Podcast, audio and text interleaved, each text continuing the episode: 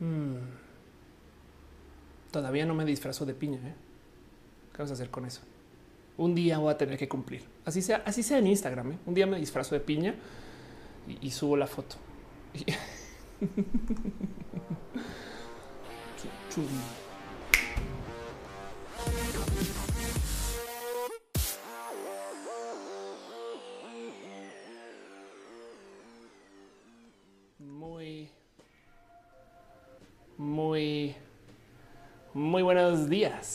tardes o noches o diardes o nochías.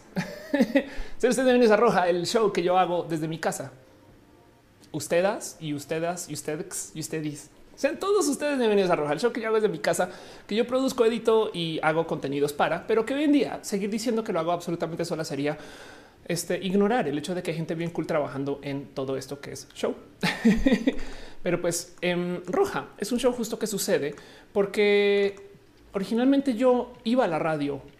Ya tiene cuatro años, pero lo sigo, lo voy a seguir diciendo. Y siempre preparaba temas. Y al llegar a esos temas, entonces los iba a presentar y me decían tienes cinco minutos o tres, o a veces me decían tienes 20 segundos. Y yo sigo y no puedo presentarte un tema en 20 segundos. Entonces llegaba a casa y decía, güey, mejor los transmito yo desde mi casa. Tres años después, aquí estamos, no? Pero bueno, roja justo se hace desde mi casa. Y cuando digo desde mi casa es que literal yo aquí, o sea, ven, esta, esta laptop es roja. Me explico si esta laptop, si puro chance esta taza se cae encima de esta laptop, se acabó roja por mucho tiempo. Pero bueno, este show también justo se transmite en varias plataformas. Estamos en vivo en twitch.tv eh, diagonal of course, en mixer.com diagonal of course, en youtube.com diagonal of course y en facebook.com diagonal of course. Y justo porque estoy en bueno, porque estamos en varias plataformas. Eh, bueno, primero que todo hay un chat, el chat es mezclado, lo pueden ver acá y pueden ustedes si quieren saltar entre plataformas, les invito, o si no lo pueden consumir en su plataforma de preferencia. También porque estoy o estamos en varias plataformas, no estoy siguiendo como las reglas específicas de cada una. Me explico. Hay gente que me dice es que güey, te dije tal y tal cosa en Twitch y no lo viste. Y es de, pero es que vean que lo que yo veo en el chat es esto. Entonces es una lástima porque también del otro lado agradezco desde el fondo de mi corazón cuando me dejan beats o cuando me pasan este, la magia y los regalitos chidos de Mixer o cuando me dan estrellitas en Facebook que se puede ahora estas cosas. Solamente que no siempre lo veo pero sepan que mi corazón para ustedes y yo al inicio y al final de cada show me tomo el tiempo de checar quién hizo qué, cuándo y dónde, no más porque la verdad es que este show vive de ustedes. Justo como estamos en varias plataformas, el show se monetiza o el show recibe sus abrazos financieros. Ojo, no quiere decir que yo esté pidiendo dinero para hacer el show. Lo digo porque hay gente que eh, transmite y limita lo que entrega según cuánto dinero recibe. Saben como tipo va a ser un stream solo para los suscritos sería chido. Igual y algún día puede que lo haga, pero la verdad es que yo prefiero que todo el contenido todo lo que se diga y haga en roja sea libre para todo el mundo, porque no todo el mundo puede dejar abrazos financieros y no pasa absolutamente nada. Con que estén acá, no sé, me ayudan a que la vida sea más chida y cool, saben? Con que me recomienden, con que vean el video, con que le den like si están en, eh, eh, las plataformas donde pueden dar like, todas esas cosas. Y justo Em, nos vamos a quedar acá varias horas. Hoy quiero hablar de un tema en particular que es TikTok. Ya vamos para allá, no se preocupen. Pero luego voy a levantar también cosas que pasó en la semana, como a nivel como si quieren ver los resumen de las noticias. Entonces vamos a estar un buen rato, motivo por el cual les invito a que vayan a, no sé, buscar su consumible favorito, lo que sea que les acompañe mejor. Si es un estupefaciente, bueno, si es una bebida, bien. Si es comida rápida o si es comida lenta, por favor. Si es una persona a quien quieran abrazar mientras ven el show, también. Y si es ustedes y quieren abrazar quizás un osito de peluche o a su mascota, también. El punto es que acabamos de estar un buen rato. Yo está leyendo el chat de vez en cuando, motivo por el cual insisto que este show no se puede hacer en la tele ni en la radio. Y, y siento yo que es un poquito como lo bonito de verles, ¿no? Em, pero justo el show existe pues, para que nos demos un poquito amor y cariño. De paso, como estamos en plataformas monetizadas, eh, pues nomás quiero darle un abrazo especial y un saludo a la gente que está suscrita o a la gente que me apoya, por ejemplo, desde mi Patreon. Patreon es una plataforma para dejar donativos independientes de plataforma para la gente que hace contenidos independientes. ¿Eso hizo sentido? No. Es un lugar donde ustedes pueden ir y apoyar artistas, donde pueden apoyar gente que, este, no sé, pues que está haciendo contenidos de un modo u otro. Y lo digo porque a veces, por ejemplo, YouTube, no sé, se pone punk con el tema de eh, dineros o con el tema de apoyo. Saben como que de repente YouTube desmonetiza todos los videos y no sé qué. O a veces Twitch se demora con los pagos o a veces, bueno, es una cosa que sucede. Por eso existe una plataforma externa aparte donde se pueden suscribir, por así decir. Y lo único que eh, eh, les digo es que todo ese dinero que me den lo reuso para mejorar la calidad de este show, cámaras, luces. Eh, ahí sí, por si la compu se cae, pero esperemos que no se caiga. Yo ah, me esfuerzo para que no se caiga. No se ha caído en dos años, entonces ahí vamos. Em, y pues en eso justo le quiero dar un abrazo especial a la gente que me apoya desde el Twitch, a Ana Navarro, analógicamente, quien es una persona bien cool. Patreon desde tiempos inmemorables, a Trini de Patacoins, a Francisco Godínez, a Ignis 13 y a Aflicta. Gracias por ser parte de este show. También a la gente que está suscrita como member en YouTube. Quiere decir que si van a mi canal y le dan quiero ser member, me dejan abrazos financieros mensual. Y entonces todo eso de nuevo ayuda a que yo pueda hacer más roja y transmitir más y hacer más videos. Si me han estado siguiendo en estos últimos dos meses, se han dado cuenta que he estado publicando mucho más justo porque me dan tanto amor y cariño. Entonces un abrazo especial a Tigresa Letal. Qué nombre tan chingón, güey. A Héctor Arriola, a Beda Maldonado, a Dunia Flores, Lalo Paván, a Aranza Jera y C. Un abrazo a Shirley Medina, a Adriana M, Oscar Fernando Cañón, estás cañón, estás Fernando Cañón, a Mariana Roncalvas, a Moglican, Luis Nájera, Luis Maclachi, a Isaac Ibarra, Fabián Ramos Aflicta, Jairon Freddy, Merchan Haza, Jenny Ramírez, a Paulina Niño, a Arturo Ale, a Edgar Riego y a Tato Oso.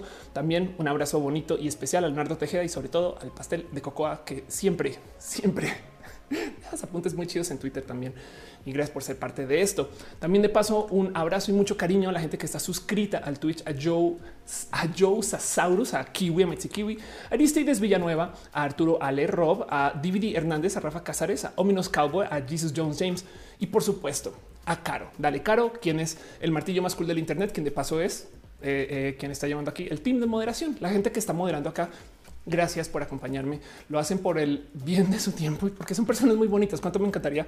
Este, eh, bueno, luego yo no sé qué me voy a inventar, pero algo voy inventar. Pero como sea, un abrazo especial a Caro, Uva, Uriel, Fabián, Monse, Jesse Tutix, al hígado de pato y por supuesto a René, quien es dueña de mi corazón. Pero bueno, René de paso está también ahí en esa foto. Y pero bueno, perdón, veo que dejan un abrazo financiero. A Dunia Flores dice piña con chamuy y Miguelito. Muchas gracias. De nuevo, todo lo que me dejen en su mensaje de, eh, super chat, yo lo leeré como sea que lo escriban. Solamente les dejo ahí la propuesta para que hagan lo que quieran. ¿Por qué de repente aparecen piñas en el chat como les están apareciendo en este momento? Porque no hay nada más bonito en el mundo que regalarnos un poquito de piñas. Saben, si ustedes algún día, no sé, tienen que darle un regalo a una prima, una tía o tienen que ir a visitar a la cuñada y no saben qué llevarle, pues lo mejor que pueden hacer es ir al supermercado y levantar así como en la sección de frutas una piña. No importa cuál, todas las piñas son buenas, así tengan 100 años, dos o cinco meses. Y esa piña luego entonces se la podrán llevar y entregar y ser el regalo más elegante que le han dado en la vida a esa persona. Porque las piñas son así, ¿no? De hecho, hay piñas de cerámica y hay piñas este, muy artesanales en la vida, que eso es bien divertido de considerar, pero bueno, en fin, nos damos piñas porque las piñas son bonito agradecimiento, a menos que usted viva en Argentina, en cuyo caso las piñas no son bonito agradecimiento, pero pues qué les digo, Argentina pide que tú siempre estés así al pendiente de la vida por si llega a pasar algo o algo así. Mentiras, estoy molestando. en fin. En fin, en fin, en fin. Este veo que están en el chat. Wendy dice llegó unos minutos tarde. No te preocupes, no hemos comenzado. Veo que estás Socarpio. Gracias por, por estar haciendo eso. Gracias. Eh, dice Wilbur eh, que quiere apoyar al Patreon. Muchas gracias, de verdad. Dice Dario, un abrazo desde Popayán. Hay muchas personas colombianas acá. Gracias, gracias. Qué raro, qué bonito. No sé por qué me, me llena el corazón. Metal Blue dice: Me gustaría comentar más y más seguido, pero temo que no estoy al nivel intelectual. Eso que todo el mundo tiene algo que ofrecer, sabes? Como que eh, eh, si, te abres, eh, o sea, no sé, dale chance que nivel intelectual, que eso no significa nada. Yo tampoco, yo, yo, yo porque tengo un teleprompter ahí y leo cosas. Dice Luis Rivas, el equipo YouTube es lo máximo, es lo máximo, totalmente de acuerdo. Ángel Gabriel Joya Manzano dice, ¿quién más ha puesto a llorar a lo güey durante todo este lío? Yo levanto la, perdón, acá levanto la mano. Andrea Sosa dice, quiero hacer mi maestría, pero me da miedo moverme mi país de México a Canadá. Te lo recomiendo, sabes? Si tienes cómo y dónde, recomiendo. Eh, no tiene que ser a Canadá, pero pues el tema de salir de donde estás para encontrar algo nuevo, esas experiencias te marcan de por vida. Y, si te vas con una mentalidad de igual y vuelvo después, sabes, en vez de irte porque me voy, y ya no quiero volver, está chido. Como que hay algo bonito en el no más ver otras culturas y, levantar todo lo que puedas con eso y, tomar, sabes? Es como vengo a tomar esto y me lo traigo. ¿no? Pero bueno, dice Dani, ganas mucho dinero, no necesitas. Eso es una falacia. Este ya quisiera. Em, de hecho, literal, eh, eh, nada, ahorita, pues como todo el mundo, no en, la cuarentena, pues le estamos pasando más o menos mal por el tema de dineros. Y yo agradezco mucho, mucho, mucho, mucho que me den ustedes tanto amor y cariño acá. Pero pues nada, solo, solo ya quisiera.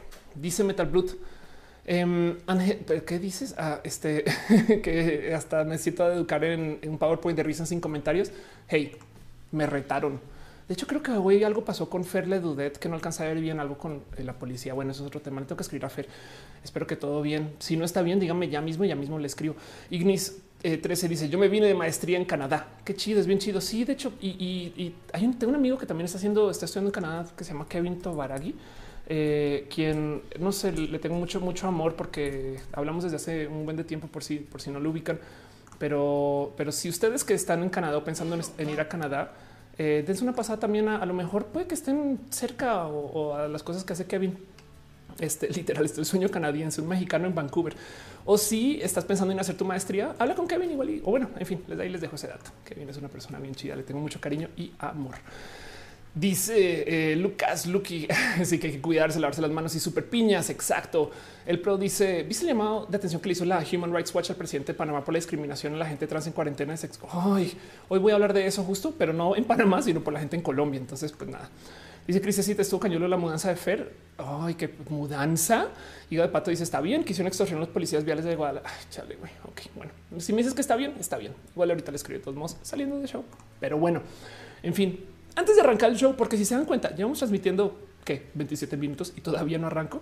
Eh, quiero darme una pasada por un poquito de las cosas que son literal promoción desvergonzadas de mi parte, cosas que honestamente son anuncios, son, son propaganda, son eh, cosas que yo les digo a ustedes, porque igual también muchas personas me lo preguntan, pero que no quiero que sean noticias per se sino un poquito de promoción desvergonzada también, porque si no la hago yo, ¿quién la va a hacer por mí? Entonces, la primera cosa que les tengo a ustedes, nomás para que tengan ahí en radar, es hice un video que literal fue un roja, hice un experimento y me gustó.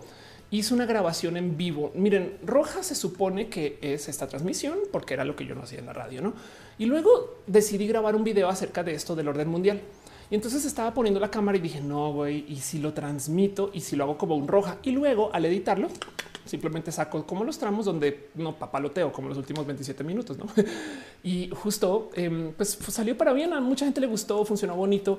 Sí, no es lo mismo que todos los roja y no es lo mismo que todos los mini roja. O sea, tiene una dinámica muy diferente, pero em, de todos modos, pues a esta y hablé de esto del nuevo orden mundial, que no más por repetir qué fue lo que pasó pues me llegaron un buen de como forwards de es que el nuevo orden mundial va a cambiar la, la fase de la tierra. Y es de güey, güey, cálmate, cálmate dos segundos, como con un altísimo nivel de paranoia acerca de cosas que en última son geopolítica. Entonces lo presenté ahí y la neta salió muy chido, fue muy, muy bonito. Eh, dice eh, Estela, estuve a punto de irme a Canadá, pero cuarentena y la oportunidad se fue al caño. Chale, pero ya volverá, no te preocupes. Si algo he aprendido de las oportunidades es que si tú eres buena en lo que haces, las oportunidades llegan más de una vez, a veces no de la misma fuente pero sabes como que si tú eres buena para bailar, no sé, y, de puro chance no pudiste entrar a esta presentación o esta obra y demás, pero eres buena de todos modos, es posible que te ofrezcan otra más adelante, no porque, porque, porque sigues estando ahí. Em, o sea, como que las oportunidades vienen y se van solamente en Hollywood. Me explico. Bueno, que igual y en Hollywood en general, pero bueno, como sea, perdón, un poquito más de promoción desvergonzada. También otra cosa que hice en estos días, me presenté con la gente bonita de Talent Land. Em, que es quien antes hacía, bueno, es el equipo que en una época hacía una cosa que se llama Campus Party, que eh, ahora ya pues migró a hacer Talent eh, Land, que es una cosa completamente diferente por otras personas también, pero pues muchos campus saltaron a Talent. Y es nada, es un evento también pinche cool a quien le tengo mucho cariño. Me invitaron a hacer una transmisión con ellos para hacer una conferencia literal. Y pues hice una conferencia hablando acerca de la diversidad en el espacio laboral y en el desarrollo personal y cómo la diversidad te puede enseñar a pensar diferente. Y afortunadamente para, para eso, eh, la subieron, está aquí, eh, eh, Talentland On Demand se llama, ¿no? La pueden volver a ver si la quieren volver a ver. Pero bueno, ahí se las dejo nomás para que lo tengan presente en caso de que les interese. Luego también, este, porque soy, porque estoy enamorada, solamente les quería decir que pues nada, que estoy cumpliendo un año desde que conocí a René y, ya les quería decir eso un poquito. No, no esto ni siquiera es promoción desvergonzada, solo les quería literal farolear que tengo documentado en Twitter el momento que conocí a René Ghost. Y pues así las cosas, porque acabamos de cumplir un año. Casualmente nos conocimos en el día de la visibilidad lésbica. Pero bueno, la otra cosa que les tengo a ustedes aquí para compartir es nomás esta joya que me envía Suso Gold. Es que estaba tuiteando de güey, ¿por qué chingados todo el mundo tiene de estos? Y ya, y de repente me dice, mira, hice uno para ti. Y entonces nada, se los quería farolear y ya, porque Suso es bien cool y listo. Perdón. Dice Tane Torres, eh, se mudó. Igualmente estoy mudando por razones de super crisis en, extremo, ahorita aterrorizado por la cuarentena. La cuarentena está ruda, sí. A ver, la verdad dice el mundo nunca va a tener orden. No, de acuerdo, total, sí, total. Herald dice eh, cuando otra vez el cabello rojo para roja cuando lo tenga oficialmente largo. Dice eh, Kelly Torres. Hola, me saludas. Please. Perdón, me dio esta risa eso. Eric Jasper dice que le gusta el contenido. Muchas gracias por estar acá. Kevin Joaquín dice el video orden mundial es muy bueno. Gracias. Y dice Pasos de Elefante. Yo en Chile soy colombiano es de que eh, dice gonorrea de contenido que es más colombiano así o que se puede, que puedes. Adunia deja un abrazo financiero. Muchas, muchas gracias, Adunia. De verdad dice: ¿Es verdad que la cuarentena se extiende hasta el mes de agosto, por lo menos en escuelas de nivel superior, o es una fake news? Por ahora es fake news, pero no te sorprendas si sí sucede. No sé en qué país estás, pero en Latinoamérica nos va a golpear rudo y duro. Lo más difícil de la cuarentena es más, puedo hasta poner un poquito de números a esto. Eh, vamos a ir al, tracker de, COVID de Sebastián Del Monte. Por si no ubican, Sebastián Del Monte es un emprendedor súper chingón Em, que, además de hecho es venezolano, Latinex está en Nueva York, pero tiene un, tracker que lo, lo, mencioné en el Roja pasado, donde él a mano está llevando conteos de pues, básicamente todo lo que se reporta del tema del COVID. Y entonces justo tiene este tracker que está haciendo la gráfica de muertes. Ojo, no está rastreando como cuántas, cuántos contagios, sino ya de plano muertes. Y tiene una, eh, una gráfica eh, muy bonita, que es esta que ven en amarillo abajo, que básicamente es eh, un, si quieren verlo, un extracto, es un, es un, extracto, un, abstracto de cuánto acelera o decelera. Porque el tema del coronavirus es que estamos en casa porque pues hay tanta capacidad de manejo hospitalario. Fin. Entonces, si los hospitales están así, llevas de la chingada, entonces de nada sirve. Así que hay que mantener la cantidad de contagios pues como que dentro de rango, no hay como hay como que tenerlos, por lo menos minimizarlos lo más posible. Y si logramos mantener a la cantidad de gente que se enferma dentro de la capacidad de atenderlos, en últimas podríamos lidiar mucho más fácil con el virus. Y por eso es que es aplanar la curva y luego eventualmente se vuelve un baile. No, si está todo dentro del sistema de, atención médica, güey, podemos bailar pues, por los próximos 20 años, no? Pero mientras no, entonces obviamente va a haber aún más muertes. Y entonces lo chido del tracker de Sebastián COVID que está en covid.sdelmont.com es que justo esta grafiquita en amarillo tiene una raya que es lo que aquí está marcado como el apex. Y justo la estadística y básicamente quiere decir que en el momento que tú logras reducir la cantidad de muertes nuevas por día a tal nivel que los tratamientos este, llegan a ese apex, entonces técnicamente estás frenando el crecer del coronavirus. Entiéndase la misión digo, estoy simplificando, pero la misión de todos los países es lograr reducir esa línea amarilla para que esté en el apex o abajo. Y entonces es muy fácil ver con eso qué países o qué ciudades están haciendo un buen trabajo y cuáles, o sea, ya están saliendo. Por ejemplo, van como por como Nueva York está debajo del apex y por consecuencia entonces los números de muertos por día comienzan a bajar. Es como por así decir, está frenando. Mientras tanto, vemos como Brasil está por encima del apex eh, y entonces eh, sigue creciendo todavía. De hecho, hasta lo marca en rojo. Entonces depende de dónde estés. Eh, vamos a ver en Latinoamérica, por ejemplo, Brasil, México, Perú, Argentina, todos estamos por encima del apex. No hemos podido eh, bajar eh, a la cantidad donde comience a frenar el coronavirus. Lo que quiere decir que si vemos nomás la cantidad de números que hay, por ejemplo, Nueva York o Estados Unidos, Estados Unidos está como el día 50, ahí está 53. Em, China en particular ya va como en el día, a ver si encuentro China por acá, porque es que ya, ya pasó un buen, ah, aquí, perdón, la Pacífica seguro se acaba de ser más fácil, pero China en particular, como entró y salió hace tanto tiempo, ya de plano, o sea, todos abajo del, o sea, ya sabes como que como Corea del Sur, pero bueno, fue Corea del Sur todo abajo del Apex. Em, China en particular, pues ya, ya lleva tanto tiempo, o sea, día 85, que más o menos, más o menos, si estoy acá, mira, haciendo esta operación, no, o sea, estoy adivinando por adivinar, más o menos, si tú eh, le pones eh, eh, el cuánto tiempo pasa para que procese el coronavirus en un país son más o menos unos 50, 60 días. Quiere decir que en México vamos en el día, estamos entrando el día 30, entonces nos quedan 20, 30 días todavía. Llévate eso para la, para la fecha de lo que sea tu fecha escolar, ¿no? Entonces, eh, o sea, si, liberan antes de esos 20, 30 días, por ejemplo, en México, técnicamente es irresponsable, a menos que estemos por debajo del Apex. Perdón, me alargué un chingo con esa respuesta, pero todo eso porque les quería responder un poquito del cuánto podemos esperar que dure esto, no? La verdad. Em, y no más por decirte que para la gente que hace eventos masivos, se está hablando de que en Estados Unidos se vuelvan a reabrir los conciertos masivos en agosto del 2021, no? Entonces puede tomar un rato.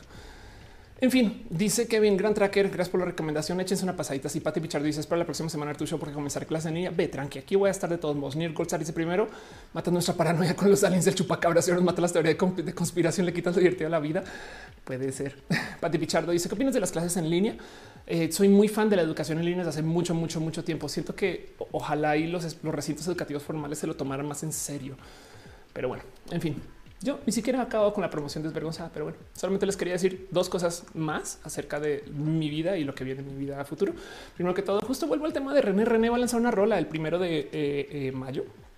Entonces, nomás, no, téngalo presente. Se va a llamar la cumbia de los endeudados. Porque, ¿por qué no? Hay que cantar acerca de la deuda. Ahí cuando me dicen, Ophelia, tú tienes un chingo de dinero. No.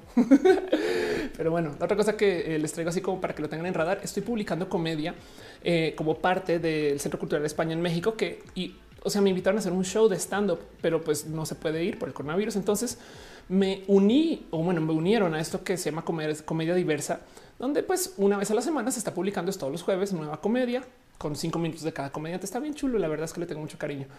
Pero bueno, se los quería compartir. Y luego la última cosa que tengo para ustedes, hablando de la comedia, es ya se está organizando un show que no tiene fecha, pero se está organizando.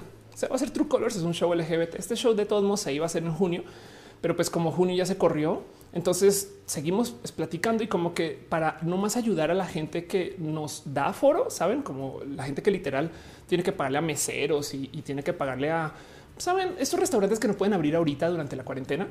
Em, se les ocurrió a la gente bonita de True Colors desde ya abrir la venta del show. Entonces el tema es el siguiente no tiene fecha, pero apenas podamos ponerle fecha, vamos a ofrecer y supongo, supongo, estoy adivinando porque no he hablado bien con estas personas espectaculares de cómo va a ser, pero también a lo mejor podemos negociar un poquito qué fecha mejor para la gente que ya haya comprado. Pero pues sepan que se va a llamar para cuando todo esto pase. Entonces, este, esperemos que sea pronto. Y pues ahí está Nicho, eh, Nicho Peñavera, Raúl Meneses, Manuna, Pablo Morán, Emiliano Gama, Kikis, eh, Rey Contreras, Ana Julia Yeye y su servilleta. Entonces, nada, se los dejo ahí un poquito promoción desvergonzada, nomás para que sepan. Aflicta dice Plat, si nunca dejes de aprender, totalmente de acuerdo. Dice Sai Martínez, ¿cómo hago para que mi madre deje de ver teorías conspirativas del virus? Está rotísimo eso, ¿no? Sai, el tema de la generación anterior y el cómo se apegaron a ver. Es más, porque lo, yo recuerdo que la generación de nuestros papás nos decía no confíes en nada en el Internet y ahora es de mi hijo, me gané un iPad. Esto es lo que es la senectud. ahora te tengo que cuidar yo a ti. pero bueno, dice Cristian, tengo una campanita activada y esto no me avisa, pero llegaste, no pasa nada. No hemos comenzado ni siquiera, no te preocupes. Ed Steven, la edu en línea funciona, pero no en países donde no hay acceso a buena tecnología, menos por ingresos versus costos. Del otro lado, justo por eso funciona en países donde no hay buena tecnología, porque puede ser el único modo que tú recibas una buena clase de un profesor espectacular, no digo, em, pero ya. Dice cómo se llamaba la página donde conseguiste las cortinillas para roja. Embato, el Embato Market, Embato Market. De hecho, no las conseguí. O sea, mejor dicho, sí las conseguí. el tema es, ok, esto es un, un, espacio de una cantidad de, templates. Entonces tú puedes comprar, puedes comprar códigos si quieres, video, audio, sabes, como machotes, maquetas, etc. y yo las cortinillas, yo lo que conseguí fueron los efectos de los rayitos y yo armé todo lo demás. El logo, de hecho, me lo regaló un amigo muy amigo, Iván Ceja. Este, pero bueno, en fin. No, o sea, o sea, pero igual ahí puedes buscar y vas a encontrar cosas muy similares. Eh, dice Ultracat Miriam consentimiento que ok. En Ricardo Ruiz dice México nos quedan como 90 días. No sé si tan 90, pero bueno. Eh, Miriam dice estoy saliendo con una chica de 17, yo tengo 22, estoy confundida, yo la quiero, pero está mal el tema de la edad. Eh, yo ahorita, hoy en día ya no creo tanto en el tema. Bueno, mira, yo, he estado con gente de 10 años menor que yo, pero 17 eh, y 22 eh, más bien sería un tema de vivencia. Siempre cuando estén viviendo cosas más o menos similares, yo creo que eso es lo que va a estar chido. Sería complejo si tú estás pensando, por ejemplo, en trabajar y esta persona en estudiar, que eso puede romper un poquito la dinámica, pero pues por ahora pues, supongo que no sé, este, siempre y cuando lo tengan presente, mejor. Más bien, en fin, sí. Ultracat dice y, que todo sea con consentimiento. Evidentemente, el Ultracat dice eh, comenzarlo a alguien eh, que es culo le conviene que a la gente. What? Andrea Sosa dice creen que es junio, nos dejen salir a la escuela. Ya respondí eso larguísimo. Dice Wendy, mi novia Micaela te manda saludos, un abrazo a Micaela y a Wendy. Hey, dice yo le mandé mi papel el video de la tía. Eh, ¿Crees que se le dio un pico de paz para que yo me mando piolines? Tome su pico de paz. Marilu dice, ¿qué opinas de las tareas que nos dejan en casa para nuestros peques? Yo creo que ya es bastante estrés estar encerrados. Para mí sería mejor disfrutar sin presiones. Pues es que igual se supone que eso es lo que tienen que estar haciendo en clase, ¿no? Em, entonces, en últimas, pues, ¿qué te digo? Eh, se supone que, o sea, es que a falta de no tener educación, la verdad es que yo no soy madre, entonces tampoco voy a opinar muy bien de esto, o sea, estoy muy desinformada, pero siento yo que si es lo único que hay para educar ahorita, es lo único que hay, ¿no?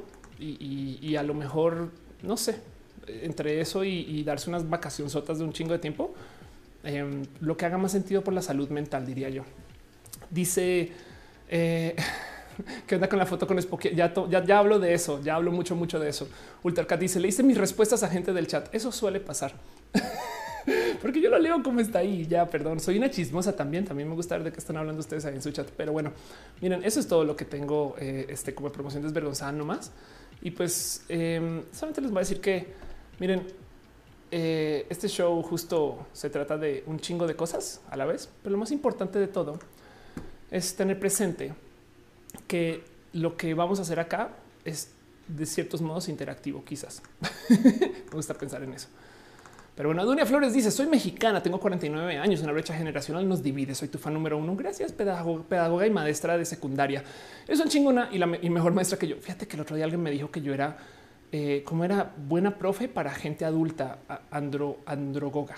Creo que fue lo que me dijo, que fue un raro, un bonito y pensar. Pero bueno, Arranquemos con nuestro show formalmente. Vamos a nuestra próxima o primera sección, ni siquiera próxima, porque no hemos no he hecho nada, no he hecho absolutamente nada. Yo hablando 42 minutos y no he arrancado el show. ¿Cómo le ven? ¿Cómo le ven? Vamos a platicar de lo que quiero platicar. Hablemos de TikTok.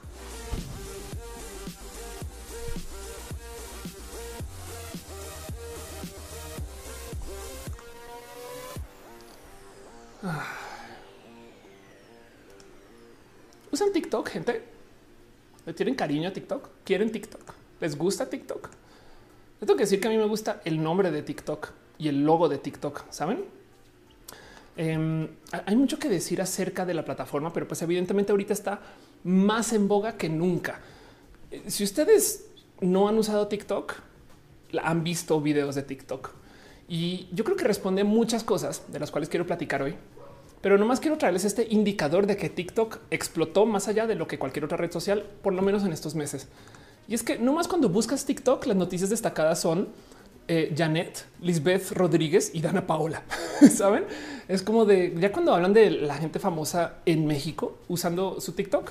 Eh, entonces, como que no sé, por lo menos a mí sí me cae un pues sí, güey. Esto quiere decir que ya como que hizo el salto. Y es que TikTok se disparó y el tema es que mucha gente no dimensiona lo grandes que son las redes sociales. Eh, porque pensamos, por ejemplo, que Twitter es una red social inmensa. La neta, le dedicamos tanto tiempo a Twitter. Y, miren, les vamos a mostrar esta estadística de las redes sociales más grandes. La primera es Facebook con 2.500 millones de personas. No más, sentemos cabeza con eso. Es más, a buscarlo. World Population este, Historical básicamente escribí todo menos lo que quería escribir, ¿no? pero bueno, ahí me autocorrigió. Quiere decir que 2.500 eh, eh, millones de personas es la población del mundo como en 1950. Ok, o sea, Facebook tiene cuántos usuarios? Había gente en el globo terráqueo en 1950 después de la Segunda Guerra Mundial. Saben? Eso, eso llévenselo a corazón, porque de entrada eso es filosóficamente profundo. Es que toda la gente en el mundo de 1950 haga la misma cosa. O si quieren impresionarse más en cualquier momento, en cualquier instante, creo, si mal no estoy, las estadísticas así, que hay algo como unos 100 millones de personas conectadas a Facebook, ¿saben? O sea, en cualquier momento, o sea, puede ser las 3 de la mañana, puede ser las 6 de la tarde, puede ser las 5, lo que sea, en cualquier momento hay un México entero conectado haciendo lo mismo. Y eso es impresionante de considerar. Pero pues veamos nomás las redes sociales más grandes, Facebook, luego YouTube, luego WhatsApp, porque sí, WhatsApp se considera una red social que si se la sumamos a Facebook, pero bueno, Facebook Messenger, luego WeChat, luego Instagram con mil millones de usuarios y luego TikTok con 800 millones de usuarios. Entonces, vean cómo llegamos a Instagram y TikTok, ¿ok? ¿Se acuerdan que les dije que, Twitter eh, pensamos que es grande? Ok, sigo. Cuckoo, Kizone, Sina Weibo, Reddit, Kuaishu, Snapchat, Twitter y Pinterest. Entonces, de cierto modo, Twitter está más cercano a Pinterest que a Snapchat, casi. Bueno, está comentado a la mitad, ¿no? Primero chingados usa Snapchat y quién chingados usa Pinterest, pero ahí están y son redes sociales tan grandes como Twitter. Y eso se los dejo nomás para que dimensionen lo que significa el tema de usuarios en cada red y lo que significa. TikTok acercándose al número de usuarios de Instagram es yo creo que la noticia acá, porque era una red social que se usaba mediano a poco hace menos de un año. Dice Clio, me gustan los tutoriales de pasos de baile en TikTok. Dice Mario Murillo, cuando descubrí TikTok me sorprendí por lo grandioso que me pareció su software independiente de los contenidos. Exacto. Yo creo que parte de lo bonito que tiene TikTok es que su software de edición es chido, güey, es sólido. Eh, si tú vas a editar videos en TikTok, el editor se presta para un chingo de cosas, ¿no? Y eso también es parte del por qué creció. Pero luego justo, y el motivo por el cual hice esto, el show de hoy, decidí tuitearlo, ¿no? Porque hay cosas que te asomas en TikTok y dices, güey, pues, ¿por qué la gente habla así de TikTok? Y puse un tweet diciendo, aparte de pinches chamacos porque son felices si yo no puedo, ¿qué otros motivos hay detrás del odio a TikTok? Y futa, las cosas que me, eh, que me respondieron. Dice Karen, a mí me molesta una red social inútil. Dice Nacho, son más guapos que yo. Dice pan triste. La verdad es que mi celular está muy desactualizado. Dice Laura, mi blog es tu blog. No lo odio, pero me choca que se está llenando de TikToks, a que Twitter se esté llenando de TikToks. este que mantén los TikToks en TikTok. Em, dice arquitecto, te diría que es contenido basura, no? Eh, y, sigo, no como que el, tema eh, que no le entienden estas cosas, no? La verdad es que esto que me enviaron y que es tema, dice, te hace una razón, dice Guillermo, es TikTok tiene por norma no promocionar videos de gente fea, que es los cacharon con eso. Eso es una realidad. Pero justo si hay algo que hace TikTok es despertar pasiones. O sea, si ha aprendido algo en los últimos dos días es que la gente de verdad tiene algo en su corazón con TikTok para bien o para mal. Dice Karen Kane, yo tengo Pinterest. Dice Daniela Galvis, nunca entendí Pinterest. Dice Héctor Herrera, yo tengo Pinterest, Snapchat, nunca lo entendí, aunque tengo cuenta TikTok igual que Snapchat. Y justo cuando hablo de Snapchat, no saben la cantidad de gente que me dice, no, no, no, es que ya nadie usa Snapchat y es de perdón. Más gente usa Snapchat que lo que se usa Twitter, no? Pero así las cosas. Eh, Elisa dice Lazo por ser de Facebook. ¿Crees que es una TikTok por mero tema de inversión y publicidad agresiva? Yo soy usuaria de Lazo eh, y, justo estoy subiendo contenidos a Lazo, pero, pero hay que ver qué pasa, no? Como que es que el tren del mame es el tren del mame. Sabes? Me parecería chido que eh, el Lazo despegue para sus mozos y sus caminos, pero Lazo todavía se ve que es más joven que TikTok en cuanto a la actividad en la red social o porque TikTok ahorita está en boga. Todo el mundo está hablando de TikTok. Porque es que hay mucho que decir acerca justo de, lo que pasó con TikTok y por qué existe. El otro motivo por el cual me decían que TikTok le va bien o al tiempo me dicen le va a ir mal es porque dicen pues es como Vine, no? Y siempre me lo dicen así como, como si fuera un dato que, solo ellos ya sabían, no como tipo de hey, o sea, ya sabemos que TikTok es bueno porque Vine es bueno y es de pero Vine quebró, entonces TikTok va a quebrar. Y, y a eso lo único que tengo que decir es que no se nos olvide que en el 2002 Bill Gates presentó la tablet literal como un producto funcional, pero no fue sino hasta el 2010 que llegó el iPad en manos de Steve Jobs que la banda comenzó a usar tablets. Y luego en el 2012, cuando Microsoft volvió a presentar tablets, la gente salió a decir, le copiaron a Apple. y es de, pues no, la verdad es que la tecnología la tiene Microsoft desde hace, o por lo menos ocho años antes que Apple. Entonces hay algo que decir ahí acerca de la historia de Vine en particular y quiero repasarlo un poquito y, explicarles, o, yo también me tuve que explicar a mí misma el por qué no funcionó que, siento yo, no sé si sea la misma historia en TikTok. Dice André, nadie supo nunca usar adecuadamente Snapchat. Dice Munet, qué horror TikTok. Pati Pichar dice cuál es la diferencia entre Lazo, Like y TikTok. Em, este, bueno, son redes sociales por aparte, no? Pero, pero la, cultura de Lazo eh, es, pues, de cierto modo eh, muy similar a la de TikTok. Lazo está hecho, o bueno, ahora es de Facebook y entonces es una propuesta bonita igual de todos modos, ¿no? Como que la idea es que, eh, no sé, yo, soy, o sea, soy usuaria de las ahorita, entonces eh, hay cosas chidas ahí. Em, pero, por ejemplo, Snapchat como red social le presentó al mundo los videos que se autoborran, que en su comienzo era dudoso, ¿no? ¿Qué chingados va a tener yo videos y fotos que se borran después de un tiempo? Pero luego nos cayó el 20, creo o espero, que nadie checa sus fotos viejas. La neta, cuando ustedes se van de vacaciones y toman 100 fotos de la playa, y luego las suben a un álbum en Facebook, realmente las dejan ahí y, no vuelven como al año a decir, ay, vamos a repasar las fotos de sabes que fui a Acapulco. No, güey, no vuelven ahí. Viven para el momento que se comparte, para el meme que se comparte. Y si bien quedan ahí guardadas, la verdad es que muy poquita gente las visita. Entonces Snapchat como que dijo, pues formalicemos eso, güey. No las guardamos para nada. Es más, el hecho que se borren implica que son en el aquí y el ahora. Y ese aquí y el ahora, culturalmente hablando, comunica muchas cosas. No solo es el que quiero que se borren las fotos, sino es que si yo te doy fotos que se borran, entonces a lo mejor las aprecias más. Miren, hace como dos años me topé con un amigo que es fotógrafo, que él es fotógrafo digital desde hace mucho tiempo, tiene un chingo de cámaras, o sea, chidas y, justo habla con él acerca de, cámaras y nerdeaba de cámaras. Pero un día me dijo, decidí volver a usar cámaras em, de filme porque entonces estoy limitado a la cantidad de fotos que puedo tomar en un photoshoot. Cuando tú tienes solo 20 fotos en el día, las planeas cabrón y cada foto es especial. Y si se te va una es de ah". pero cuando es digital es sacas y sacas y sacas y sacas hasta que una funcione. Y si bien ambos paradigmas son válidos, o sea, la creatividad en últimas no quiero castigar a uno, decir otro, etc. Solamente quiero dejarles ahí que es diverso. Me explico. Lo que nos presenta Snapchat es otro modo de pensar el cómo generamos contenidos digitales. En una época Snapchat era la cámara más rápida. Por eso Snapchat era el modo, o sea, era el modo más rápido de ir desde cualquier lugar a una cámara para tomar fotos y videos. De eso luego como que se frenó un poquito porque ya la app se demoraba más tiempo en cargar y no sé qué. Pero originalmente cuando lanzó era como un güey, le estoy pasando re bien, saco la cámara, grabo y lo envío al internet antes de que tú puedas abrir Instagram. Dice Sam Sánchez TikTok, este ya tiene bastante tiempo. Eh, yo recuerdo eh, casi casi dos años empezó cuando la gente hacía videos, videos virales asiáticos. Exacto. Bastón 1, 2, 3, 4, 5 deja un poquito del el cariño de Mixer, que son esos rayitos chidos. Gracias. Ricardo Morales. Yo invertí en plata en Snapchat ese día. Perdón. ya, perdón, perdón. Este sí, pues bueno, así son las redes sociales, no? Daniela dice que le gusta estar acá. Muchas gracias. André Eronda le dice nadie los checa hasta que es cuarentena.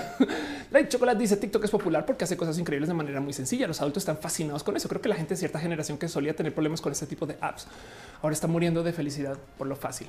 Pues sí, hay algo ahí que hablar acerca justo de la usabilidad de TikTok que yo creo que no la habíamos tenido para editar videos, sobre todo no la habíamos tenido, pero tampoco hemos tenido celulares con tanto poder de procesamiento. Pero pues bueno, decidí repasar un poquito la historia de Vine, porque si TikTok es el nuevo Vine, entonces, pues qué chingados pasó con Vine. Hay un video muy bonito que les quiero recomendar em, que se llama justo What Happened to Vine, pero es hecho por un canal de una persona que hace literal forénsica de startups, Startup Forensics. Entonces se sienta a analizar un poquito el quién fundó, cuándo, dónde, por qué, con qué intención a dónde se fue eh, y repasa un poquito el qué pasó con Vine. Entonces, nomás repasando este video, pues lo primero que hay que decir acerca de Vine es que Vine técnicamente no está muerto hoy porque revivió en un reboot que se llama Byte. Y Byte, de hecho, hasta ahorita está tomando forma. Yo tengo una cuenta en Byte que eh, no estoy usando, pero se supone que Byte es el nuevo Vine.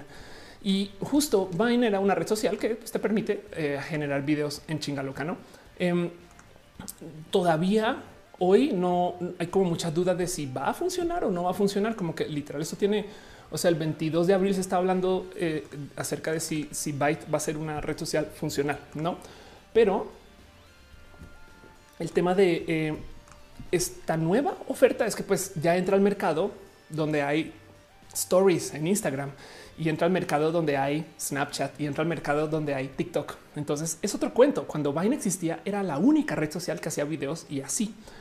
De hecho, la red social, o sea, Vine no había lanzado y la compró Twitter. Twitter compra Vine como por si no recuerdo algo así como 30 mil millones de dólares, 30 billones de dólares en una como apuesta de de cierto modo Twitter subirse al tren del mame de tenemos generación de video para redes, porque en ese entonces justo se estaba haciendo la negociación de Instagram y Twitter no tenía nada, pero nada que pudiera competir con el tema de, los, de, las fotos en ese entonces, ¿no? Y entonces como que se adelantó a decir, pues vamos a hacer videos con esto, con Vine. Y cuando lanzó, de hecho, Vine fue pues con perdón, pues la app. O sea, Vine fue la app que así despegó, como que la, gente sí le gustó Vine. O sea, sí fue chido. Miren, Vine en ese entonces dejaba subir videos de seis segundos. Eso era todo. Seis segundos, un video, bye, no? Entonces, eh, de cierto modo, como red social, pues parte de su atractivo era que conectaba como que para hacer cositas muy rápidas y muy cortas. Entonces eso, por supuesto que conectó con la filosofía de Twitter de vamos a hacer mensajes cortitos de 140 caracteres, ¿no? Saben como que Twitter también le dijo al mundo, no escribas en blogs, haz microblogging. Entonces ahora es no grabes videos, haz microvideos, ¿no? Dice Tatiana Amado, tic tic, tiene la magia de decir cosas que todos dicen, pero que tú también las querías decir. Es verdad, sí. Sam Sánchez dice: Recuerdo que cuando la gente usaba Vine, pero la gente usaba la gente como le, le se empezó a resubir sus videos de Vine a Instagram. Sí, eso fue cuando se comenzó a caer Vine, no? Dice eh, Tía Letal, ¿qué diferencia entre TikTok y Byte y Vine? Pues justo em, lo primero que eh, eh, sucede con, con TikTok es que TikTok tiene un enfoque musical, pero es que TikTok se adueñó de una red social que se llama Musical.ly, que era el espacio más grande para hacer microvideos con música. Y yo creo que eso le cambió la dinámica. Un buen Vine no tenía eso en su momento. En em, la compra de, Twitter y, y, Vine fue un problemón porque la gente de Vine no se quiso integrar con Twitter. Entonces mucha gente me ha dicho en redes, claro, es que Vine falló porque era contenidos de pendejas, o sea, era una cosa horrible y fea. Pero la verdad, verdad, es que vas y miras y es que Vine falló porque tuvo muy, muy, muy mala administración. Y entonces justo este tipo de cosas, el hecho de que eh, los Vine no quisieran compartir oficina con los Twitter y que no sabían hasta dónde iban a integrar Vine con Twitter y que querían mantenerse como independientes, pero sí, pero no, y que tuvieron ese tipo como de peleas con Twitter, en mi opinión fue lo que les rompió. Porque em, de entrada en ese entonces justo había muchas dudas de cómo se va a monetizar Vine, ¿no? Eh, eh, o sea, es un post que se hizo en el 2013 de cómo va a ser Twitter para hacer dinero con una red de video en YouTube nos parece lo más fácil del mundo que nos dejen transmitir así todo lo que queramos y que podamos subir videos todo lo que queramos. Pero saben cuántos discos duros se necesitan para hospedar YouTube? y además hay redundancias. Me explico. O sea, YouTube, por supuesto que tiene respaldos. Entonces imagínense nomás en discos duros cuánto vale YouTube, más cuánto ancho de banda tiene que pagar YouTube, más el software de YouTube, no? Suman y suman y suman costos. Y, cuando yo les digo que YouTube, la gente sube una cantidad magnánima de video por segundo. Ahora pensemos lo mismo en Snapchat, en TikTok, en Vine. No, o sea, son inversiones grandes que pues se tienen que pagar de un modo u otro. Y la pregunta es como de y cómo se van a pagar. Y cuando entonces estaba sucediendo esto de que Twitter compra Vine y que entonces lanza Vine es chido, pero no es tan chido como para que la gente este, eh, eh, como que lo quiera ver como parte de Twitter, pero Twitter sí lo quiere adentro y comienzan a tener estas como batallas internas justo comienza eh, eh, como la era del video de las, de las apps de celular. Eh, cuando de repente llegaron todas las apps que eran para hacer video desde el celular. Hoy en día nos es evidente que eso lo hacemos y levantamos ahí 10 mil apps para eso. Pero en el 2014, 2013 esto era duda. Es como de qué hacer video en el celular. O sea, más allá de grabarte los videos aquí como sonriendo. Miren, tal es la cultura del desarrollo de la historia del celular que la vimos aparecer. O sea, bueno, digamos que ustedes tengan muy poquitos años, no? Pero piensen ustedes que un celular tiene, o sea, ven la cantidad. Este, este, teléfono tiene tres lentes acá y uno acá. Saben como que yo todavía me pregunto por qué no ponen lentes chidos mirándote. Si es la gran mayoría de mi uso del teléfono, perdón, si es la gran mayoría de mi uso del teléfono sin querer golpear el micro. Em, y entonces el tema es que eh, hay algo ahí acerca de cómo de repente comenzamos a hacer videos, pero porque aparecieron las apps para hacerlo. Ultracat dice magnánima significa alma grande. Eso es para decir que es alguien bueno, no algo grande. Gracias. es verdad.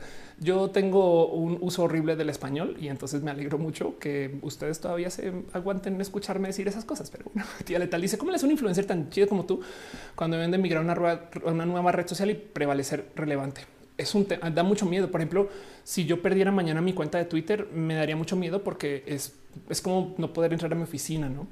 Blue se dice mi hermano usa TikTok porque como la gente lo critica mucho, para mi hermana es como retar a esas personas que cagado eso.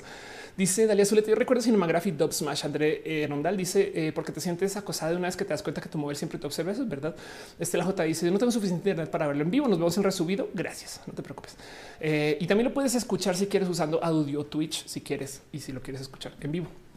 Pero bueno, el tema em, es que justo, digamos que en esa época cuando se está debatiendo si Vine iba a ser gran parte de Twitter o no, lanza entonces Instagram con este golpazo que fue lo que comenzó a destrozar Vine lanzó video en su app. Y todavía el tema de video en Instagram es como que raro de procesar y entender. Porque en ese entonces era solo un puedes subir video a Instagram, no puedes subir en vez de una foto, subir video. Y se los prometo que la banda dijo que si es una red social de fotos, o sea, para qué? Pero de todos modos, pues nada, se volvió parte de la red social y hoy en día no es requeta normal, tan normal que ahora hay Instagram TV y tan normal que ahora hay stories. Stories es una cosa rarísima. Yo siempre he dicho que las stories de Instagram deberían de ser su propia app, porque stories, si lo piensan en la usabilidad, es entras a la app y luego vas a las historias. Es como, es como si fuera que a lo mejor es el atractivo también, no es como si fuera entrar un antro underground de esos que tienes que pasar como a través de un refri dentro de un antro que está ahí como dando la calle y que tienes que decirle un güey la clave para entrar, porque es como si tuvieras una app dentro de otra app para hacer cosas que no necesariamente tienen nada que ver con lo que estás haciendo en Instagram. Tú puedes usar Instagram solo a base de historias y sin subir una sola foto y todavía tener un uso entero de Instagram. Entonces, el mero hecho de que Instagram haya lanzado el que pueda subir videos fue así como un golpetazo para, para Vine, porque además permitió que se subieran videos de más de seis segundos. Y justo del otro lado, Twitter tenía un desorden sotototototote eh, con el que iba a hacer con sus propuestas de video. Ya nomás esta gráfica. No solo lanza Twitter, eh, eh, no solo Twitter corporativo lanza Vine, sino que en lo que va creciendo Vine lanza luego Twitter Video. Twitter Video es una propuesta por aparte para que tú puedas hacer video desde la aplicación. Pero espera, no que ya tenían Vine, entonces ¿por qué no añaden Vine a Twitter? No, hicieron Twitter Video. Y luego Em, entonces, bueno, adquirieron Niche, que es otro cuento que luego les cuento, pero luego adquirieron Periscope. Periscope es para hacer transmisiones y entonces ya tenemos Periscope, Twitter Video y Vine. Y, no son la misma cosa. Es como cuando hablamos de Google, que tiene Google Duo, Google Hangouts y Google Meet para hacer videollamadas las tres. Y, y entonces te quedas con un poquito de, pues, güey, ¿cuál va a ser? ¿No? ¿Qué va a pasar? Y desafortunadamente creo que yo, yo creo que eso también le dio en la madre a Vine. El mero hecho de que Twitter los apoyaba, pero no, pero los Vine no se querían integrar con Twitter, pero sí, saben. Em, de hecho, eh, en el eh, esto cuando fue en el 2015, luego Twitter lanza video nativo. Entonces tú ya podías hacer pequeños videos ahí directos de la app. Y yo creo que esto de paso también le dio en la madre a un chingo de apps. ¿Se acuerdan de Meerkat? ¿Les tocó usarlo alguna vez? Meerkat, vamos a ver, seguramente todavía existe. Eh, pero bueno, Meerkat es esta app. Este, una, pues, aquí está Meerkat en español. Vamos a ver si en inglés conseguimos el este. conseguimos el logo. Pero bueno, Meerkat es una app que justo fue como esta propuesta de hoy puedes tener eh, este. Aquí está el loguito nomás, lo, lo, que les quería mostrar. Puedes tener video en tu, en tu teléfono y esto era nuevo, saben? Entonces luego Twitter le dio la madre a eso, justo ofreciendo video nativo. Eh, y lo que decidió hacer Vine, no sé si fue una buena jugada, pero volviendo a ese cuento de Niche, que es esta cosa que aparece acá en el 2015, Niche es una, eh, una empresa de administración de talentos, o sea, una empresa de management. Em, y justo no venían del mundo digital, pero Twitter compró Niche y se lo aumentaba y le dije, tú arregles desmadre, tú haz que, tú haz que Vine de dinero. Que si lo piensan, está chido si eres influencer, ¿no? De repente Twitter te dice yo te voy a conseguir dinero a ti. Wow, qué chido. Pero del otro lado se la jugaron como negocio por monetizar a los influencers y no a Vine. Y eso también yo creo que también fue un golpazo así, así como con, así con un cuchillo caliente güey, al, negocio que era Vine, porque no se la estaban jugando por la plataforma, no lo que están diciendo es güey, hay gente que se volvió súper famosa, saquemos varo de ellos y ellas, pero esas personas también están en otras plataformas y eso es tema. Dice tía letal, eh, ¿cómo que estos videos se verán afectados por el uso de tecnología como los hologramas y la red virtual? Wow, eh, eh, pues depende, no? O sea, cómo se creen, cuáles son las apps para hacer ese tipo de tecnologías en el futuro. André Gerondel dice: Vamos a hablar acerca de cómo muchísimos usuarios en las redes sociales son literalmente perfiles de personas fallecidas. Sí, de hecho, va a llegar un momento donde la gran mayoría del contenido en YouTube va a ser de gente de cesa, oxisa, muerta, perdida, desaparecida, que lo que hay activo y eso va a ser raro de considerar, no? Este, filosóficamente hablando. Dice Denis Palacios, en Ecuador se critica mucho que las personas usen TikTok. Para las personas a usar TikTok es sinónimo de gay. si usas TikTok, eres gay en Ecuador. Qué divertido, güey. Es un buen modo de salir del closet. Rosy Sierra dice que si tengo Discord hace rato no uso el Discord de roja, de hecho, pero, pero sí había un Discord por ahí, pero, pero lo dejé de usar este por nada, por tonta. Sam Sánchez dice: Siento que TikTok no morirá tan rápido, ya que al final de cuentas es como YouTube en versión corta o Twitter. Existen hilos de historias, vivencia, comedia, tutoriales. Está muy a la vanguardia. Ya voy al por qué funciona TikTok también, pero bueno, nomás volviendo al tema de Vine y para nomás darles el, que fue lo que remató a Vine, porque quiero desarmar la leyenda de que Vine se fue porque era malo. No, Vine se fue porque estaba mal administrado. Justo después de este desmadre de que, o sea, Twitter les compra, em, pero entonces hicieron varias opciones de Twitter y las competencias estaban haciendo cosas cool y, comenzaron ellos como a pelear con Twitter internamente. Eventualmente, el, uno de los cofundadores de, Vine se va. Esto es en el 2014. Adiós, bye. Saben que ya saben, adiós, me largo. Quédense con su desmadre. Yo ya tengo mi dinero de lo que me dieron por comprar Vine y huyó. Y entonces Vine se quedó por un buen rato sin CEO sin presidencia. Y en ese tiempo justo fue cuando apareció como el boom de Snapchat y fue cuando aparecieron ahí sí las stories y fue cuando aparecieron, saben, como que tantas cosas en este mercado que Vine no estaba innovando. Vine se quedó con lo que había desarrollado para el 2013 para un mundo donde no había redes sociales de video y de repente llegó la competencia y estaban ellos ahí navegando como que sin a donde les lleve la marea básicamente. Em, en ese desorden justo fue cuando eh, eh, varias personas influencers que estaban en la plataforma que se hicieron que yo no sabía que se habían hecho ahí, pero pues por ejemplo, no sé, Lele Pons este fue parte de eso. Yo no sabía que Lele Pons era parte del mundo Viner, no? Yo, pensaba que era una persona que se creó en otro lugar y, pues bueno. Em, el punto es que ya cuando estaba a dos de morir Vine o a desaparecer, Twitter como que de no, no, no, no, no, le vamos a añadir para que puedas hacer este eh, videos de hasta 140 segundos, porque guiño, guiño, 140 caracteres, no? Pero ya la verdad es que estaba a dos de morir y San se acabó. Wilbur dice como las risas en enlatadas que son pura gente muerta. Sí, ¿eh? ya para Gamer 01 dice Snapchat ya tenía las historias. Instagram se las adueñó. Al principio, todos los que sabían historias de Instagram decía para qué si esto está en Snapchat. Ahora todos usan historias de Instagram y nadie se acuerda de Snapchat. Es curioso. Bueno, y eso porque tú eres una persona que usa Instagram. Habrá gente que usa las stories de WhatsApp y, no sabe que en Instagram hay stories. No es más, hay historias de Facebook. O sea, Instagram es de Facebook, pero Facebook tiene historias y funciona por aparte de las historias de Instagram. Es como voy, es neta, no, pueden compartir bases de datos una vez, sabes? No preferimos tener todo por aparte porque, en fin. Em, dice Fabián Ramos, lo único que le salen comerciales cada dos fotos en Instagram. Hay demasiada publicidad. Depende de dónde vivas. Igual y si vives en una zona donde este, eso se maneja así, pues es muy probable. O si la red social sabe que tú interactúas este, con los comerciales, entonces capaz te las muestra más también, ¿no? Pero bueno, como les decía justo, es una lástima que se haya ido Vine, porque, porque pues nada, yo, o sea, vean de nuevo, Lele Pons, Logan Paul, este son, eh, son, son personajes, no es como que digo, no, es como que diga me muero por el videos de Logan Paul, pero es de pues es gente que se hizo en Vine y yo conozco muchas personas que originalmente eran Viners y, y pues yo creo que parte del tema ahí es que justo lidia más bien con el cómo las, pues las redes sociales son empresas de todos modos, saben? Entonces depende de lo que te ofrezcan, depende de lo que hagan y siempre van a estar cambiando. ¿Se acuerdan cómo era Twitter en el 2012? Saben? Y había cosas que no tenían. Es más, ¿se acuerdan que Twitter tenía 140 caracteres de límite y ahora tenemos 280? ¿Se acuerdan que Twitter no tenía hilos? Es más, si tienen la edad, ¿se acuerdan que Twitter no tenía retweet? Piensen en eso. Bueno, no más para cerrar un poquito la historia de lo que pasó con Vine.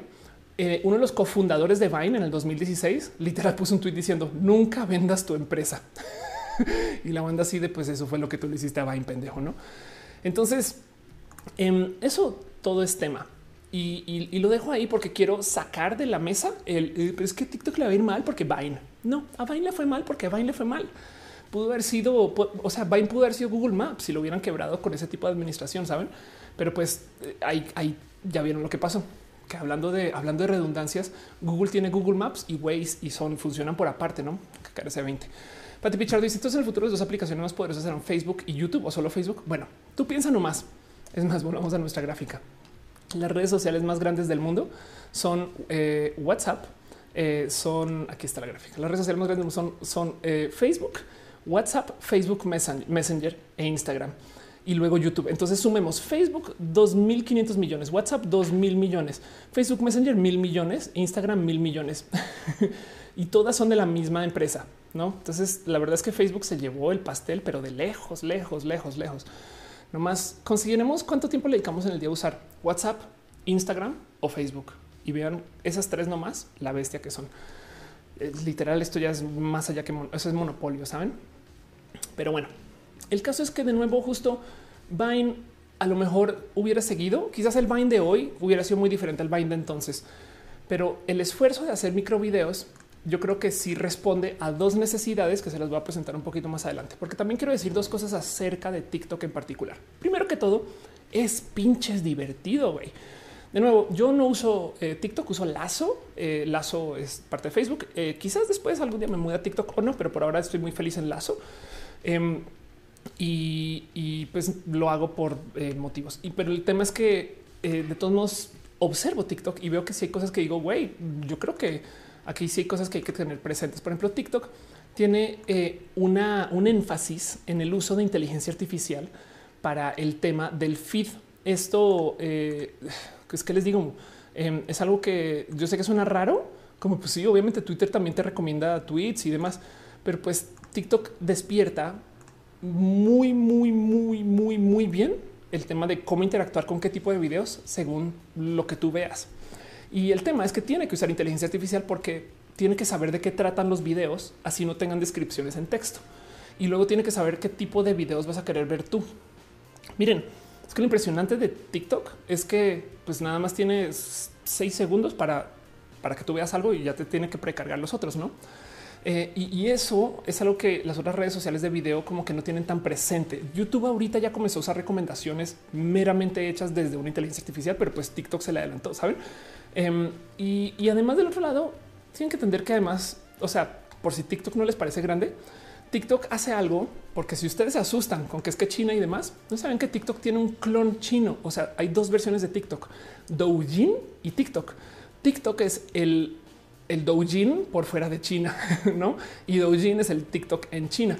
Em, eh, básicamente es eh, la app más usada, casi casi, pero el tema es que tienen un enfoque diferente para China que para el resto del mundo. Y esto de paso ninguna empresa lo había hecho así como que Google es famosa por tener resultados diferentes en China que en el resto del mundo. No te esconde cosas de la masacre de Tiananmen y no sé qué famoso. Pero en este caso, literal es güey, hagamos otra app que tenga otro nombre y, la soltamos en China, pero la misma.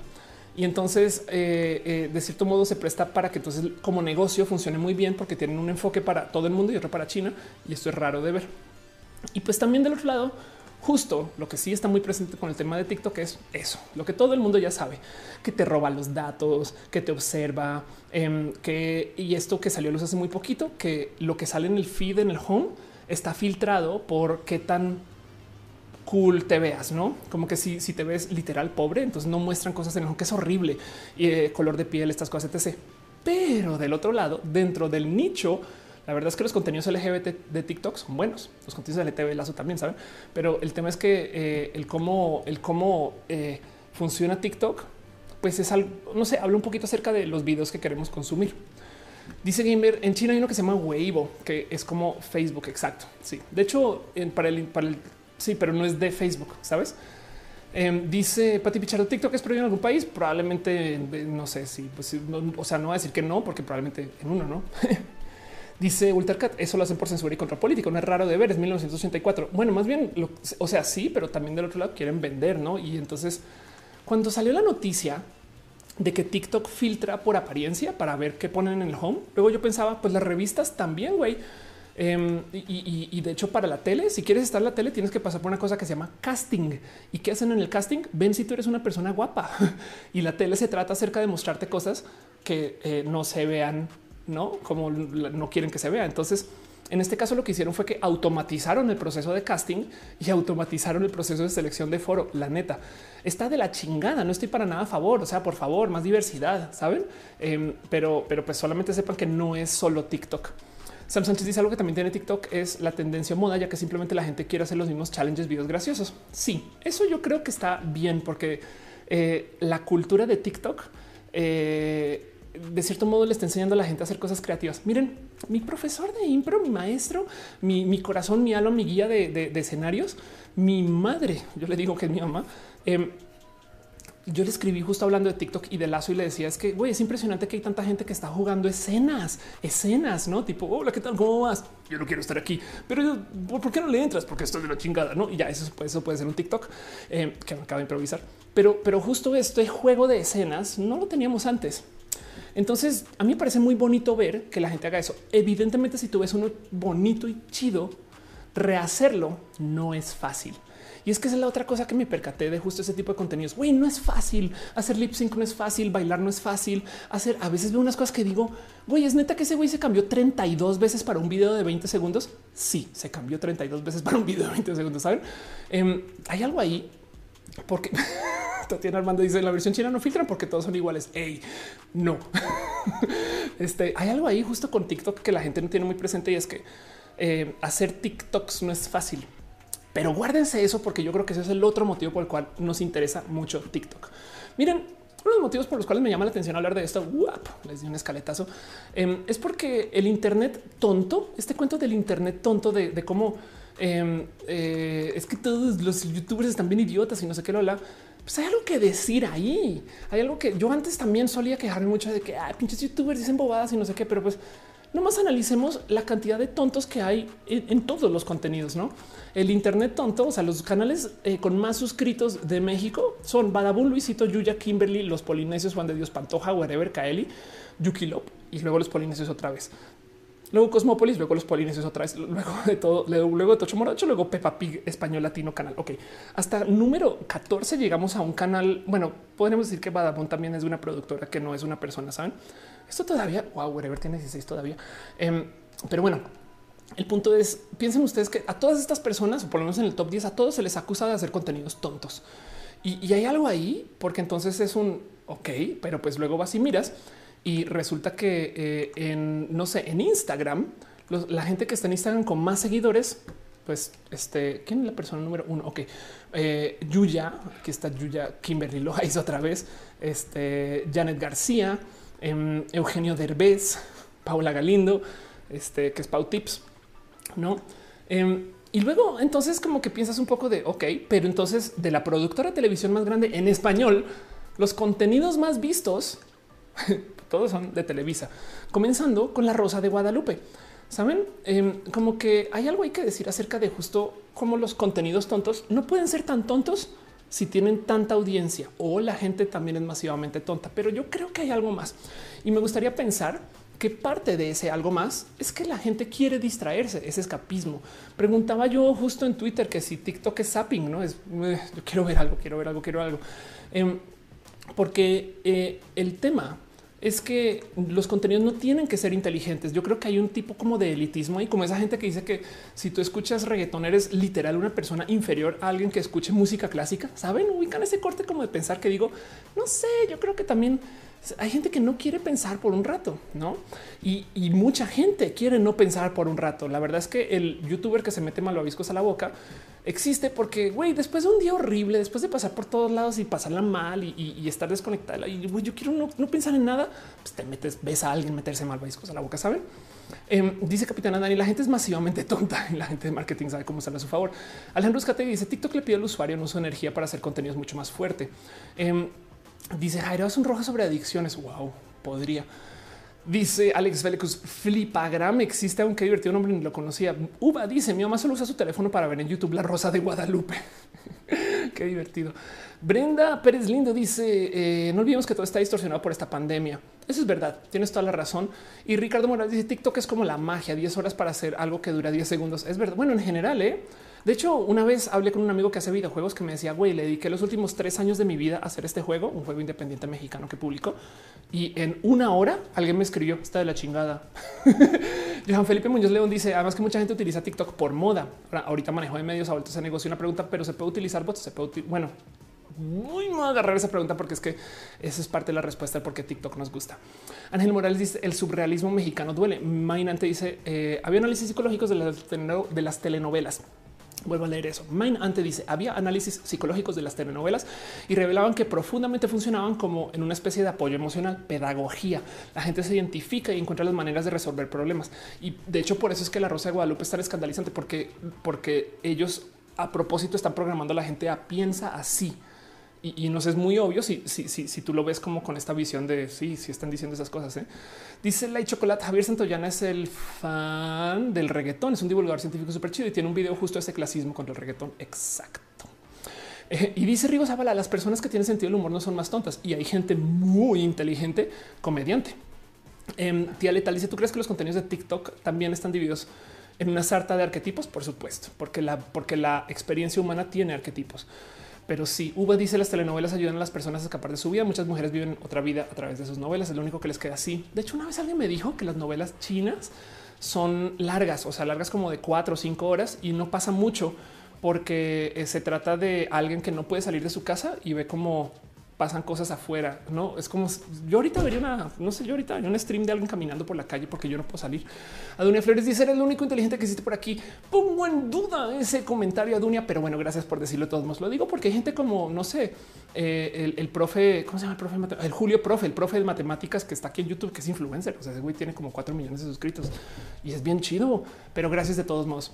Dice por el piropo. La locura dice: Muchas apps se consolidaron por esta pandemia. En mi ciudad, todas las de entrega de comida no se usaban para nada eh, el Zoom y el TikTok. De hecho, en la pandemia anterior, en el 2009, creo, yo recuerdo que antes de esa, eh, y si hubo cuarentena, no? Antes de esa cuarentena, me era muy difícil decirle a la gente que tengamos reuniones por Skype.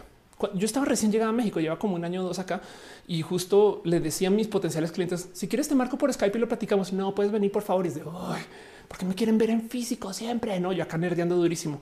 Saliendo de la cuarentena, güey, llamadas por Skype para todos lados y se volvió normal. La gente aprendió.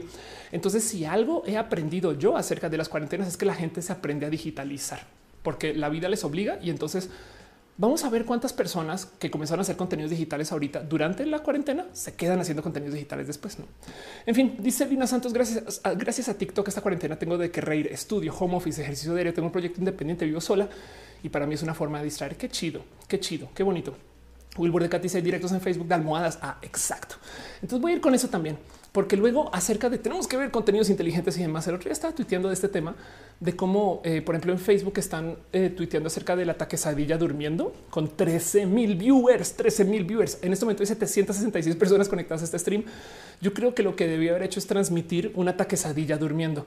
Em, y este, eh, este como que fenómeno me parece tan pinches entretenido como que hay cosas raras que está haciendo la gente. Y pues sí, de acuerdo, está bien. Tenemos el lente de la cuarentena para rematar. Estamos extra encerrados.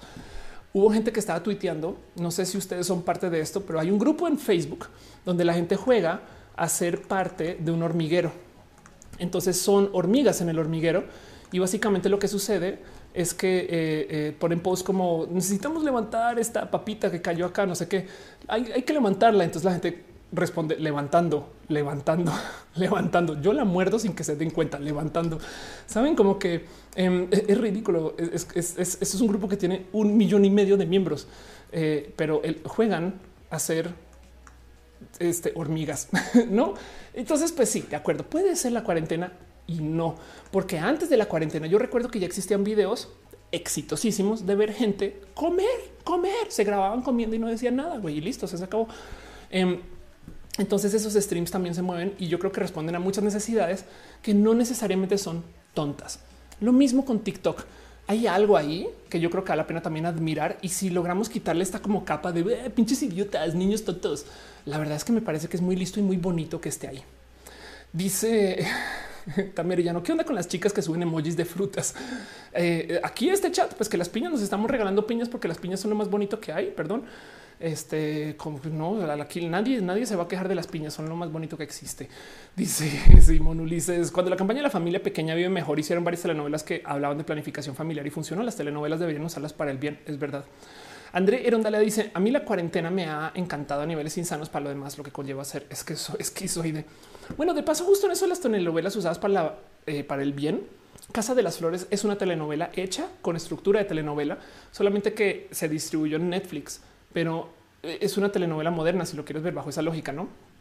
Dice Marco ¿cómo se, ¿cómo se digitalizó la gente con la pandemia de la gripe española? Es, bueno, ok, este, en ese entonces a lo mejor aprendieron a usar la pluma. este dice Miriam que eh, te veo desde España. Nos conocimos en un evento en Málaga. Wow, qué chido, extraño Málaga. Fue un evento muy bonito, Miriam. Eh, y qué lástima que este año no. Bueno, en fin, pero que gracias por venir acá. Ramírez Julio dice TikTok no es lo mismito que fue Vine. No entiendo por qué murió Vine y TikTok explotó. Lo acabo de explicar después de una hora de stream, pero el punto es que Vine estaba muy mal administrado y TikTok no.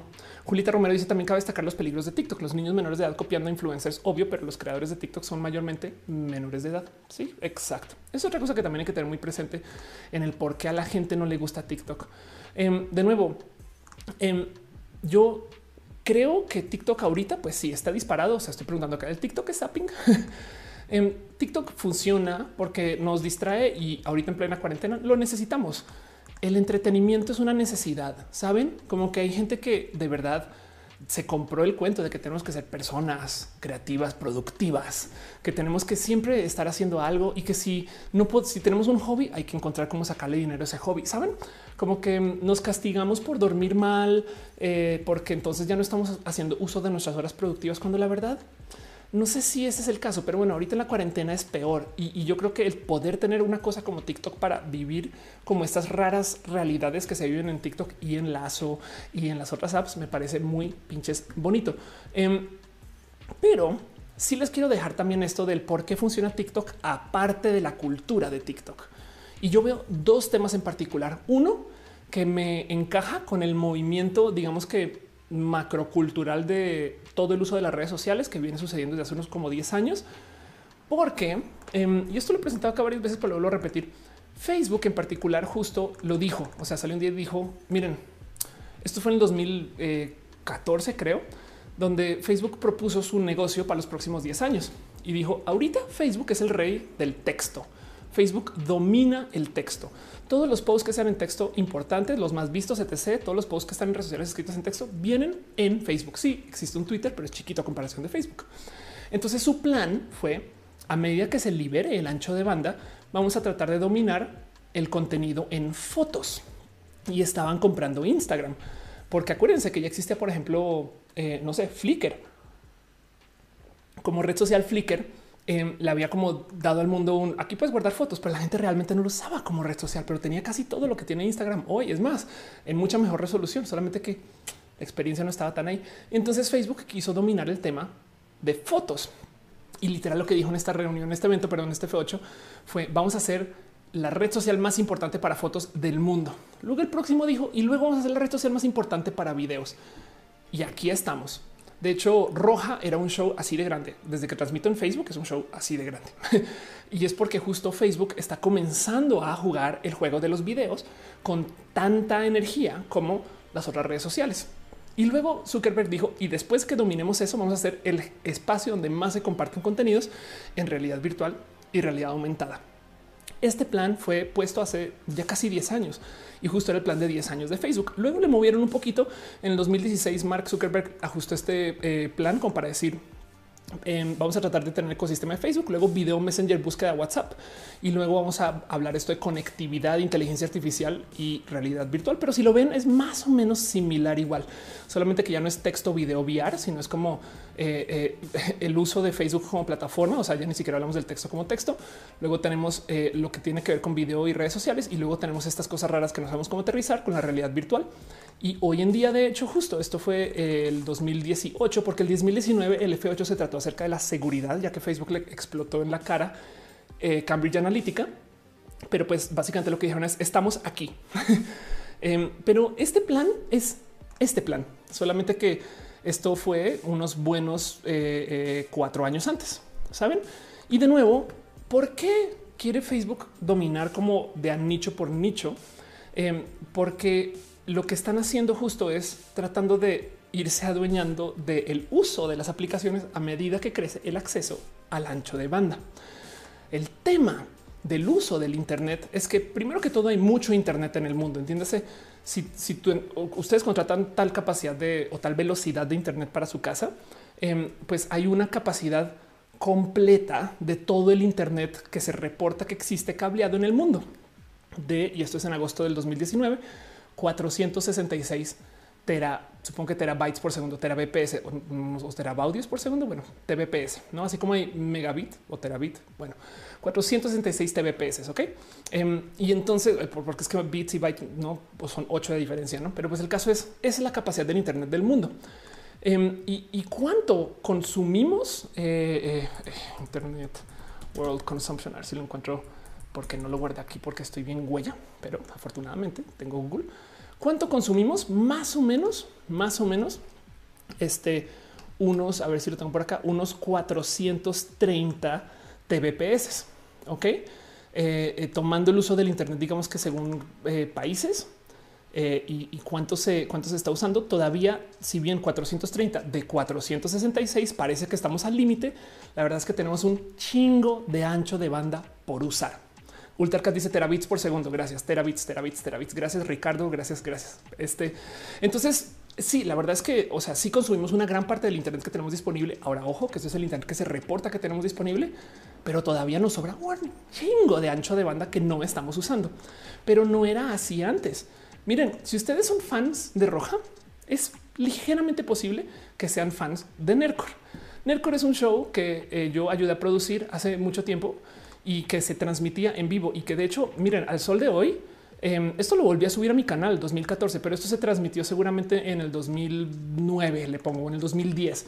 Este video que viendo seguramente se transmitió en el 2010, máximo 2011 pero se transmitía a esta calidad. Ahí estoy de paso y, y nomás a veces me da un poquito de güey, la calidad de esa transmisión era mejor que la calidad de mi transmisión de hoy, no? Y esto fue hace ya 10 años. Yo tengo 10 años de hacer roja. Para la gente que dice que tu show se ve muy pro, ¿cómo lo hiciste? Pues güey, llevo 10 años de hacer esto.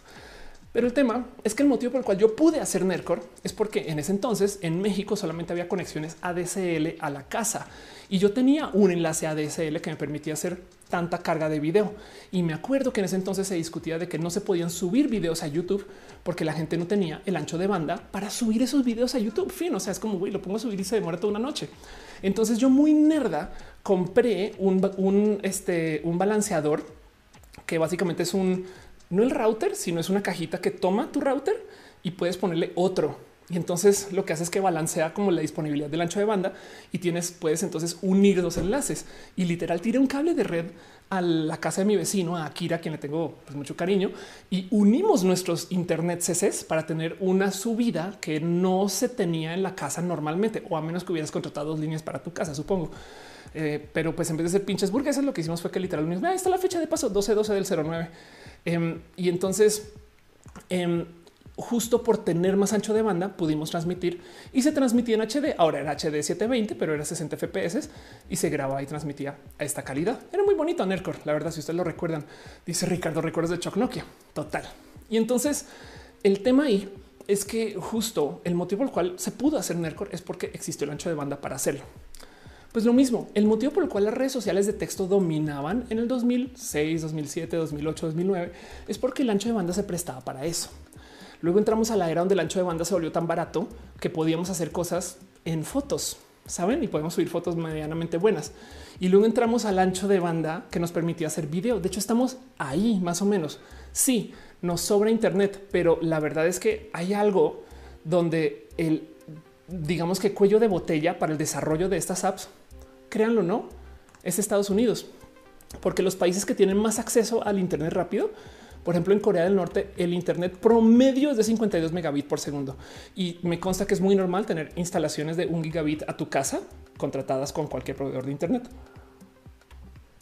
Japón también tiene Internet sumamente rápido. Y por si quieren ver Noruega, Canadá, este, Singapur, Australia, España está número 20. Vamos a ver dónde está México. Estados Unidos es número 30, este, con 21 megabits por segundo. Eh, Colombia número 10. ¿Dónde está México? no, te veo México. Voy a buscar México con el buscador. Este aquí estás. México está número 43. Ok, con una eh, velocidad promedio de 14.9 megabit por segundo. Si ustedes están contratando Internet por menos de 14.9, sepan que están por debajo de la media. Pero bueno, como sea, el punto es, por ejemplo, para hacer un roja, como lo estoy haciendo yo ahorita, yo estoy transmitiendo con un enlace de subida que ojalá y me permita hacer más o menos 10 megabits por segundo para que yo pueda transmitir esta calidad que es Full HD a 60 FPS. Eh, y no es más, no necesito más. Ahora yo contrato una cosa de como 300, pero eh, eso en ese entonces era mucho más difícil. Así que se permitió gracias a que pudimos unir nuestros enlaces. Y lo digo porque ahí les mostré justo los países más conectados, Corea del Sur, Noruega, Canadá. Y del otro lado, todas las startups del mundo, casi, casi, casi, casi, casi, casi menos así contados ejemplos, están en Estados Unidos. De hecho, hay un tema en que hay muy poquitas startups europeas, por ejemplo, que también tienen buenos enlaces al Internet. Y eso tiene que ver con la cultura del startup y las leyes laborales europeas. Em, motivo por el cual, por ejemplo, cuando apareció Rappi en Colombia, es de qué una startup colombiana. Wow, saben, es raro. La gran mayoría aparecen en Estados Unidos y el problema es que Estados Unidos tiene muy mal acceso al Internet porque tiene cultura monopólica del Internet. Y entonces, en un mundo donde podríamos tener eh, Ethernet de gigabit a la casa como parte de nuestro servicio, Em, la verdad es que lo máximo que se puede hacer es apps que hagan uso de la tecnología del mercado más grande que es Estados Unidos. Cuando yo estaba justo trabajando con Nercor, había un desarrollador bien cool con el que trabajaba aquí de, amigos, de paso una gente que se llama Rhizomatics. Em, que voy a buscar Rhizomatics así rarísimo, así como de lejos, a ver cómo que puedo encontrar. A ver si busco Rhizomatics en video, quizás se aparezca algo más bonito. Em, y lo que hacen es eh, hacen todo tipo de creatividad digital, no son artistas y han hecho todo tipo de campañas rarísimas. Y entonces, eh, eh, no sé, pues, tienen tres semanas, dos semanas, no sé qué chingados mostrarles, pero, pero pues hacen arte digital justo.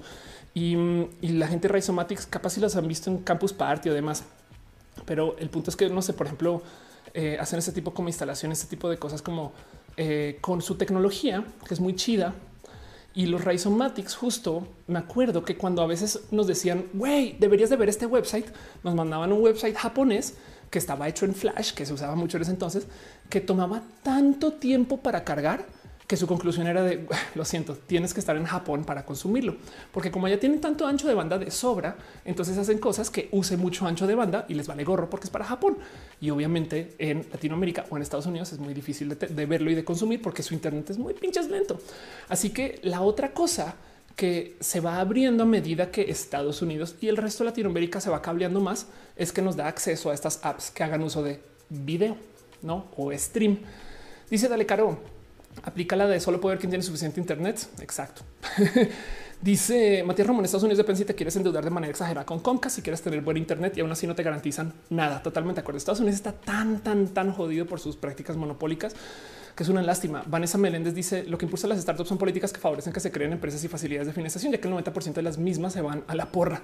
Es verdad, pero el tema es que justo en Estados Unidos, donde se da el mercado más favorable para crear startups, eh, a ver, es como si tú fueras, si tu startup fuera a hacer coches que compitieran con Ferrari, pero en el pueblo donde estás trabajando no hay autopistas. Entonces luego llega un momento que dice, sabes que mejor va a hacer camionetas, sabes? Y entonces la banda se acostumbra que hay que, hay que consumir camionetas y el marketing te dice consume camionetas. Claro, camionetas es lo que hay que hacer. Y, mientras tanto, los europeos con esas autopistas así inmensas para andar a 800 mil kilómetros por hora se voltean y dicen, pues güey, podrían usar de estos coches, no? Pero no el tema, hablando de la superautopista del Internet, que es un término que no escucho hace muchos años, pero el tema es eso, que justo lo primero que sucede con TikTok es que TikTok también comienza a explotar porque el ancho de banda en Estados Unidos lentamente se va volviendo más barato y más accesible porque los mismos monopolios dicen vamos a abrirle la llave un poquito más, ¿no? Y entonces ahora estas redes sociales en video pues hacen sentido. Dice en el chat Pati Pichardo, eh, ¿Te acuerdas de las USB que tenían internet? Eh, eh, sí, eran, no eran, no eran USBs con internet, eran este, antenas, no eran, eran, eran modems, no? entonces eran modems con una tarjeta SIM y, ya, pero no creo cómo se llaman, pero sí eran como un servicio de Telcel, estas cosas, no? Dalia Zuleta dice fan de Nercor. Han cambiado muchas cosas de eso. Increíble recordarlo total. De hecho, miren, yo le dedico mi, mi show a Nercor siempre en las lecciones. Me da una lástima que Leo no haga tantos contenidos. Akira sí. De hecho, Nercor se sigue haciendo. ¿eh? Pero, pero roja es eh, Nerco Reloaded, básicamente. André Rondale dice otro factor que hace TikTok mucho más adictivo es que la gente ha comenzado a subir micro contenido educativo. Sí, eso es verdad. Tienes toda la razón. Oscar que dice que hay de Critical Beats que no he vuelto a hacer cosas con él. Dice Gamer que no he vuelto a hacer cosas con Alina, perdón pero sería chido de vez en cuando. Eh, eh, o Critical Hit debería también volver a hacer cosas de, videojuegos. Yo dejé de hacer cosas de videojuegos para simplificar la cantidad de ofertas porque quiero hacer muchas cosas en la vida.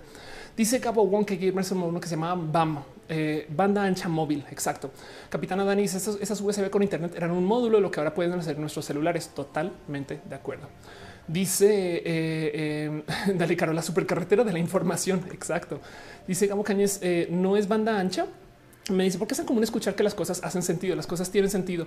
Porque yo aprendí a hablar español hace meses y soy bien idiota porque toda mi educación fue en inglés. Viví en Estados Unidos, viví en Australia eh, y, me enfrenté con aprender español hace muy poquito. Y entonces tengo una cantidad de cosas que se dicen en inglés, dichas en español y soy horrible con eso. Y agradezco mucho su paciencia y cuento con también un poquito su cariño para que me dejen eh, nomás tirar las palabras ahí a ver si algo les hace sentido. Pero les prometo que yo también trabajo sobre mis muletillas.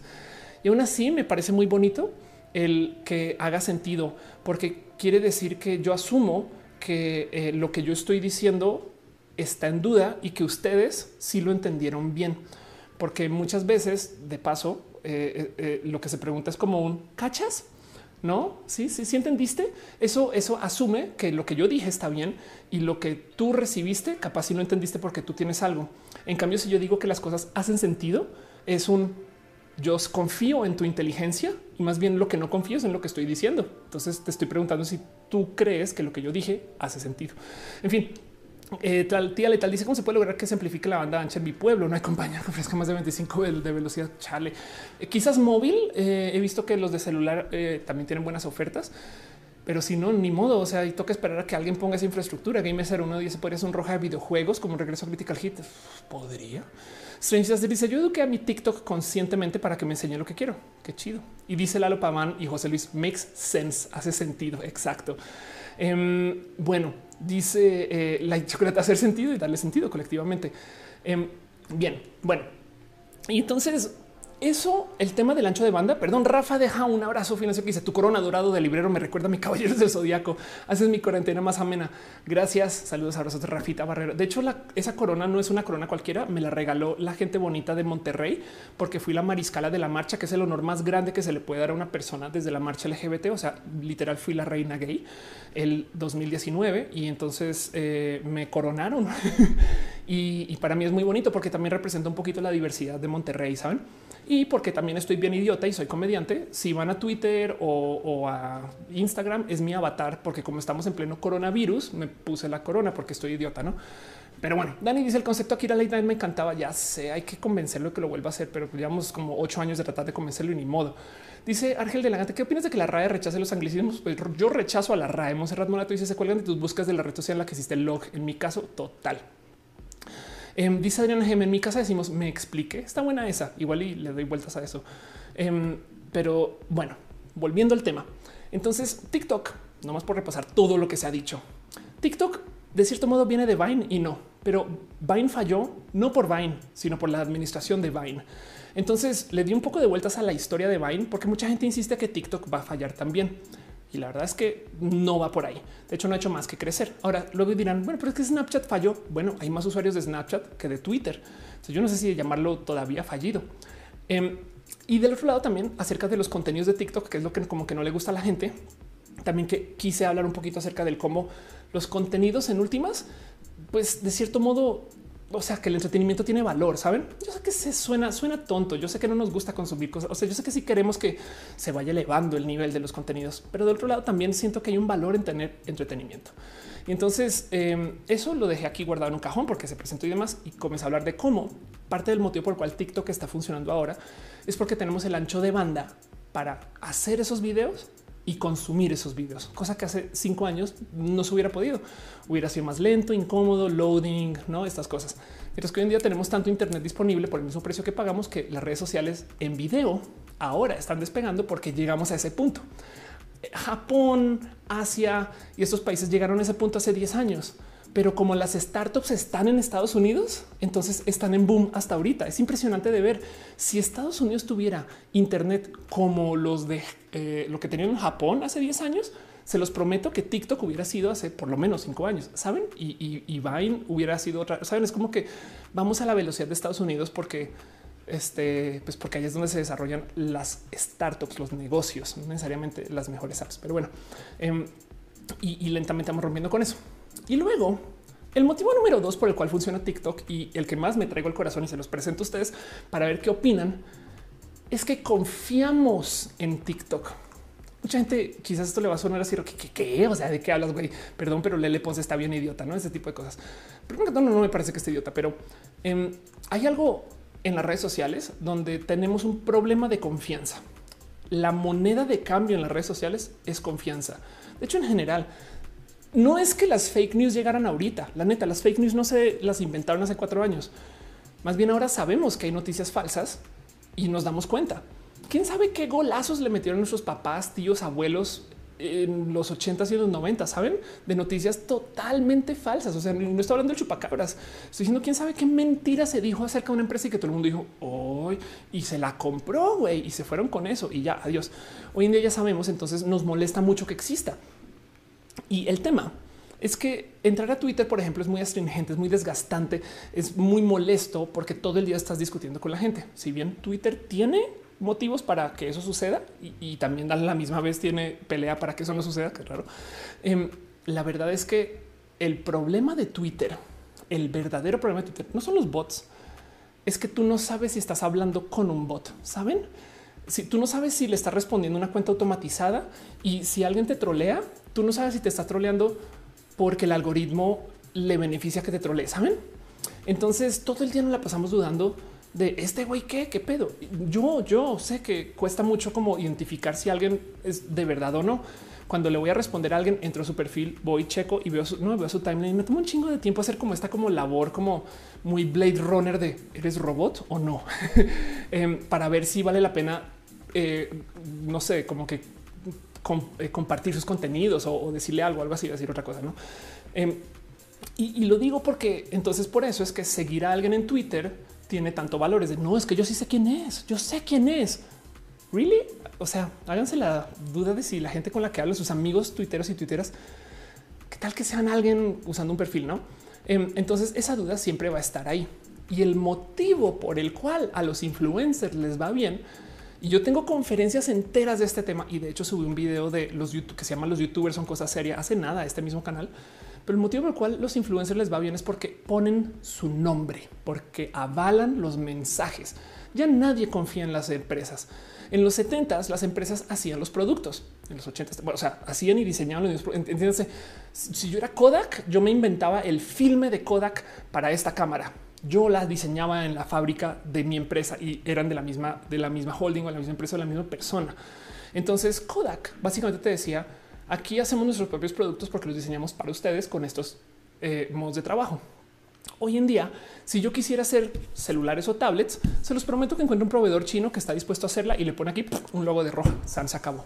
Y si yo decido hacer eso y hígado de pato en el chat decide también, perdón, hígado, te voy a usar un ejemplo, pero el hígado de pato decide hacer también una tablet con su logo y venderla en su stream, yo tengo trampa porque tengo más seguidores en Twitter que Hígado, con todo y que Hígado es una persona que es un amor de ellos y le tengo mucho cariño y amor, pero lo digo por ejemplo, ¿saben? Entonces, ni, ni, ni él ni yo hacemos la tablet, la tablet la hace alguien más, pero tú no te enteras. Y, es tan presente eso que vayan y miren, por ejemplo, sabían que su iPod tiene créditos y dice fax ahí en los créditos dice dónde se fabricó. Es más, los dispositivos de Apple todos dicen diseñado en Cupertino. este, pero se fabrica en otro lugar. Em, y eso sucede con tantas cosas. De hecho, por eso es que todo el mundo puede hacer celulares androides. No es como que tú consigues un proveedor y pegas todo y salió. Por eso de repente hay teléfonos Android de, Ferrari. Saben por qué? Porque Ferrari no está haciendo el teléfono a fin de cuentas.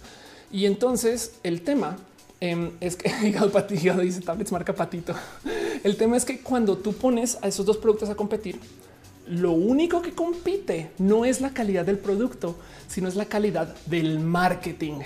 Hoy en día el diferenciador de los productos no es el producto, es la comunicación del producto. Es uy, cómo llegamos a esto, no? Y es porque gracias al outsourcing y a las fábricas y al que podemos traer cosas de lejos, este eh, pues se puede dar esta situación. Adilen de León deja un abrazo y dice gracias por tanto. gracias por acompañar y ser parte de esto. De verdad. Ricardo Morales dice marca personal. Exacto. Entonces, como nadie hace nada, es posible, o sea, las fabrica, pues ninguna empresa hace los productos que vende. Entonces les dejo este pensar. ¿No les ha pasado que quieren devolver un producto que compraron porque está defectuoso y les dicen, ah, no, no, no, no, no, eso con la tienda no es, sino llévalo con la manufactura? O sea, si vas a pedir una garantía, te dicen, ve al espacio de la garantía. ¿no? Entonces tú si llevas tu laptop a otro lugar, ¿no? Y, allá capaz y te dicen, no, no, no, no, no, tienes que ir con otro, ¿no? Y, es porque como que nadie se decide de dónde es, ¿no? y resulta que en últimas capaz y lo que se dañó es una tarjeta madre que ni siquiera la hace el fabricante del laptop. Entonces, el tema es que como nadie hace sus productos, sino que todo es como outsourciado y viene de otros lugares y simplemente le están poniendo un logo encima y llévese. Entonces las marcas pues no se responsabilizan mucho por lo que te venden la neta. Y hoy en día mienten más que nunca. Solía ser que en una época las marcas tenían justo ese, esa reputación, no 50 años de hacer esta licuadora, no? Y hoy en día es cualquier licuadora hecha en China, pone el logo bye.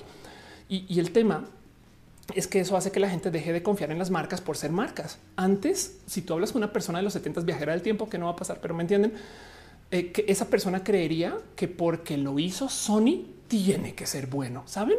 Hoy en día es como de no, no sé, ¿eh? capaz y no sé, sospecho. Y entonces, ya que las marcas no tienen valor, o sea, sus nombres y además la otra cosa es que de repente aparecen un chingo de marcas virtuales. O sea, como que Virgin Mobile es un proveedor de celular, no que dónde está su red? No tiene red, ya que las marcas son virtuales y ya que las marcas no hacen las cosas. Entonces, lo que avala que si la marca es buena es gente. Y les voy a decir un dato que puede que ustedes no tengan presente. Por si ustedes se preguntan por qué funcionan los influencers y tengo un video largo del tema, es que la gente confía en los influencers como si fueran literal sus propios amigos.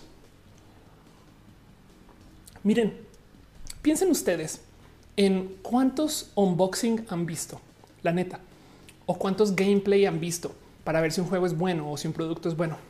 Imagínense ustedes lo que es lanzar un producto para Apple. De repente Apple dice, vamos a hacer eh, un evento donde vamos a decirte a ti de qué va el celular, ¿no? Y este celular que desarrollamos ahorita tiene tales eh, capacidades y tiene tales diseños y de paso eh, está hecho por tal persona y le presentamos a la persona y entonces elegimos esta cámara porque tiene tales productos adentro y formas y tamaños y materiales y elegimos estos lentes porque estos lentes son los mejores para no sé qué y le dedican, o sea, fácil, fácil, fácil, fácil, dos horas a darte todos los pormenores del producto a detalles que tú dices, ya, ya, ya, déjeme, ya, adiós, bye. Como si eso no fuera suficiente. Las tiendas de Apple son lugares para hacer demos. Tú puedes ir y tocar el producto, tener las manos. Es de ah, no mames, si existe, no mames, y lo, y lo, puedo golpear, si lo puedes golpear y lo puedo tocar, si lo puedo tocar. Em, porque no necesariamente te quieren vender, quieren que tú lo veas y que lo tengas en tu mano. Y luego, pues sí, la verdad es que sí pagan vallas espectaculares, anuncios en la tele. Y de paso, no es accidente que tantas personas en la sitcom y tantas personas en, las novelas casualmente tengan iPhones, saben? Eh, eh, o relojes así. Y entonces Apple gasta un chingo de dinero en todo eso, un chingo de dinero y esfuerzo. Pero el momento de decidir que si un producto es bueno, por lo general viene del que tú veas un unboxing. Porque el güey que saben como que imagines millones de dólares gastados allá en ese marketing para que tú digas, no, pero vamos a ver qué dice Carlos González de unboxings de youtube.com. ¿Saben? Como que eh, eh, eh, le damos más peso a que un güey diga, ay, pues sí está chido, ¿eh? está pesado, está bueno, o sea, se siente, está, chido, está chingón, ¿eh? Damos más peso a eso que a esto. y es porque sabemos que las marcas hacen marketing, ¿saben? Como que del otro lado, este eh, el, tema con, cómo se presentan las marcas, porque igual, dices, igual ni siquiera hicieron el producto, saben? O igual lo están desarrollando y no sé qué. Entonces necesitamos que una persona, un tercero, que evidentemente, por favor, a estas, personas les pagan, me incluyo. Em, pero, pero justo se necesita que un tercero, que un ser humano real nos diga que está chido. Entonces, de nuevo, entra este tema de la confianza. ¿Por qué nos gusta TikTok? porque es que las redes sociales en texto colapsaron el momento que aparecieron bots de texto. Esto que nos presentó Zuckerberg está bien chido porque pues ahora sí Facebook domina el texto y por eso mismo entonces hay inteligencia artificial que puede escribir texto bien pinche cool, bien, bien pinche cool. Es más, eh, GPT-3, vamos a ver si, si lo encuentro rápido. Eh, ¿Dónde uso GPT-3? Ok, GPT-3 es eh, una inteligencia artificial que apareció hace nada eh, donde que está en Open AI, donde tú le puedes dar como que básicamente cualquier texto o cualquier base de texto y el solito em, te genera textos completos. Es un generador de posts en blog. O sea, hoy en día tenemos inteligencias artificiales que pueden escribir posts en blog coherentes para que tú puedas tener un blog que se actualiza de modos automatizados con fake news felices. Y entonces el tema es que en Twitter todo el día estás leyendo cosas que no sabes si pasaron o no, o no sabes si se dijeron o no. Saben como que Twitter tiene, tiene un problema de bots horrible eh, con el cual batallamos por todos lados. Entonces tú realmente nunca sabes con quién estás hablando en Twitter. Y mucha gente saltó a Instagram por eso. Porque una cosa es hacer un bot que te escriba cosas para Twitter o cosas en texto. Otra cosa es hacer un bot que salte la cuerda para una story. De hecho, los snaps técnicamente son reales porque en una época no podías subir fotos de tu carrete. Tú tenías que tomarlo ahí tal cual. Entonces te obligaba a que fuera cándido acá tal cual. Miren, todas las fotos traen un factor de falso. Se lo superpongo. Bueno, no todas. Hay fotos cándidas, pero ¿cuántas veces han sonreído para una cámara? Piensan en esto. Chis. ¿Cuántas veces han cambiado? O sea, pueden estar acá, güey, trabajando. Te va a tomar una foto. ¡Ah! eh, hola, trabajando. Saben, e, el mero hecho de que tú cambies tu actitud para la foto implica que la foto ya trae un efecto falso, no? Y es cultural. De paso, sonreírle a la cámara. Entonces, hay algo ahí donde los videos cándidos que nos presentó las stories de Instagram o Snapchat, pues de cierto modo nos presentaron a personas en su acto natural. Rafita Barrera dice siempre he querido preguntar sobre Bohemian Groove. ¿Sabes si es real? No sé de qué me estás hablando para poner acá en buscar todos Bohemian Groove eh, o Grove, perdón, Bohemian Grove, Bohemian Grove, México, el campamento secreto de los ricos. Wow, que no tengo la más mínima idea, pero pues sabes que sí, muchas cosas de estas personas en la vida en general. O sea, estas cosas sí pasan, no? Eh, y, si suceden, pues qué te digo, eh, todo lo demás sería leyendas, no? De, porque si no hay información, pues, pues en fin.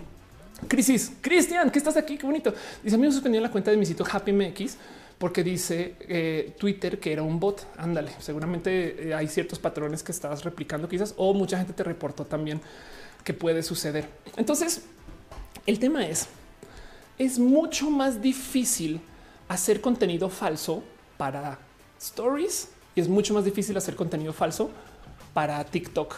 Si lo piensan, pues sí, puedes tener una cuenta este, de anónimos, no? Pero la verdad, verdad es que se daría cuenta una. Entonces, Instagram, cuando vemos historias en Instagram, nos da un sentir de ah, es un güey, ah, es una vieja, es una persona no binaria. Bueno, en fin, es una persona, saben como que ah, es, esa persona que yo veo y, y hay algo ahí acerca de la relación de consumir esos videos. En Twitter no sentimos eso. Entonces Instagram se llenó de gente porque se siente más real que Twitter. Y ahora TikTok también. Sí, están haciendo pendejadas, pero el contenido nunca dudas que sea un bot, capaz que sea un actor, un bailarín, bueno, pero nunca dudas que igual sea una persona con la que puedes conectar. Y entonces es técnicamente más honesto. Y eso, digo yo, propongo, es el segundo motivo por el cual a TikTok le va re bien, a diferencia de las redes sociales en texto, porque estamos buscando justo esa moneda de cambio de las redes sociales, que es la honestidad. Dice Hígado de Pato, ese campamento secreto están leyendo urbanas y un poquito. Ya vi que sí, Pati Pichardo dice, mira cenar después a dormir. Gracias por estar acá, Pati, qué chido verte. Tía Letal dice, ¿cómo es el tema de que Apple no deja que ningún villano tenga dos iPhones en las series de películas? Pues nada, no me sorprende, justo es eso mismo, es marketing a fin de cuentas. Dice Luciana, saludos desde Colombia, un abrazo. Dice Mario Ramírez, Mario Ramírez, ¿por qué traba ratos? Igual y bájale la calidad si quieres o salta a Twitch o a Facebook. Dice Metal Blood. Se puede considerar a Porfirio Díaz a Pancho Villa como el pionero de la pose en las fotos. Puede ser. Dice Raúl Jesús. Yo me fui a Facebook porque mis tías llegaron. Ándale, van a llegar a las otras redes igual. ¿eh? Luis Tua dice, pero en Twitter mismo hay chayoteros que muestran la cara y se sabe que están comprados. Pues sí, de acuerdo, pero es que el tema es que em, el contenido que se hace, ah, imagínate eh, imagínate cómo serían los, piensan esto, cómo serían los chayoteros de TikTok, porque no estarían diciendo contenido político, sabes? Es, a eso voy. Em, TikTok no está lleno por ahora de esa cultura de la venta, aunque hay anuncios. Lo mismo Instagram de paso. Ana Luisa dice un tema que podría no tener que ver. ¿Crees que sea el momento oportuno de ocuparnos de nuestra marca personal para la competencia de empleos que se viene a venir? Desafortunadamente, porque no me parece tan chido. Sí, eh, mis amigos que son creadores, todos los que tienen marcas personales fuertes les va mejor eh, seas tú este, divulgadora o seas tú este, artista de un modo u otro, música, eh, o seas tú simplemente una persona que trabaja en ingeniería, pero si tienes una marca personal fuerte, la gente se sorprende mucho con eso, ¿sabes? Entonces depende de donde sea. Si tú, si tú tienes una marca personal, tienes que pagar menos para promocionarte o pedir menos favores para promocionarte. Entonces es buena idea, pero depende de tu rubro laboral. Leonardo Mantilla dice, Creo que los memes también colaboran en todo esto. Ya sé que empieza a volver, se empieza a volver popular entre las personas. Total Seraph dice cómo usar bots para hacerme crecer de manera positiva. Yo creo que, es una buena pregunta. Hay mucha gente que usa bots, por ejemplo, para hacer la siguiente actividad y esto se considera legítimo dentro de las reglas de Instagram, por ejemplo. Programas tú un software que le da follow a gente que tiene intereses afines a los tuyos. Digamos, Seraph, que tú eres, va a inventar esto eh, te gusta el tatuaje, no? Entonces ese bot comienza a buscar cuentas de tatuadores y tatuadoras y les da follow. Y luego a la semana checa si te dieron follow de vuelta. Si no dieron follow de vuelta, les da un follow. Em, y puedes dejar ese bot trabajando toda la noche o todos los días y lentamente tus números van a crecer. Es un hecho. ¿Por qué Instagram considera que esto sí es legal? porque es algo que tú harías de todos modos, solamente que pues tienes como un asistente, por así decir. Lo que es falso es mentir con tus textos, estas cosas, ¿no? Dice eh, dibuja, hola, ya vine, o ya que estamos hablando de la red social, hola, ya vain. Bigot Goyle dice: Creo que lo más político hasta ahora son los mini clips del orgullo de los pueblos originarios y sus vestimentas. Ándale. Cristian Méndez dice: Voy a contar las veces que Off se juega el fleco durante cada show. El tic de la tía Off. Sí, es más, te voy a añadir uno más solamente por ya está. dice Ricardo Morales: TikTok es la pura cultura de la raza por ahora. Héctor Herrera dice idea millonaria, crear la marca Patito, hacer una marca genial con productos increíbles. Pues ya hay cerveza Patito. Si mal no estoy, están en eh, la cerveza Patito, están en Yucatanes, creo que, eh, pero ahí te dejo más que crear, ya existe. Eh, de hecho, fui una vez a conocer a la gente bonita cerveza Patito. Están en Mérida, si mal no recuerdo, porque quien me llevó fue Sanchiro. Pero bueno, dice una persona cualquiera que bonito username. O sea, no existe TikTok Herbalife, igual y lo puedes crear, pero, pero aún así ¿Qué tipo de contenidos tendría que hacer TikTok Herbalife para que funcione dentro de la cultura de TikTok? Ven como que TikTok tiene un poquito como de, eh, si quieren verlo, anarquía de eh, el del mercado, con todo y que es súper mercado y corporativo. O sea, puedes comprar anuncios en TikTok, no? Pero y en Instagram también de paso. Una cosa que me encanta de Instagram es que los anuncios tienen comentarios y la gente entonces en los comentarios siempre destroza. O sea, cuando ustedes ven un anuncio en Instagram, vean como en los comentarios destrozan el producto. Pero bueno, em, dice Argel eh, Dejante, ¿cuántos, ¿cuántos crees años le quedan a Facebook? Yo creo que por lo menos unos 100. Héctor eh, dice cerveza patito. Exacto. Dice Ultarcat, nos vamos a morir. Dice eh, esconde todo tu contenido. Luciana dice em, eh, más trans que se ¿Cómo de qué hablas? Raúl Jesús dice qué opinas de la gente que dice que ya no debes usar ciertas redes porque ya tiene cierta edad. Pues es que esa gente está amargada justo. Em, miren, no más por si, por si quieren ver el final de TikTok en su cerebro, por si quieren, por si quieren, por si son personas amargadas que no les gusta TikTok y quieren eh, ver cuándo se va a acabar esto. A mí me parece que es un momento horrible de la humanidad que viene, que la gente todavía no tiene muy presente, pero he hablado mucho de los deepfakes, que los deepfakes son estos generadores de videos falsos donde tomas el rostro de una persona y se lo pones a otra como filtro de Instagram. Pero en este caso es usando software entre comillas profesional que ya se puede hacer con software de casa y puedes reemplazar el video de alguien para que parezca que está diciendo otras cosas y es fidedigno. Pues en TikTok mucha gente justo está bailando en la calle y está haciendo ¿no? cosas que son como que muy de cuerpo. Solamente les quiero recordar que hay un este que hay deepfakes este de eh, aquí están. Hay deepfakes de baile. Entonces, el tema es que estas personas que están bailando, este, pues primero que todo, básicamente son, es más, a ver si, se alcanza a ver, es, es este fondo, ¿no? Es esta, está tomando de fuente una foto de una persona, que es la persona que está abajo a la izquierda, ahí en camisa blanca o camisa negra ahora, y la persona de arriba está animando a modo de baile a la persona de abajo. Entonces, podrías tú agarrar una foto de cualquier persona y hacerla bailar. De entrada suena muy divertido poner a bailar a López Obrador o a Gatel, pero esta tecnología existe. Y entonces esto de cierto modo es una entrada de cuando comiencen a llegar los bots a las redes sociales de video. Porque no crean que solamente se va a quedar libre de bots el Internet porque solamente hay bots en texto. A medida que tengamos inteligencia artificial para hacer, ya tenemos fotos eh, muy falsas, pero medida que tengamos inteligencia artificial para hacer videos falsos, prepárense y ni hablar de cuando lleguemos a realidad virtual. Entonces, em, hay algo ahí donde en el futuro, cuando la gente se comience a preguntar si lo hizo o lo editó, si lo hizo o es un deep fake, ahí es que vamos a perder la confianza en la red social y a ver a dónde nos vamos. Em, se, los dejo, se los dejo porque eh, este tipo de cosas va a suceder. Pero ahorita justo TikTok y las stories son nuestro modo de reclamar las redes sociales en espacios donde no están tomadas por todos esos intereses corporativos, políticos y demás. Julieta Romero dice con esta tecnología que una actriz en Corea. Es verdad. Dice Burka me parece peligroso en potencia. Es muy peligroso en potencia. Héctor dice esto de la inmediatez y lo corto los videos de TikTok que así no está influyendo negativamente en nuestro nivel de atención en general. Eh, que ya solo pongamos atención no 10 minutos, sino 10 segundos. No, y te voy a decir por qué Em, pones atención 10 segundos, pero cuánto tiempo le dedicas a TikTok por día o a ver. Es como cuando dicen ya nadie lee. Bueno, ya no leemos textos largos, pero si leer es procesar palabras pasándolo por nuestro procesador de texto en el cerebro, leemos hoy en día más que nunca en la humanidad. ¿Cuántas palabras lees por día entre tweets, post en Facebook, comentarios, y cuántas cosas ves en 10 mil redes más. Y sí, capaz y si lees un medium por aquí por allá y capaz si lees un PDF o si lees un libro, sabes?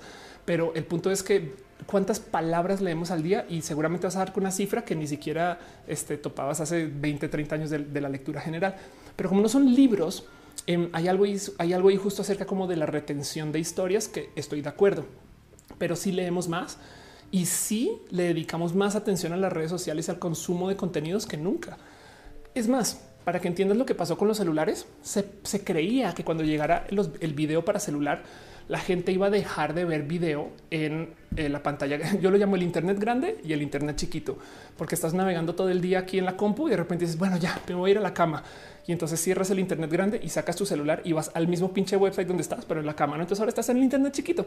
Em, eh, entre, entre el Internet grande y el Internet chiquito se pensaba que la gente iba a dejar de usar el Internet grande, que iban a dejar de ver YouTube en resolución de acá y iban a comenzar a ver YouTube en resolución de acá. Y lo que acabó sucediendo es que el celular se adueñó del uso de espacios donde la gente antes simplemente no navegaba el Internet, como la regadera, como eh, el taxi, el Uber, el metro, eh, como caminando en la calle no como que esos espacios antes simplemente no se consideraban espacios de consumo del Internet. Pues ahora básicamente se siguió consumiendo cuanto contenido se pudiera en la pantalla grande, grande y a la vez se le añadió el consumo de celular. Entonces, el tema ahí es que de todos modos hay algo hay que decir acerca de nuestra atención. Pero sí, estoy de acuerdo que el consumo de cositas así en chiquito, em, como que nos mantiene como en alerta todo el tiempo, que es lo que quieren, y eso puede ser detrimental. Pero de todos modos, estamos dedicando horas, horas a hacer una cosa. Solamente que la cosa tiene muchas pausas, ¿no? Tía Letal dice, vivimos en mucho modo como lo pintaban los supersónicos, quiero mi robotina. Sí, eso es verdad. Eh, por ahí vi justo alguien puso un meme de eso, no creo que fue este eh, Robotania. Como te dice, se puede consumir Internet en vuelos internacionales. Exacto. Ultar dice el inodoro total. Sí, ¿qué leíamos antes en el inodoro? Piensen en eso, ¿saben? Cristian Méndez dice sorprendentemente el contenido que sale en Facebook eh, de la PC no es el mismo que sale en la app del teléfono, es verdad. Bueno, em, para no irnos muy lejos, eh, si mal no estoy, creo que este fue el primer año que hubo más consumo de porno en celulares que en eh, laptops y, compus. Pero bueno, Rubén dice tipfakes de realidad virtual, cuento viejo, desafío total con Arnold Schwarzenegger. Es verdad, pero pues ahora es en tiempo real, no solamente una película. Em, Tienes toda la razón. Cristian Andrés Tenorio Uribe dice que el idioma afecta la capacidad de respuesta a las redes sociales. Em, un poco, ¿eh? Que de paso eso, bueno, eso es un tema completamente aparte, pero va a llegar un momento donde las redes sociales también colapsan porque los idiomas van a colapsar en algún momento cuando tengamos la suficiente tecnología para hacer traducción. Ok, me voy a desviar con esto dos segundos. Me voy a desviar, me voy a desviar. Em, este ahorita el Internet está dividido por, por lenguaje. Eh, y entonces por eso es que Yuya no compite con nadie, o bueno, al revés. Yuya, Yuya es la mujer youtuber con más suscritos del mundo, em, pero eh, no compite con las youtubers gringas porque hace contenidos en español y entonces la gente que consume contenidos en español ve los contenidos de. No llegará un momento donde vamos a tener traductores universales lo suficientemente buenos para que la gente china pueda hacer contenidos en español con suficiente capacidad para que se entienda y compita con la gente que hace contenidos en español. O sea, en esencia el lenguaje va a colapsar y no estamos tampoco lejos de ese momento de la historia. De hecho, esta es una noticia del 2017 de cómo Skype ahora ya tiene la funcionalidad de traducir tu llamada a 10 lenguajes en tiempo real.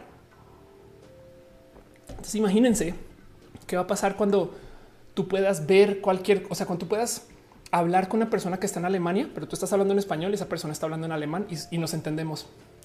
Lo mismo para los contenidos. De repente llegará un momento donde eh, los generadores de contenido estadounidenses hacen contenidos para Latinoamérica y, no pasa nada porque se traduce en tiempo real con inteligencias artificiales y quizás con deepfakes les reemplaza la boca mientras se mueve. O sea, puede ser muy, muy distópico todo ese desmadre, pero eso va a pasar. Le doy cinco años o diez máximo. O sea, ahorita no estamos ahí. Tía Letal dice, eh, gracias a que lee más la gente se empezará a desarrollar mejores guiones.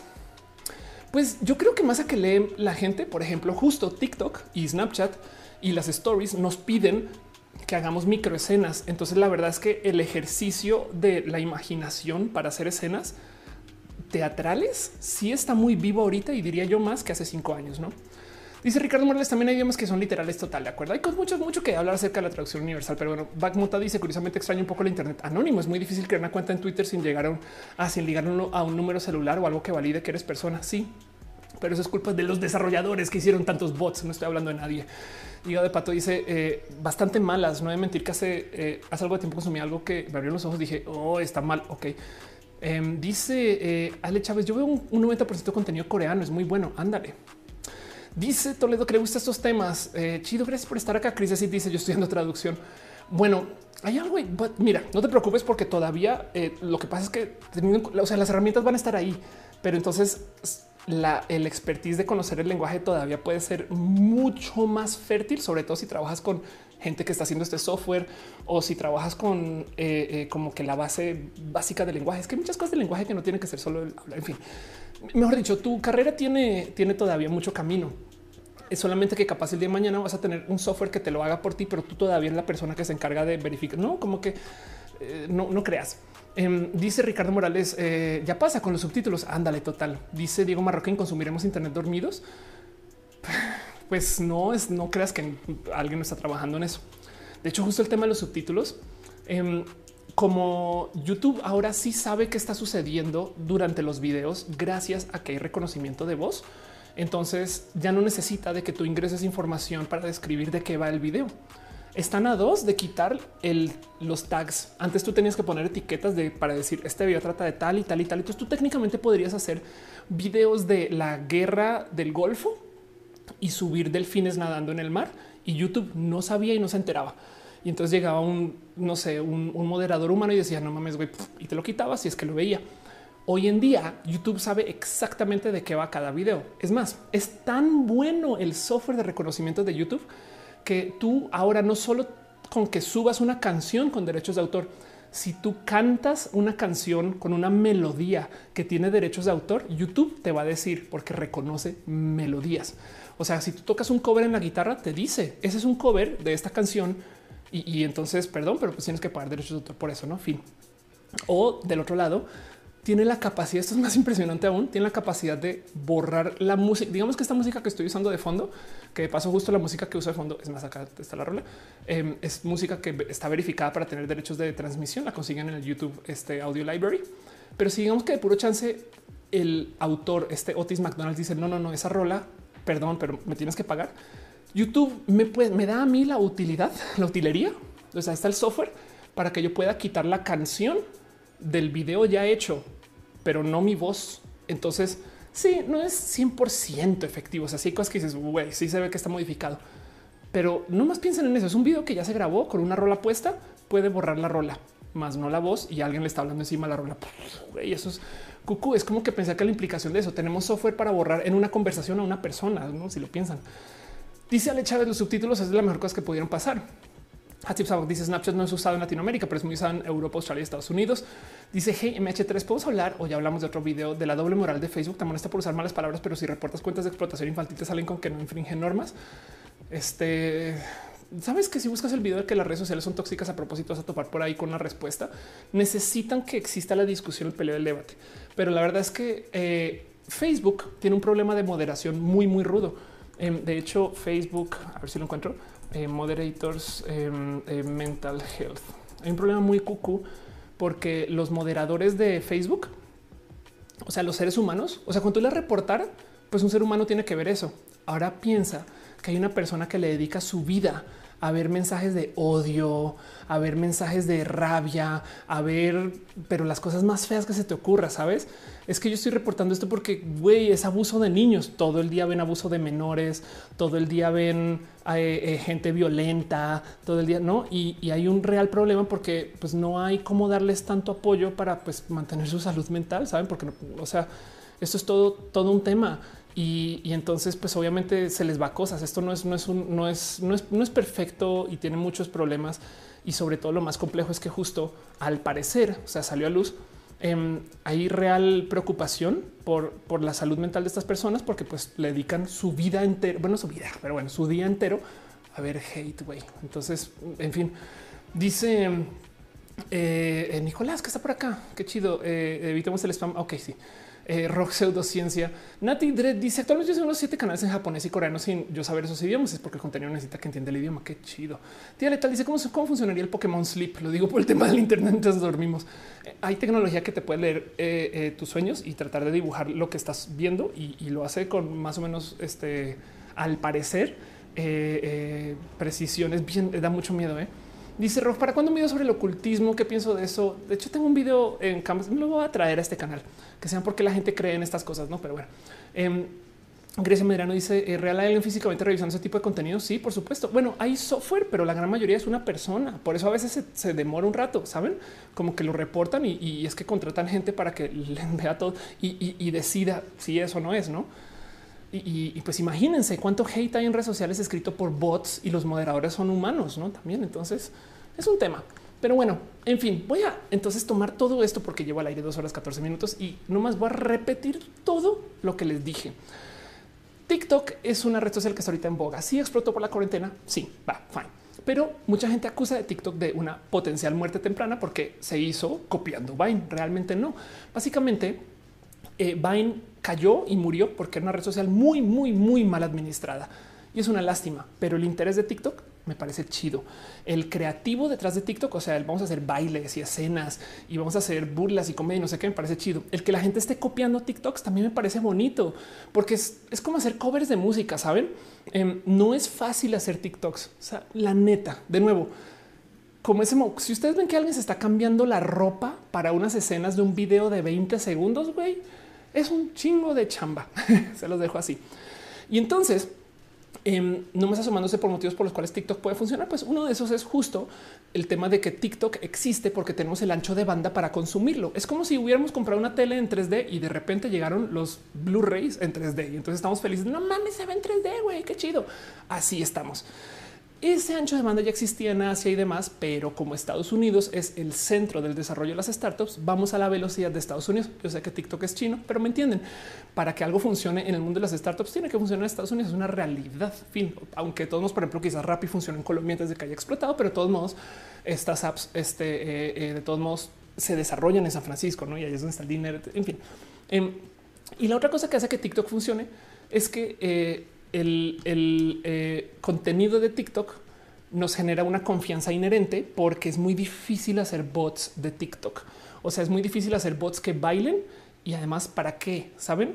Porque en Twitter un bot o bueno, una red de bots que convenza a la gente que esta persona sí dijo o no dijo aquello, genera un trending topic y ese trending topic genera noticias porque los noticieros son horribles. O sea, los, más, los medios masivos les encanta levantar un trending topic y decir no si es verdad o no, saben? Es como de no sé. Ofelia Pastrana se golpeó la cabeza en un stream, no jajaja, y entonces se volvió un GIF, se volvió un GIF con memes. Y, entonces, por algún motivo, porque pasaron bots, eso se volvió trending topic. Los medios masivos, en vez de decir si se golpeó la cabeza o no se golpeó la cabeza y verificar, lo que dicen es están discutiendo en redes sociales si Ofelia se golpeó la cabeza en el stream. Saben, eso para mí es como es bien irresponsable darse las manos. Es decir, no vamos a decir qué pasó, no, ¿eh? pero pues está hablando de eso y pues está hecho por bots todo. Entonces, como los medios lo mencionan, ahora lo, vuelven pinches realidad, güey, porque la gente confía en los medios. De paso, la moneda de cambio es la confianza. La gente piensa que lo que se dice en milenio es más importante que lo que dijo Wherever Tomorrow, pero Wherever Tomorrow tiene más alcance que milenio, güey. Entonces, a fin de cuentas, ¿qué pasó ahí? Pues bueno, capaz sí es que milenio, güey, es que es un negocio, no? O sea, es que no, no van a mentir. Sí, pero de paso, milenio también está reportando que viene un meteorito y que chupa cabras, saben? Entonces, o, que hay un hombre lobo en Chiapas. Entonces, eh, nos damos cuenta que los medios masivos son un influencer más y tienen la misma presión que todos los influencers de mantenerse en el juego del click. Y entonces eh, en eso, pues la neta, neta está bien roto que la gente piense más de un medio porque es un medio masivo que no son tan masivos, la neta. Pero como sea, la moneda de cambio es confianza. Y entonces hacer bots para temas políticos en TikTok, güey, cuando la logren, quiero verlo. Saben? Quiero ver eh, eh, cómo es que se llama este, esta, persona que se dice que es Lobrega, eh, que es una tuitera que todo el mundo dice ni existe, si la googlean porque no existe, porque al parecer es, es literal una cuenta bot hecha para mover contenidos este, políticos. Quiero ver cómo hace la Lobrega de TikTok. Saben como que estoy un poquito curiosidad de cuando lleguen los contenidos malvados. Aparte que la red social tiene también sus espacios malvados y que te roba los datos y estas cosas. Es verdad pero, pero quiero ver cómo llegan. No, ahora les voy a decir algo. En algún momento dice crisis, como pasó ayer o todos los días con el tuiteo político en México. En algún momento llegó contenido noticioso a Twitter de modos que sí nos gustó, como por ejemplo lo que pasó con Pictoline. Entonces, ¿qué pasará si qué pasaría si Pictoline hace contenidos eh, eh, para Snapchat, no o para Instagram o para eh, TikTok? Y lo digo porque miren, ahorita hay estrategas digitales haciendo estrategias de comunicación para medios en Telegram. Entonces hay gente que es famosa por ser Telegramer. Eso es su negocio. Son influencers de Telegram. Pero bueno, Dice Ale Chávez, con algo el escándalo de los foros de Telegram en Corea. Hablando de eso, no, no conozco. José Pizano dice: A mí me parece muy interesante el analizar el lenguaje audiovisualmente, cada red social, YouTube, Instagram, series, TikTok. Sí, honestamente, yo ahorita que me subí al lazo, descubrí lo difícil que era hacer estos videos y de repente me sorprendí que existieran tantos. No es fácil hacer tantos videos así. Rafita dice, ¿por qué crees que permite que Google y Amazon escuchen los celulares y asistentes virtuales audio para publicidad? No, de hecho, comprobando no escuchan, más bien tienen tantos datos de ti que no te necesitan escuchar. Eso es más triste si lo quieres ver. Em, si escucharan, tendrías más consumo de ancho de banda y más consumo de procesador en celular que no se ve y sobre todo de pila que tampoco se ve. Pero como tienen tantos datos de ti, adivinan y son tan buenos para adivinar que creemos que nos escuchan. Imagínate en eso. Em, Capitana dice Animal Político López Dóriga tienen canales oficiales en Telegram de difusión. Ahí ven. Entonces yo creo que el motivo por el cual TikTok salta es porque eh, TikTok, pues que les digo, está llena de gente joven. Hace nada alguien me dio una estadística para la donde eh, creo que la mayoría de los usuarios están eh, en el grupo menor de 20 años. Esto es Lazo. Y en TikTok la mayoría de los usuarios son menores de 24. Están entre 16 y 24. Em, y entonces luego dicen, pero tienen puros contenidos idiotas. Güey, ¿qué hacían ustedes entre 16 y 24? De paso, yo dibujaba tortugas ninjas a los 16, me explico. Entonces también lleves eso a su corazoncito. Pero como hay tanta gente joven y hay una cultura horrible de odiar a la gente joven, entonces también hay un factor. ¿Cómo puede ser que le estén pasando bien y yo no?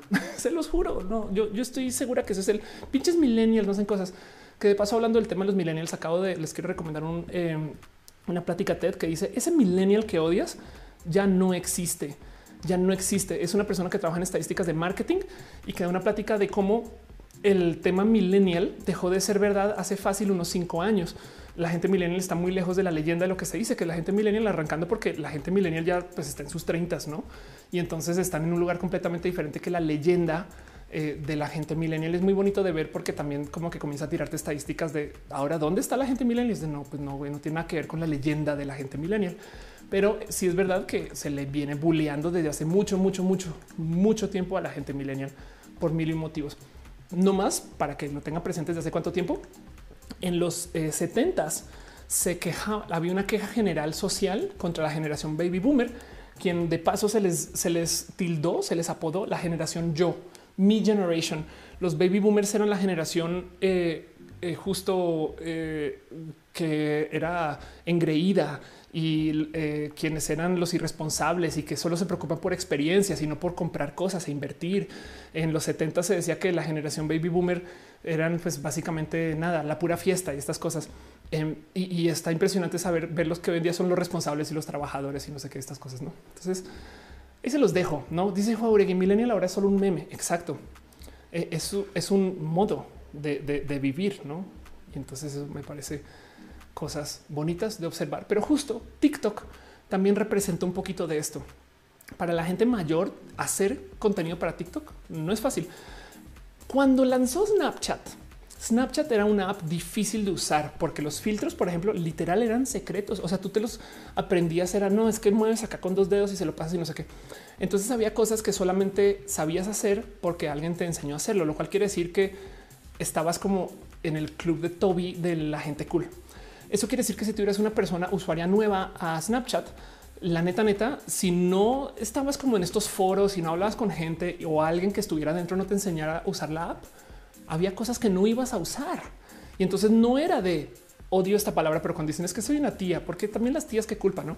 Pero no era de que la gente no fuera proficiente con la tecnología, era que a propósito las cosas estaban como medio mal puestas por ahí para que se comunicara voz a voz el cómo hacer cosas en el Snapchat original. Y eso entonces creó un como efecto es que solamente para los jóvenes quienes fueron quienes adoptamos esta app originalmente. Tú que eres un ruco mayor adulto, obviamente nunca le vas a entender ni para qué te digo, saben? Cuando yo era una chamaquita, este, eh, una chamaquita de mocos en la nariz, mi primer celular que pude llevar a la universidad, yo le puse el famoso ringtone que yo no sé si ustedes conocen o no, pero es un, es un ringtone que sonaba en una frecuencia que solamente podías escuchar si tenías tal edad, porque a medida que pasan los años, tu capacidad auditiva se disminuye. Entonces hay unas frecuencias muy altas que solamente puedes escuchar cuando eres una persona joven, como por ejemplo, puede que ya no lo recuerden porque esto ya en la tecnología de no sucede, pero la tele de, eh, rayos catódicos sonaba uh, prendida. Yo podía saber si había una tele prendida en la casa, mi mamá no. Y de hecho, las teles de plasma, las, las planas con plasma todavía sonaban, pero ya sonaba más bajo. Pero de todos modos, mi papá no la podía escuchar. De hecho, por eso se vendieron así sin problema por mucho tiempo, hasta que después dijeron, güey, sí suenan. y hoy en día las teles LCD ya no suenan. Pero el tema es que eh, ese ringtone yo lo tenía a propósito porque solo yo lo podía escuchar. Mis profes no. Entonces entiendo mucho esa como generación joven defendiendo su este es mi espacio viejo, no vengas para acá cuando se creó Snapchat.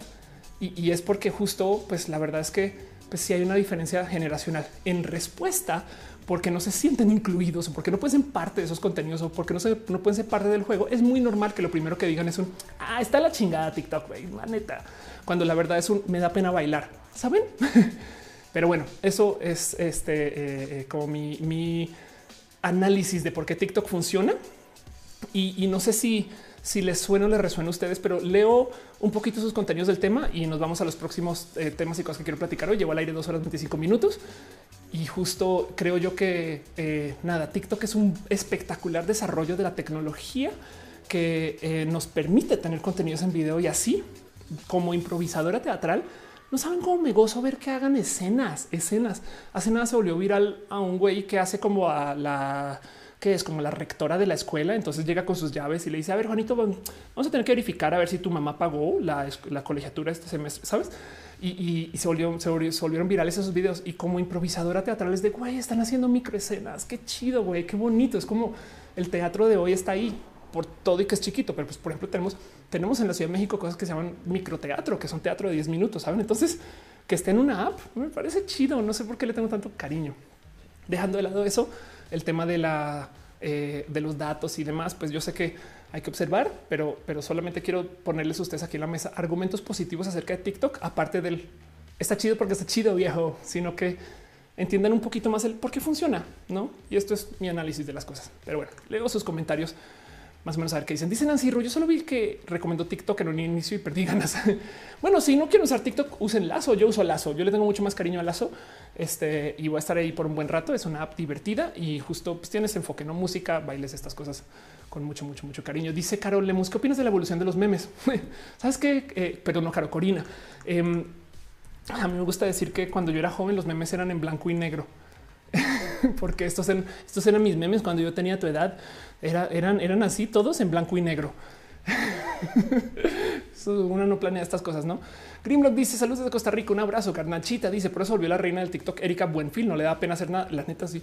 Eh, Joan Felipe Muñoz León dice entonces, ¿dónde se consiguen las noticias interesantes y reales? Es una buena pregunta. ¿eh?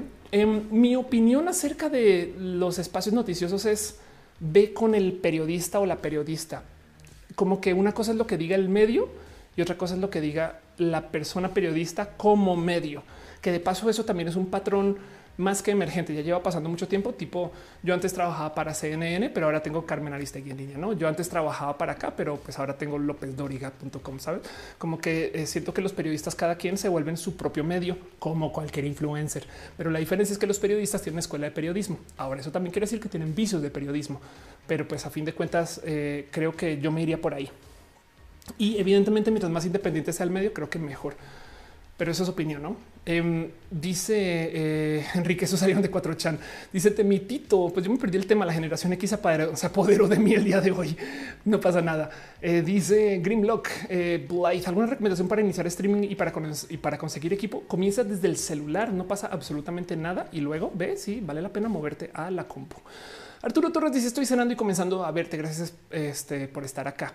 Em, dice eh, que más vi por aquí. Dice Ana y Díaz. La verdad se ve fácil, pero uno que se, pero uno que se dedica al diseño y fotografía les puede decir que todo es producción atrás de pocos segundos de entretenimiento. Sí, de acuerdo. No hay, hay TikToks que, o bueno, o, lazos que, a veces digo, güey, esto la neta tardó días en hacer días. Raúl dice: Yo estoy haciendo escenas con mis perros. Qué chido. Corina Lemus dice: ¿Cómo es de ilusión de los memes? Ya te había respondido. Perdón. Y dice Juan Sebastián, consíguenos el ringtone. Ya ni siquiera sabría, lo haría quizás en, Logic, en mi compu. Eh, David Moreno dice TikTok es muy bueno. Las personas que lo odian es porque no lo han usado. Ultracat dice Facebook hace lo mismo. Eh, nos dice no sentó a todos. No, ¿cómo crees? Eh, Brenda dice te espían igual. Eh, dice Julieta Romero. Mi pequeño hermano me dice ok, millennial, como si fuera ok, boomer. No mames, qué divertido. Ok, millennial. qué cagado. Eso me encanta. De no sé, me parece divertido ver. Se se dice Twitter hay mucha gente que no sabe usarlo. Em, Twitter en una época era bonita como red social porque cada quien la usaba como quisiera. Me acuerdo de seguir una cuenta en Twitter que era automatizada de paso, que eh, tuiteaba las necesidades de una planta, porque era una planta que tenía varios sensores. Entonces necesito agua, necesito luz, este eh, y, ya, y estoy feliz casi, casi. O sea, como si en mi cabeza era como ver un Tamagotchi en vida real. Em, y, yo pensaba que chido que Twitter se preste para esto y para otra cosa. No es como, no sé. El otro día decía yo también en Twitter que justo Excel como software me parece espectacular porque lo usan desde el ejecutivo de la petrolera número dos del mundo para planear acerca de escenarios del final del mundo y la chamaca en la prepa para planear su lista de compras para los eh, materiales escolares o algo así. esas dos personas usan Excel y es de wow, qué chido que ese software se preste para tanto. Pero bueno, René Ghost, quien está aquí, besitos, bebé, dice oficialmente los millennials somos los boomers del mañana. Yo creo que a esta altura ya somos los boomers de hoy casi. Eh, pero sí. O quién era que decía, o estamos hablando tú y yo, bebé, de, alguien que decía cuando, cuando dejo de ser millennial, como, como un mindset, no como, como, como que millennial es un grupo de edad y ya, este, pero que tienes en tu cabeza. Em, Felipe Grisales, el en vivo de un muñeco durmiendo. ¿Qué opinas? De hecho, yo hice un en vivo una vez de este peluche eh, y fue un hit. No, pues qué les digo. Ale Chávez dice que crees que pasará en Corea del Norte, tal vez la primera dictadora del mundo. Pues sí, y, de hecho, eh, nada, pues a ver por dónde se lleva eso. Ojalá y no signifique más inestabilidad para la pobre gente de Corea del Norte, pero pues lo dudo. Cristian dice: Voy a descargar lazo. Allá nos vemos. Dame follow y cuéntame de cómo te sientes. Alex Seferino dice: Me encantan tus videos. Gracias por estar acá.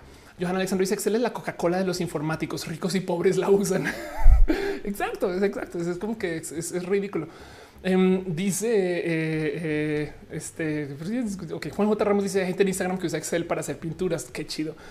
Y dice em, eh, seguramente hablamos de lo que ya estamos rucas. Sí, Estamos hablando de eso justo. Están preguntando con el tema de las mayúsculas. Es solamente eh, no más para mantener como el orden de la facilidad de lectura en el chat, porque si escriben mayúsculas, alguien más va a responder en mayúsculas y luego tenemos una buena media hora de solo ver mayúsculas y entonces se siente como si todo el mundo estuviera gritando y yo que leo sus comentarios em, eh, es un poco más difícil y eso es una regla que impusieron los moderadores y las moderadoras, pero me parece chido. Entonces, eh, no más gracias por este, apoyar con eso.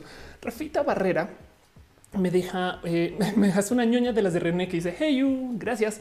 Frank dice qué pasa con tu gato. Está bajo el cuidado de alguien más por temas de alergias. GSN decía cargué lazo. Hola, hola lazo. Hay un hashtag que es hola lazo justo. Ángel Morales dice las clasificaciones generacionales son tan exactas como un, como un horóscopo, igual o menos.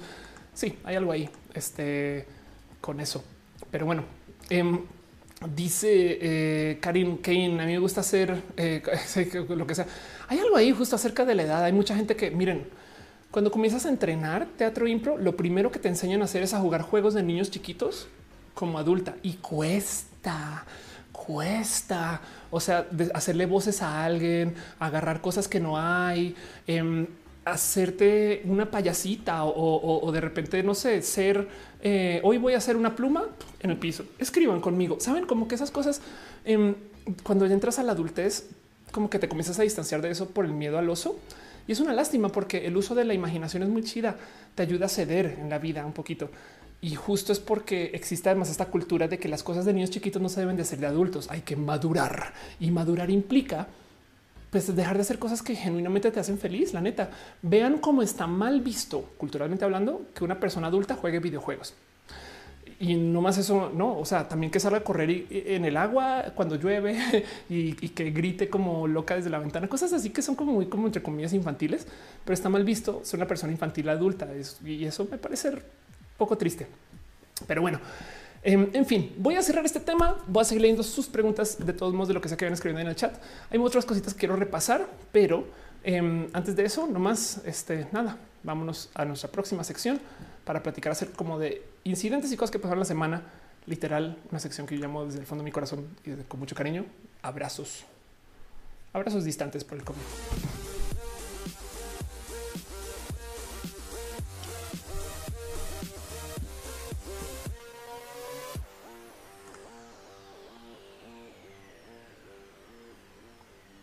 Dice Johan Felipe, madurar es hacerse responsable por las acciones. así debería de ser visto, ¿no? Hay gente que piensa que madurar es dejar de ser niño o niña. Es una lástima. Em, dice eh, Ultra, yo juego juegos de rol y le hago voces a personajes de ficción que leo. Voy bien, vas re bien. Qué chida vida esa, a fin de cuentas. Pero bueno, Vamos a hacer un poquito de eh, repasos de cosas de que pasó en la semana. No es para que lo veamos. O sea, la verdad es que no quiero platicar a fondo en estos temas. Solamente quiero que sepan qué sucedieron y ustedes luego me dirán qué opinan de esto y demás. El primer tema que tengo por este es el primer abrazo, aunque si bien este es un este abrazo distante sin contacto por la salubridad, em, habla de esto que les mencioné hace tres rojas ya del tema del petróleo. Les conté que el petróleo estaba mal parado porque había sobreproducción de petróleo. Lo que no les conté a detalle, porque lo iba a hacer en un roja completo y luego se volvió el roja del orden mundial, es que el petróleo está tan sobre procesado, sobre explotado, o sea, han sacado tanto petróleo de la tierra que ya no hay donde guardarlo y por eso el precio se fue a piso. Quería darles una imagen de qué tanto petróleo está sentado por ahí sin saber qué hacer con él, eh, que se ha estado tuiteando en estos días. Y esto es, vean nomás todos esos tanqueros que están ahí literal estacionados sin saber medio dónde andar, esperando para poder sacar su petróleo. Em, estos, estas fotos, estos videos eh, se comienzan como a pasar en redes justo hace nada, pero pues es nomás un recordatorio de como ya no hay ni siquiera dónde guardar ese petróleo en la tierra. Ahora están usando los tanqueros y, y esta es la situación del petróleo actual. Entonces lo traigo aquí nomás porque de nuevo el motivo por el cual el petróleo se fue a cero y a precios negativos es porque literal te están casi que pagando en el mercado de futuros de petróleos para que te lo lleves. Es de güey, no tenemos dónde ponerlo, entonces me vale, llévatelo. Yo no sé, es más barato que yo te pague esto a que yo no tenga que construir un lugar más donde guardarlo, etc. Básicamente. Y pues quería mostrarles ese video porque es impresionante. Esto también de paso quiere decir que a menos que algo pase y comiencen a quemar ese petróleo en una esquina, se pierda una guerra, alguna cosa así, o exploten todos esos tanqueros, que puede pasar. Eh, la verdad es que tenemos petróleo de más. Entonces el petróleo barato va a ser barato por un buen rato todavía.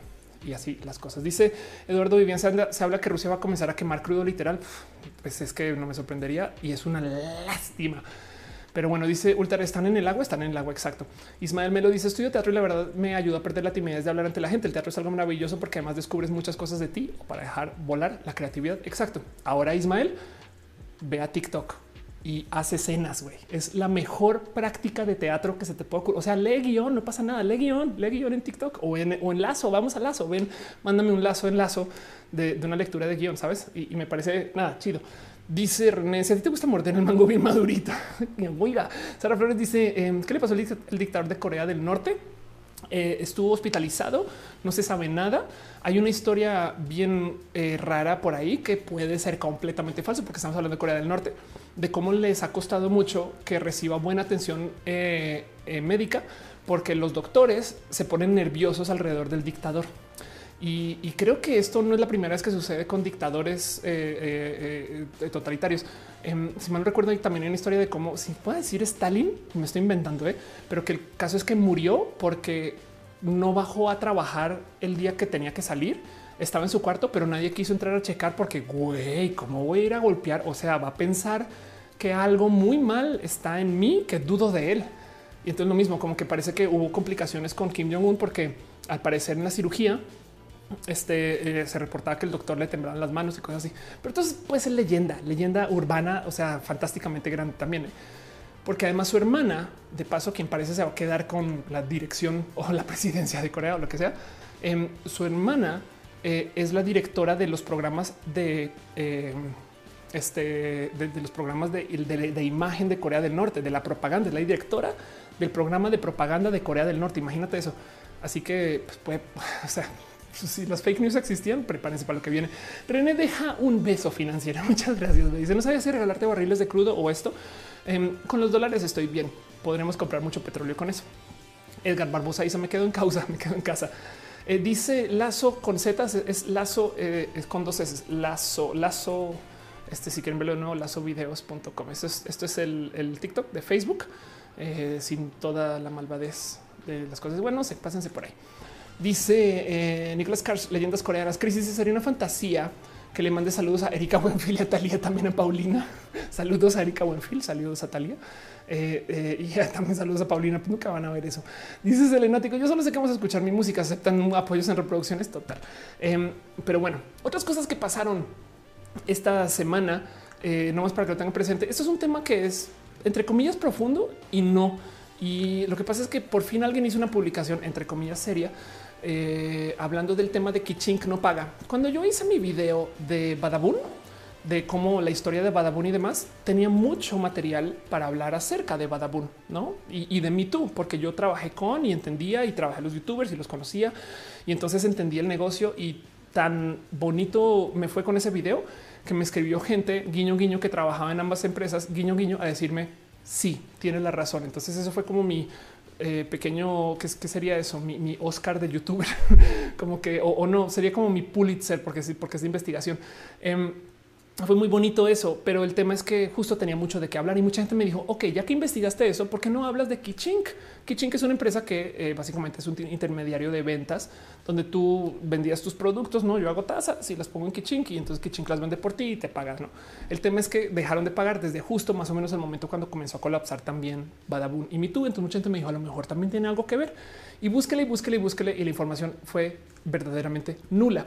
Pues Raúl Ramírez, eh, este quien lo pueden conocer como hizo Pixel, habló acerca del tema y si bien la verdad es que sí documentó todas las quejas, eh, hay muy poquita información de qué fue lo que realmente sucedió. O sea, hay información de lo que está pasando, no está pagando.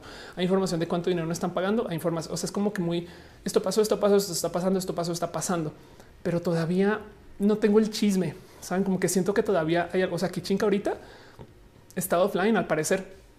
Em, y hay algo ahí que decir, no como que esta empresa una vez alguien me dijo así por encima es que lo que pasó es que se hicieron un negocio con gobierno, con el gobierno anterior y entonces ahora se les cayó todo con la cuarta transformación a rumor. Entonces no tengo mucha información todavía y es una lástima porque se los quería compartir porque querían de paso también explicarles el por qué yo no he levantado esto para platicar como que siento que todavía me hace falta el chisme caliente. Es que lo que pasó es que güey se fueron a Las Vegas y se quemaron el bar. Saben eso, eso, eso me encantaría poderlo decir. No fue lo que pasó, pero no lo tengo. Ahora, de todos modos, ahí está el post que explica por lo menos la queja. Esto es lo que dicen las personas que están diciendo que Kichink no paga y ya es un hecho. Ya este Kichink cambió este como que sus términos y condiciones y no sé qué. Y pues ahí está. Entonces los dejo nomás a calidad de abrazo para que sepan que eso también está sucediendo. Pero bueno, Ultracat dice Kunti necesitan dormir a su mundo y mentirle a todo el resto del mundo. Este están hablando de Corea del Norte, seguramente no.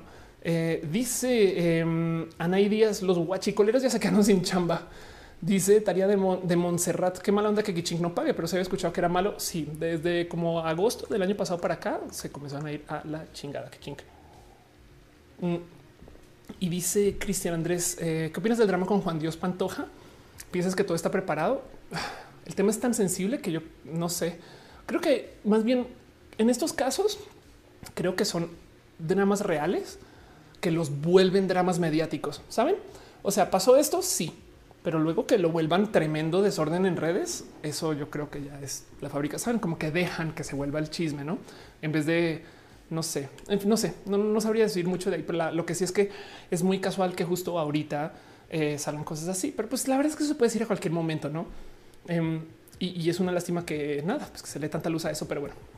Rodríguez dice muy la quisieron hacer los de Kichin que después de escribir tres semanas por mail diario, por fin me pagaron. Alex Ferrino dice: ¿Crees que las empresas mexicanas dan oportunidad al home office después de que se acabe la pandemia? Sí, porque lo vi eh, con la otra pandemia. Em, es que antes no había, pero ni siquiera la consideración del home office y después como que ya comenzó a tomar costumbre. Luego igual y seguro se arraigó otra vez a volver a la oficina, pero te lo prometo que con el COVID mucha gente ya entiende que el home office funciona de un modo u otro y vamos a ver. Luisa de Mont está aquí. Dice que Talía de Montserrat. Wow, pensé que solo yo me llamaba de Montserrat. Vea pues. Entonces eres Luisa de Mont de Montserrat. Eres dos, es dos de, ah, es que es de Montserrat ya, perdón. Y decir de Mont de Mont, en fin. Rodríguez B dice em, aparte de los que me en mis páginas. Eh, dice Rux Velasco, eh, saludos a Fer Abraham, es mi esposo. Eh, un abrazo para Fer Abraham, gracias por estar acá. Dice Selenático, no trabajas para otros. Pues el problema es que tú nunca sabes para quién trabajas, no? Básicamente. Pero bueno. Em, luego, otra cosa que pasó esta semana, nomás para que tengan así como presente, eh, es les quiero traer a su atención el bonito esfuerzo que hizo la gente bonita de Marcha Lencha, de quien voy a hablar ahorita más a fondo, que Marcha Lencha es un espacio de lentitudes transincluyente que básicamente está buscando hacer justo este espacio que habla acerca de la lentitud, pero lo chido es que están trabajando este, este, este, cuento de lentitud como una relación sexoafectiva entre morras cis, trans, bisexuales, no binarias, queer, pansexual, etcétera. Es totalmente incluyente. Entonces es bien chido de ver y justo em, posicionaron un hashtag eh, ahorita en el Día de la Visibilidad Lésbica em, con mi primer beso lencho. Perdón, Mowgli deja un abrazote financiero. Muchas, muchas, muchas gracias de verdad. Gracias, gracias neta por apoyar. Lo eh, quiero. y entonces em, justo eh, mi primer beso lencho, pues básicamente es eso, no es, es una, son historias del primer beso lencho que hay mil y un modos de contarlo. Eh, René, aquí pueden ver su primer beso lencho que eh, lo compartió y, este lo compartió también de parte de la cuenta de la marcha lencha. Em, y yo también conté aquí mi historia de justo esto, no de lechitudes autoidentificadas, porque justo quería también platicar un poquito de eso. Apareció mucha gente a hablar de cómo no, no, no, no, no, es que ser lesbiana no es ser bisexual y literal había gente, diciendo bisexuales no. Em, y, como que saben, eh, quería nomás compartírselos y para que lo tengan ahí, porque aparte del esfuerzo de Marcha Lencha, vean este tuit tan bonito. Breve recordatorio que mi primer beso lencho no es exclusivo. En este hashtag se celebran todas las experiencias lenchas. Para nosotras, asterisco, ser lencha no depende realmente de la identidad de género ni de las atracciones y experiencias sexuales de cada quien. O como lo pone Arte, eh, quien es una persona queer súper, súper, súper cool, dice, feliz día de la visibilidad lésbica a lesbianas eh, que usan el lesbianas este, trans, lesbianas que este, están divorciadas, lesbianas que son poliamor, lesbianas que consumen drogas, lesbianas que este, eh, eh, están deprivadas de su libertad, lesbianas con niños o niñas, este, lesbianas butch, lesbianas y sigue haciendo una lista de todas las formas en las que se puede ser lesbiana y obviamente la lista es inconclusa, no? Porque esto es simplemente una muestra de los mil humos de los que se puede ser. Entonces, nada, hablar acerca de las lenchas me parece espectacular y se los dejo ahí eh, porque eh, me parece re bonito que exista un esfuerzo así, como que les quería como que compartir esto bonito que hay detrás de la marcha lencha, de la cual, pues, full disclaimer, yo estoy medio enredadito un poquito, René mucho más que yo, y ahí les dejo. Talía de Monserrat dice es bonito que haya más inclusión en la comunidad LGBTQ en cine, hasta series infantiles. Sí, eso es verdad. Dojeta Alexander deja un poquito de cariño mixer. Muchas gracias. Alfonso Quiroz dice dónde viene la celebración del Día del Niño. Es una buena pregunta. No sé. No sé, solo sé, solo sé que eh, el Día del Niño es un niño de celebrar, o sea, es, un día de celebrar y no es un día de memoria. Me explico. O sea, puede ser otra cosa, no? Luisa de Mont dice: Yo también me llamo de Montserrat. Siempre digo que de es mi segundo nombre. ¿Dónde viene la palabra lencha? Nadie sabe, pero se sospecha que la palabra lencha viene de una mujer que era la tía Lencha, quien un día la tía Lencha salió en su lancha a estar con su novia Lencha. Entonces la Lencha en la lancha con su Lencha posicionó la palabra Lencha. Dice Corina Lemus, a uno de mi primer beso Lencho. Tú pale. Eh, mentiras. Cuando sea el momento, Néstor dice: ¿Piensas que en la cuarentena nos está afectando emocionalmente? Ay, Néstor, es como si me leyeras la mente. El otro abrazo que les tengo para cosas que quería platicar esta semana es justo, parece que algo está ya muy presente em, de cómo la gente durante la cuarentena le está pasando requete re mal por yo pensaba antes que era solamente tener malas rutinas de sueño y de comer. Em, y quería como también como platicarlo con ustedes. Es un abrazo porque es una cosita en la que no me quiero clavar. No tengo información, solamente quería ver qué piensan ustedes de esto. Una vez pregunté acá a qué hora se van a dormir y gente me estaba diciendo 4 de la mañana, 5 de la mañana. Em, y el tema es que eh, hay algo ahí donde el estar en casa, tú creerías que nos hace más, no sé, no necesariamente productivos, pero pues nos enfoca más. No estamos aquí en casita y demás, hasta descansamos, no, no estamos en el tráfico, no estamos, no como que pasando por un montón de cosas. Una de las cosas que ha pasado en la cuarentena es que la gente ya no escucha podcasts porque los podcasts los escuchan en el coche. Y de hecho hay muchos contenidos que la gente ah, se acostumbró a ver en el coche, en el metro o cuando lleguen a la oficina y ahorita no los está viendo. ¿Dejaron ustedes de ver algo que veían en YouTube, así sea que tenían la costumbre de ver cuando llegué a casa, pero como ahora están en casa todo el día, ya no lo están viendo, piensan en eso. Y, justo entonces como que la gente está como que muy llevada del güey, es que no logra sacar nada. Eh, una amiga que está eh, eh, tuiteando, a ver si la encuentro, es, Lina, eh, a ver si, está tuiteando de cómo justo, mm, ah, es que no es así, perdón, está tuiteando de, de, cómo justo no, no logra llevar su día normal porque eh, se despierta tan tarde que para el momento que se pone a hacer cosas, Em, entonces, pues ya como que no entiende qué está sucediendo. entonces, em, hablaba de sus horarios y a ver, voy a poner si encuentro el tweet con despierto. Habla de sus horarios. Aquí está. Mi, mi, mi, rutina en cuarentena, levantarme una PM, pasar todo el día despierta hasta darme cuenta que han dado las 3, 4, 5 de la mañana y dormirme y así sucesivamente. Y es raro porque yo también he estado acá, ¿no? Y, entonces como que les quería preguntar cómo se sienten ustedes con esto, ¿no? Estos días comencé a romper con eso porque puse mi despertador obligatoriamente a las ocho y media de la mañana, lo cual quiere decir que así duerma cuatro horas, a esa hora me despierto. Y ha sido raro de procesar porque a veces la verdad es que sí es cruel dormir cuatro horas, pero y, no he logrado como dormir más temprano. Y, del otro lado, René, que está en chat, eh, ha hecho también el intento de seguir derecho tanto que ya siguió un día y hacer loop y a ver cómo conecta con eso. Entonces, no se quería preguntarles un poquito cómo se sienten con eso, no con el tema de no la salud mental, sino como con el enfocarse y, estas cosas. Tía Letal dice el no dormir, esa causa de ansiedad por las incertidumbres puede ser, puede ser. Em, les leo. Dice Andrea Pérez Ponce, antes no me perdí un podcast y ahora van dos episodios que no he escuchado. David dice, mucha gente estaba acostumbrada al estrés y la calma y tranquilidad ahora es un nuevo estrés.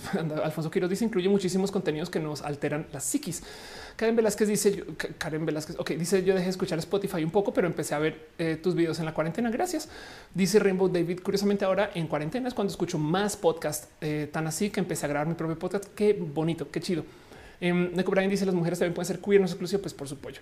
House of Science dice eh, tienes un katana atrás y entonces no, yo también perdí de game. Hemos perdido el juego todos y todas y todes.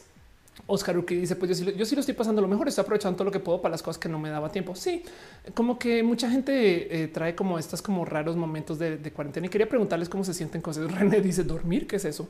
yo no tengo la más, o sea, cómo funciona. Michelle Frank dice: eh, Yo lo único constante que hago es ejercicio, lo demás he fallado, como, como los memes de la gente que le, eh, que, le habla a la flor de vive sin drogas. Te he fallado, vive sin drogas. Monserrat Moreto dice: De por si traigo el horario revolcado. Esto termino de revolcarlo y darle más estrés porque me siento inútil en todo y luego lo somatizo.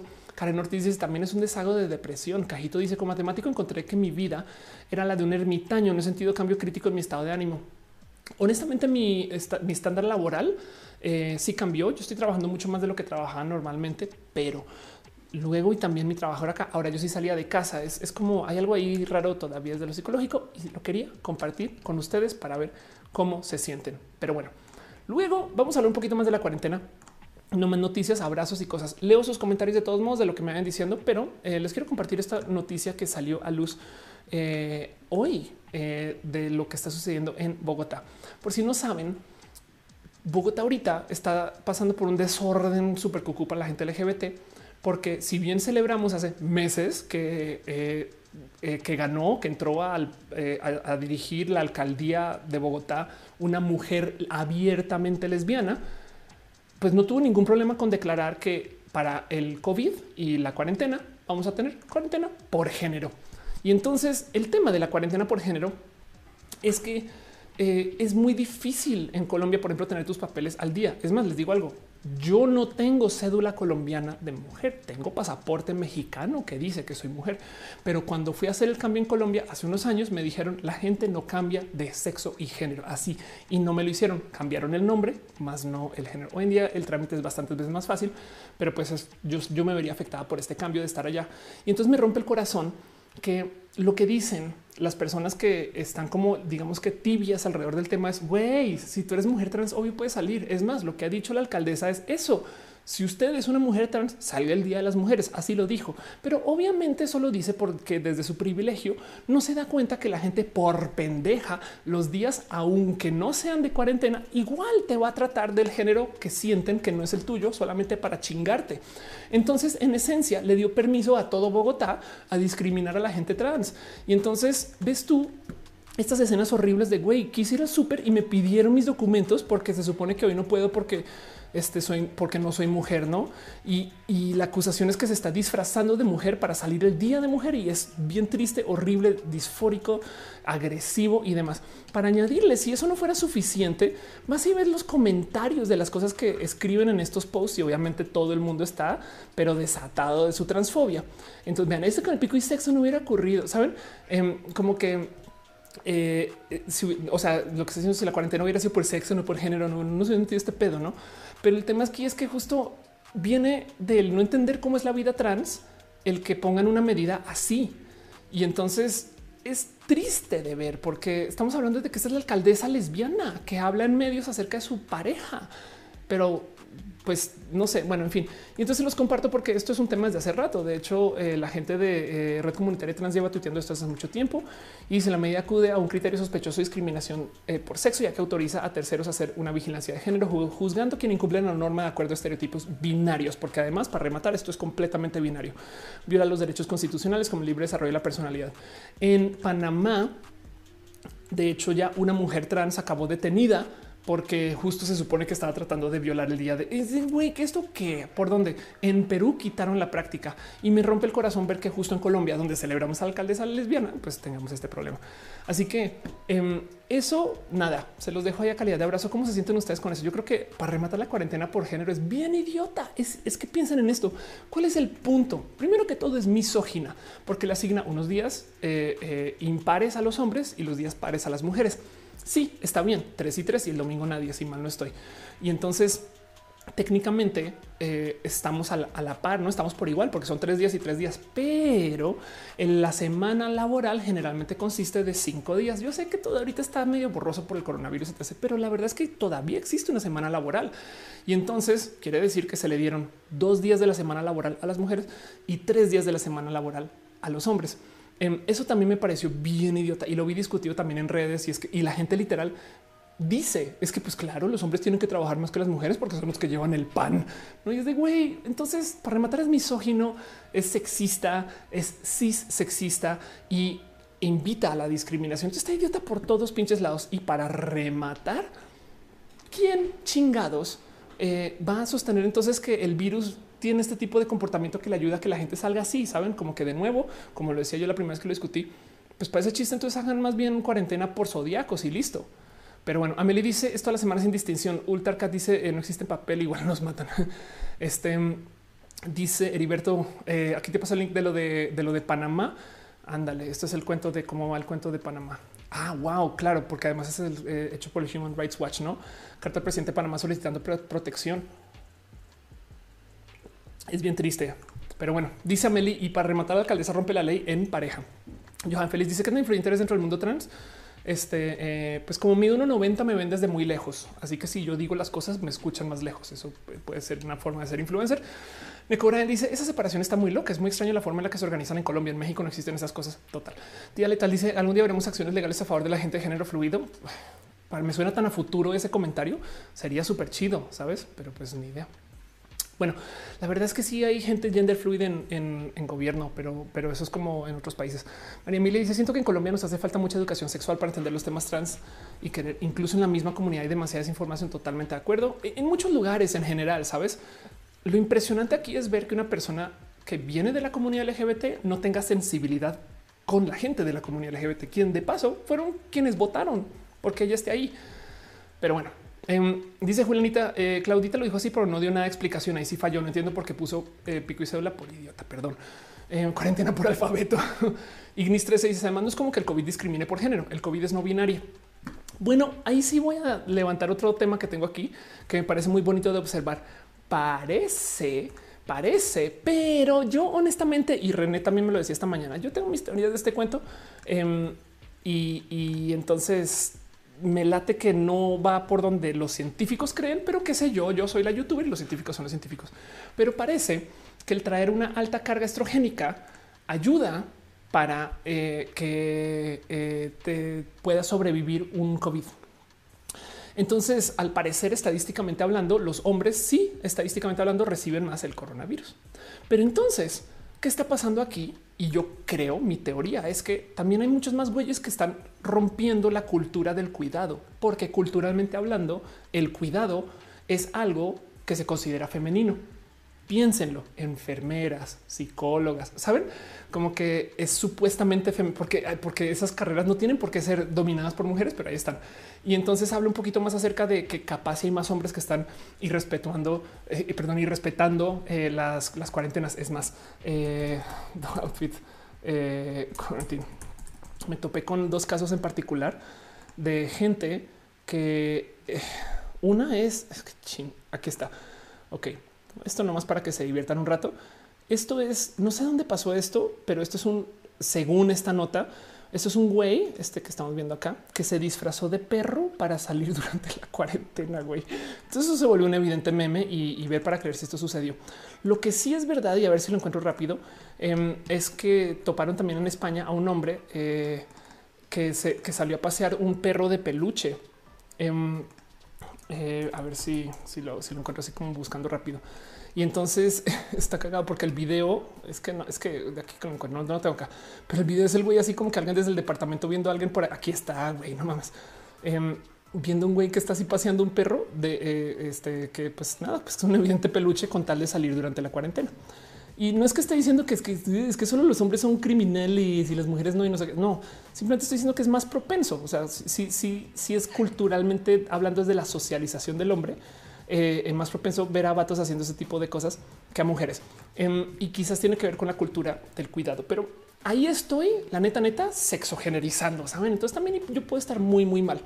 Pero si este tipo de actividades pues suceden, entonces puede que el coronavirus apareciendo más en hombres que mujeres sea una realidad. Ahora, todo eso puede ser falso. Entonces, como sea, está esta teoría de que si el estrógeno te puede ayudar a lidiar mejor con el COVID. Eh, al parecer también hay receptores de coronavirus eh, en tus testes y entonces por consecuencia lo mejor que pueden hacer para ayudar a que los hombres les vaya bien con el coronavirus y esto me divierte mucho de ver es que les están dando estrógenos. O sea, en esencia, em, al parecer eh, es como si lo estuvieran pasando por feminización forzada. Güey, gracias por los miles de millones de anuncios de email, que tampoco es el medio más bonito para esto, pero es más, tengo, tengo acá medios más chidos.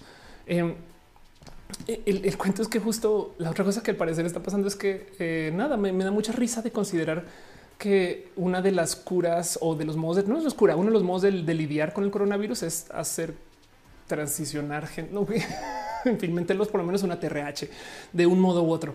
Pero bueno, esto yo lo había visto justo antes de que comenzara la pandemia y me acuerdo que alguien había tuiteado unas estadísticas de que en potencia la gente con altos con, una carga estrogénica alta se va a ver menos afectada y me acuerdo que esa persona lo tuiteó diciendo chingón, la nueva raza trans, la nueva raza de mujeres trans va a dominar el mundo. Pero esto todo es broma y chiste y demás, ¿no? Dice por eso no hay hormonas en la clínica Condesa. No, no hay hormonas en la clínica Condesa porque la 4T desde hace mucho tiempo. De hecho, es una lástima. A mí me ha costado mucho conseguir mis hormonas. Está Adri Paniagua aquí. Gracias. Un abrazo. Está Monse, eh, eh, Morato dice hasta yo. Eh, hay yo que hasta las plantas guardé en casa. Em, Alfonso Quiroz dice pico y género no es para salir a trabajar. Johanna Alejandro dice la razón por la cual no se hizo la cuarentena por pico y cédula es porque hacen falta policías y es difícil confiar en los ciudadanos. Pues sí, pero pues a raíz de, o sea, chingar a la gente LGBT de agrapa está rudo y, esas cosas llevan a violencia. Jonis Blumen dice al principio de la cuarentena se volvieron muy populares los videos de hombres a quienes mandaban por las compras. Eduardo Vivian dice es el mismo cuento de siempre. Los hombres seguimos en mayor medida las conductas de riesgo porque somos hombres y podemos y pues corteanos morimos de COVID. Exacto. Sí. Entonces me gustaría decir desde el fondo de mi corazón que pongo en duda que los hombres por algo en su cuerpo reciben eh, un, eh, una exposición diferente al coronavirus más que por algo en su comportamiento. Pero de nuevo, yo soy la youtuber y ellos son los doctores. Entonces, este, pues así las cosas. Y simplemente hay gente ahorita que está, les está, les está dando hormonas a estos vatos, güey. Y pues nada, me da mucha risa toda esa situación. Entonces, toda esa historia me da mucha risa porque es como de, ah, ya ven. Y entonces eh, no que no que nosotras y las hormonas y la transición, esas cosas, pero bueno. Cristian dice: Ya me salvé porque le echo pastillas anticonceptivas al champú. Exacto. Y vas a tener un cabello espectacular también. De paso, Adri Paniagua dice: Toda la gente es trans. es verdad. Ultercat dice: Entonces por eso no hay hormona. Ya te había leído. Perdón. Daniela Galvis ¿Qué piensas de la genisexualidad y androsexualidad? Son términos que aprendí hoy. Me parece muy bonito. Em, hay otro término un poquito eh, menos rimbombante que es preferencia genital, pero me parece chido eh, y justo es eh, eso es un modo de verlo. Bueno, también considerando que, ah, perdón, ya vi androsexualidad. Ok, de lo que estás hablando es de la gente que le atrae lo masculino. Depende de cómo se identifique cada, cada quien. Me parece un palabra, me parece chido de todos modos que exista, porque en una época, por ejemplo, yo pensaba que a mí me atraía lo femenino más no necesariamente las mujeres y luego descubrí que ni al caso. Entonces yo me acabé escribiendo dentro de la pansexualidad. Ahí está la bandera. Pero nada, pues que te digo, mientras más palabras aprendamos para describir la diversidad, representa el qué tan eh, este, sofisticados y sofisticados nos volvemos. Y eso me parece muy chido. Grecia Medrano dice inserta imagen del hombre afroamericano leyendo una revista que se llama White People. Anda. Eh, dice Jericho Blandón, en Colombia las empresas siguen trabajando y casi todos somos hombres. Eso. Y dice que se clear en estas fechas recordar a Chernobyl. Vanessa Meléndez dice, no creo que sido para problemas a la comunidad, era para dividir a la mitad. La verdad deben hacer otra cosa así, total. Este, está bien idiota como sea. Es que el punto es que hay que ser una persona muy privilegiada para no entender que una medida así le va a causar problemas a la gente trans y a la gente no binaria. Y la gente trans y la gente no binaria pues somos gran parte de la comunidad LGBT y aunque no lo fuéramos, me explico. Em, y entonces dirías tú, bueno, pues es que este alcalde, un hombre blanco privilegiado, no es una mujer lesbiana, güey. no, pero bueno, en fin, creo que con eso eh, cierro todos los temas que tengo para nuestros abrazos eh, con distancia eh, para mencionarles hoy. Sí, eso nuestros temas que para esta sección, pero em, todavía tengo dos cositas más que repasar y voy a irme a una sección que yo llamo de mucho cariño. Me explico. Este, porque justo nada, hay cosas que pasó la semana que mucha gente luego me preguntaron y entonces leo sus comentarios de todos modos, pero vamos a nuestra próxima sección para explicarme del por qué me explico.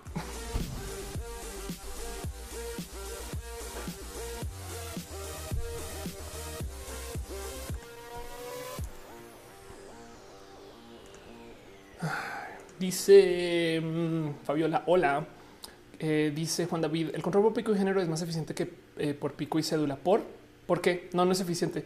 Amatista dice que cámara usa su zona alfa eh, este 6000 creo que es. Em, y acá tengo una handicam. tía Letal dice gracias por hacer roja. Gracias por estar acá. Dice Johan Felipe, me acabo de enterar que eres novia de René. Sí, exacto. Alfonso Quiroz dice ese pico y les vale madre a quien, a quien todos salen porque eh, como quieran eh, todo en el sur de Bogotá. Pues si todo sale todo, o sea, en fin. Em, pero bueno, eh, dice Gabriel Rivera, ¿qué se refiere con pico? Lo que pasa es que él no circula en Bogotá como no es todo el día, sino solo en las horas pico. Se llama pico y placa, porque depende de tu número en la placa. Ese día no circulas en las horas pico. Se llama pico y placa. Entonces, ahora que ahí no circula para personas, le llaman pico y género, no? Pero bueno, en fin. Dice Luisa Maciel Díaz eh, que le gusta cómo está montado. Muchas gracias. Muchas gracias. Este stream tiene mucho trabajito para esas cosas. Pero bueno, me explico porque sucedieron cosas esta semana que luego quedaron así como inconclusas o mucha gente se puso así como a la duda. Em, le monté la guerra sin querer queriendo o porque ya dije no más a la gente que estaba llevando el hashtag de viernes de transexuales. Y entonces quiero comentar o compartir o les quiero dejar esta historia acá porque pasaron muchas, muchas, muchas cosas. Para la gente que no sabe, básicamente todos los viernes y sobre todo los últimos viernes esto ya explotó. Apareció esta cosa que es viernes de transexuales, una vieja práctica del Internet. Esto viene de los foros y mm, nada, pues hay mucho que hablar acerca de esto, pero el tema es que las últimas semanas esto, o sea, siempre lo ha sido la neta, pero las últimas semanas ya estaba llevado de bots porque estaban posteando pura transfobia. Está cansada de verlo. Ya había gente que me había escrito diciendo, güey, estas cosas me hacen daño, estas cosas ya me molestan. Em, y entonces, nada, yo decidí reportar el hashtag, pero ya me, me, llené de rabia porque veía las cosas que se están posteando. Usan un chingo mis fotos, un chingo mis cosas y era como del güey, ya se les comparto esta historia porque no saben cómo toda esta semana estaba lidiando con odio tuitero de bots. Es impresionante como no he visto una sola cuenta de nombre, apellido y foto de perfil. Todas son eh, plástico duro, no? O, son como aquí el asesino del norte y esas cosas. Es un güey. Esto es evidencia de que todas esas 100 cuentas las maneja una persona fácil. Pero pues bueno, obviamente nada, estuve flodeada durísimo. O sea, vean nomás este hilo eh, este, por si quieren eh, darse una pasada por todos los replies escondidos. Eh, ¿Qué masculinidad tan frágil tienes, Ofelia? Em, este, qué delicaditos que son. Yo dejo de tuitear si tú me enseñas tu peito, ¿no? Em, y puedo seguir. O sea, es como que es impresionante la cantidad de cosas que dejan, escriben y dicen. Y pues esto explotó. Y, y entonces lo bonito de esta situación es me escribió y hablé con la gente de Twitter de México, porque también de paso estos idiotas comenzaron a hacer cuentas que se hacían pasar por Twitter de México.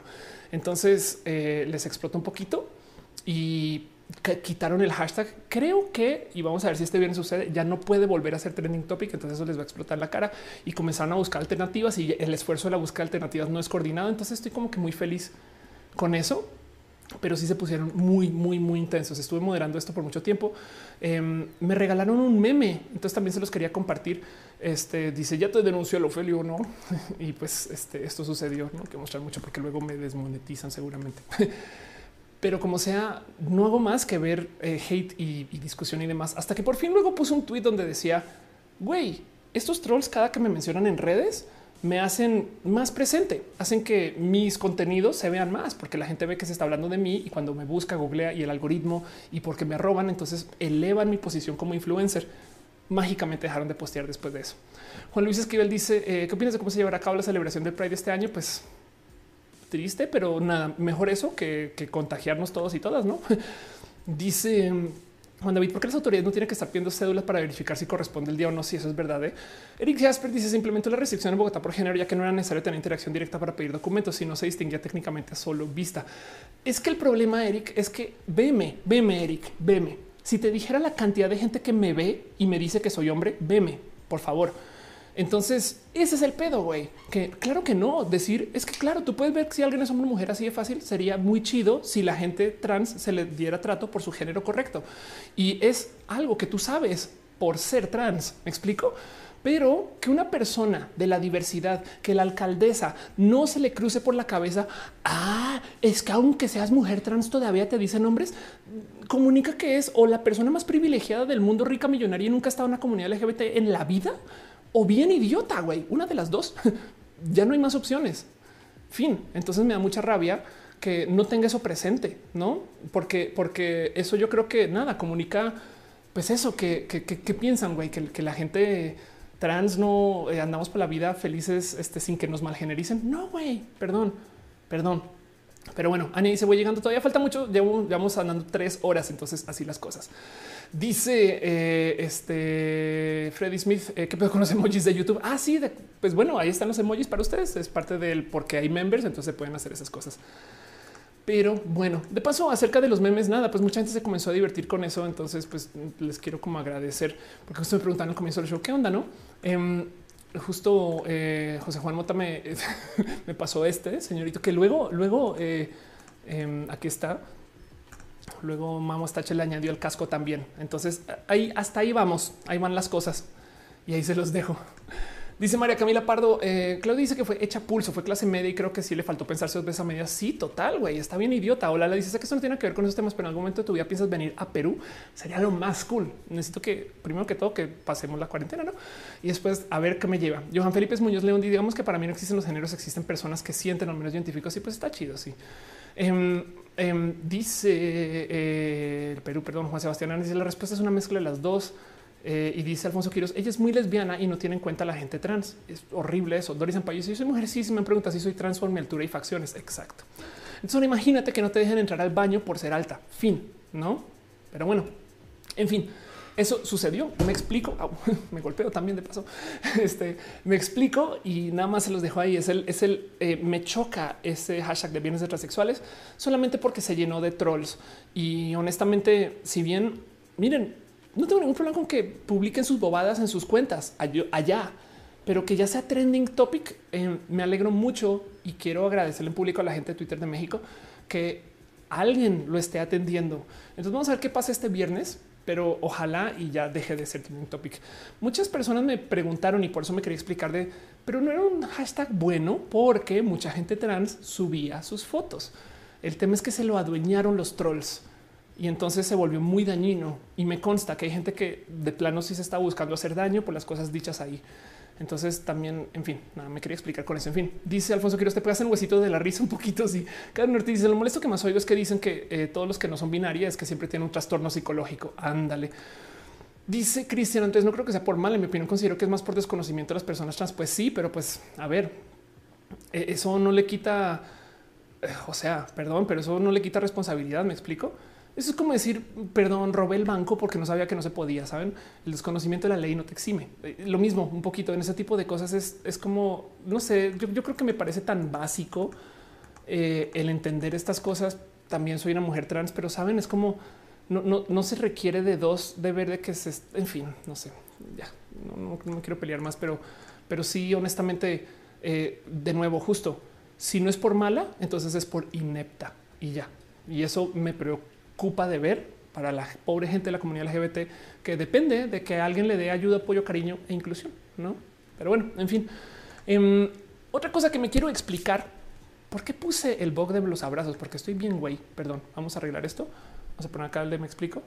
¿Mm? A ver, a ver, a ver, a ver, a ver, a ver, a ver, a ver, Ophelia. Aquí, un, dos, tres.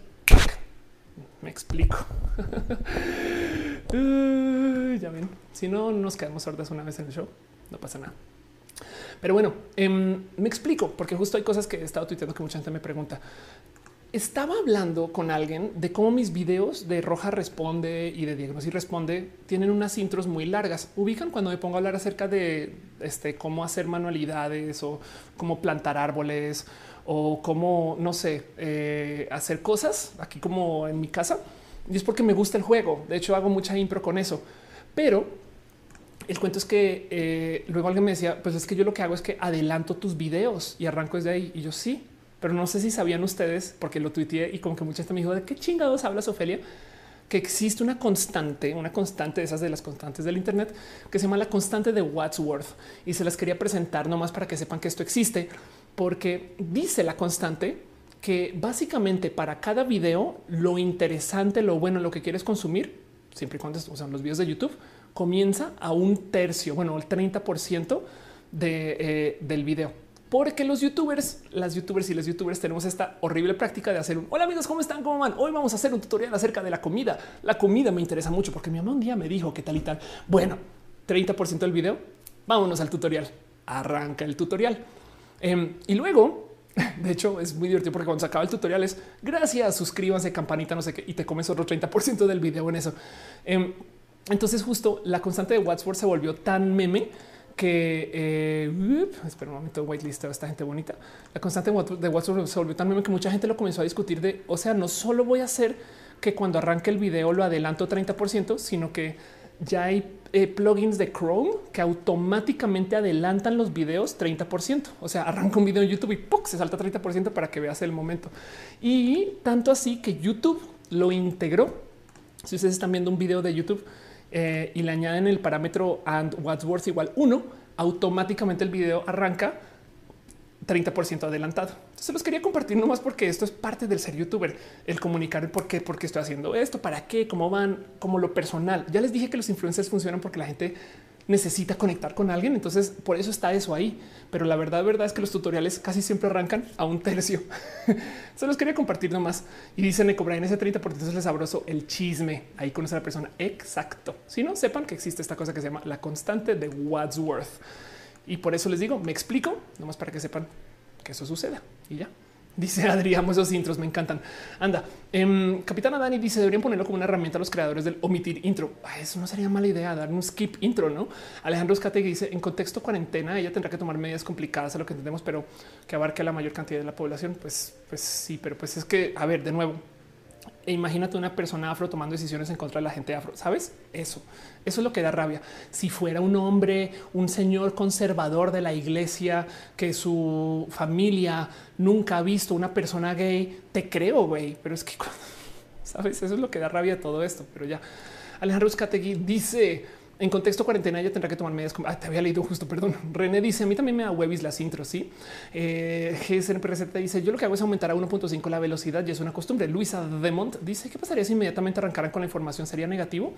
Em, es una buena pregunta. Hay videos que hacen eso, pero, pero el tema es que YouTube funciona porque hay conexión personal. Entonces yo creo que a la larga sí sería negativo. Em, lo digo porque tú, a ver, tú vas a las redes sociales a ver gente, no a ver contenidos. Por eso es que si pasa algo, tú buscas a ver qué dice el presidente de la empresa y no la empresa. Entonces nos gusta ver ese. Ah, no mames, es alguien como yo que va a hacer esto y así las cosas. Coquemeto dice: Solo paso a saludar, pero para la clase que voy a dar mañana, nuevas tecnologías. Qué chida clase. Mañana lo veo en el recalentado. Gracias por estar aquí. Pida López dice: ¿Cómo le haces para hablar rápido y que se te entienda? Eh, mucha gente me dice que no me entiende. ¿eh? Es raro. La verdad es que sin querer, a lo mejor dejaste el video puesto en 1.5. Mm, mentiras. dice Everem, es como el skip intro de Netflix. Eh, hay un comediante, Seth Meyers, que en su stand up de comedia, que él dice que es para Netflix, en algún momento detiene el show y dice, bueno, voy a comenzar a hablar de política y aparece el botón saltar política. para que por si, si te aparece nada, te puedes saltar ese tramo y no. Y creo que Netflix le hizo el favor de poner ese botón ahí, pero bueno. Luego la otra cosa que les quiero compartir en esta sección sota de justo me explico es otro tweet que puse hablando acerca de nuestro espectacular youtuber venezolano que salió eh, contagiado del coronavirus, que no ha hablado mucho de él. Eh. David Show lo reconocerán porque este fue el güey que salió de la casa después de que hizo un video diciendo tengo coronavirus. Y el tema es que ese tengo coronavirus, yo honestamente lo pongo en duda porque el güey consiguió una prueba y conseguir una prueba sobre todo en ese momento era muy difícil. Ahora puedo estar mintiendo, capaz y porque es youtuber, le llevaron una prueba a la casa y salió positivo. Em, entonces, no he visto sus contenidos para ese momento de a ver de dónde fue que comprobó que sí lo tenía, pero si lo tenía y era eh, sintomático, pues güey, no puede salir a la calle. Fin. Evidentemente de tenerlo es asintomático y el cuento es que luego salió y pues fue al súper y se grabó y que no sé qué. Y mucha gente pues obvio saltó en mucha rabia. Yo honestamente pongo en duda si sí lo tenía, saben? Em, pero capaz sí, sí está bien idiota y demás. Y el caso es que nada, pues la gente explotó eh, en rabia.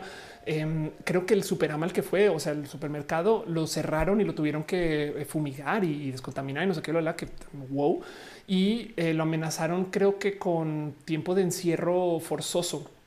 Pero les puse un tweet diciendo que no hay ninguna crisis y no hay ningún escándalo que no sea bueno, porque de todos modos sus ganancias sus viewers y sus suscritos crecieron en esos días.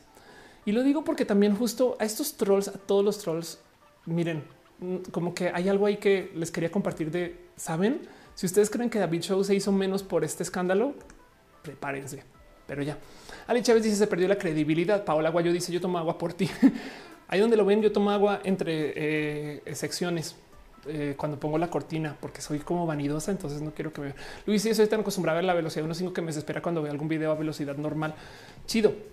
Vila López dice: eh, No, eh, de hecho, me da hueva cuando la gente habla lento. Siempre te he entendido. Gracias, Carlos me Dice: Tengo muy poco que te descubrí. Justamente esa intro me atrapó, me pareció divertido. Yo me divierto como una idiota grabando esas cosas. Adriano Yervides dice: Te aventaste la serie Years and Years. No la he visto todavía porque estoy colgada de ver Star Trek. Entonces no he dejado de ver contenidos súper reguete mega nerds. Y pues ya, y pues bueno, no más el motivo por el cual verdaderamente quería hablar de esto es porque les quería comentar que si lo que se necesita para crecer en YouTube y en redes sociales es tener un escándalo, les quería hacer el anuncio eh, por si no lo saben, de que a mí no me gusta el limón y entonces eh, lo siento, lo siento, no me, no me conocen, eh, o sea, no me juzguen. Les quería dejar eso ahí nomás presente para ver si de puro chance aparece un escándalo alrededor del tema. Pero bueno, Eric Jasper dice: Generalmente veo todos tus videos a los videos de YouTube a 1.25 menos los míos. Johan Alejandro dice: Pero esa crisis no puede llegar a causar la cultura de cancelación de la que hablaste en un video. Puede ser. Hola, la dice mi novio, yo somos muy fan tuyos. Tienes un don para explicar también las cosas. Gracias, la neta. Espero algún día poder crecer en YouTube y por eso una colaboración contigo. Sería súper chido, súper, súper chido. Me presto para colaborar eh, siempre y cuando encaje con horarios y calendarios, pero me encanta. Ale Chávez dice no hay publicidad buena ni mala. Exacto. Y dice Álvaro, ¿alguna recomendación para hacer un podcast? Sí, hay una plataforma que yo usaba mucho, mucho, mucho y que ya eh, pues que no hago este tipo de contenidos, no la uso, pero que no la veo en uso, que se llama MixLR, MixLR. Ahí está el logo arriba a la izquierda, MixLR. MixLR es una eh, plataforma que tú descargas y que entonces puedes hacer el podcast, pero además la transmisión en vivo es toda una experiencia donde puedes invitar a la gente. Así que mientras tú transmites, eh, puedes tener un chat puedes tener en el software música y tu micrófono. Entonces no tienes que comprar nada con que uses hasta el micrófono de la compu, pero puedes poner música de fondo y hacer crossfade entre la música y lo que tú dices. Y además, para rematar, eh, cuando acabas, Mixler te lo puede hospedar y subir a SoundCloud o publicar como podcast. O sea, es una joya. Eh, de, de, plataforma es muy, muy bonita en general y de paso también lo puedes hacer desde tu celular. Entonces con un celular o una iPad puedes hacer una transmisión en vivo que luego se vuelve podcast, lo cual quiere decir que tienes el doble de audiencia porque tienes a la gente en vivo y luego en el recalentado que es el podcast, como yo le hago aquí, pero digamos que sin video y, es bien bonito. Entonces te la recomiendo. De resto, no más, solamente asegúrate de publicar en Spotify y, en Apple eh, como podcast. Pero bueno, René dice hoy quise comprar una webcam en eBay. Hay que conseguirlo usted un bonito set para sus cosas que son muy chidas. Rafa Cuevas está en el chat. Qué bonito verte, Rafa. Este eh, eh, qué bonito verte en general. Cristian Rodríguez dice: A mí me encanta hablar, eh, pero siento que hablo lento como López Obrador. Nadie habla lento como López Obrador, solo López Obrador. Pero bueno, dice René, andan bien caras las cámaras, a menos que estés en México donde las consigues, pero pues entiendo tu punto. dice Cristian Lara, horror, lemon hate, no mereces transmitir. Exacto, gracias. Simón Ulises dice, yo también te recomiendo Years and Years. Sí, es, no es chida, las series de futurología me encantan sobre todo las que no destrozan el presente, porque para contar del futuro es muy fácil decir y llegó la guerra y se acabó todo y sobrevivió solo Carlos, ¿no? Y te cuenta la historia de Carlos de güey, pero ¿qué pasó con el sistema financiero internacional? ¿Qué pasó con, no sé, el supermercado? ¿Cómo son los supermercados del futuro? ¿Saben? Como que esas cosas, pues nada, pues si, si llegó el holocausto, pues es muy fácil decir, ya no hay nada de eso. Pero bueno, voy a irme a mi última sección antes de quedarme acá para hacer preguntas y respuestas y para poder tomar un poquito de agua. Y entonces, este, nada, contarles un poquito acerca de eh, dos recomendaciones en particular, no más para que lo tengan ahí en radar. Y con eso, literal, cerramos el show. Llevamos al aire tres horas 24 minutos.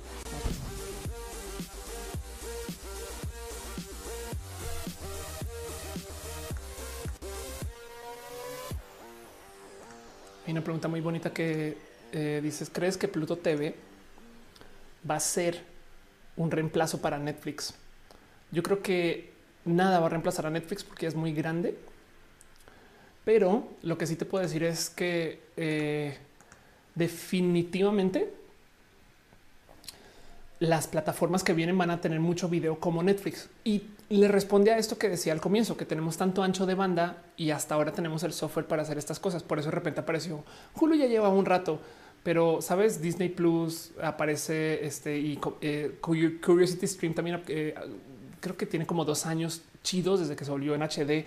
Este y, todas estas otras plataformas que son como competencias de, pero eh, no, yo no creo que nadie pueda ahorita sacar a Netflix del juego porque es muy, muy, muy grande. No hígado de pato dice la miel con limón es una joya incomprendida. Yo no sé de qué hablas. El limón es horrible. Dice Johan Felipe, viste Star Trek Discovery como seis veces. Sí, hola, la dice vivo en Perú y soy una chica trans. Me llamo Mía Paredes y tengo muchísima fe en que en algún momento nos vamos a poder conocer. Sí, voy a decir que sí. Pato Sánchez dice saludos de Ecuador.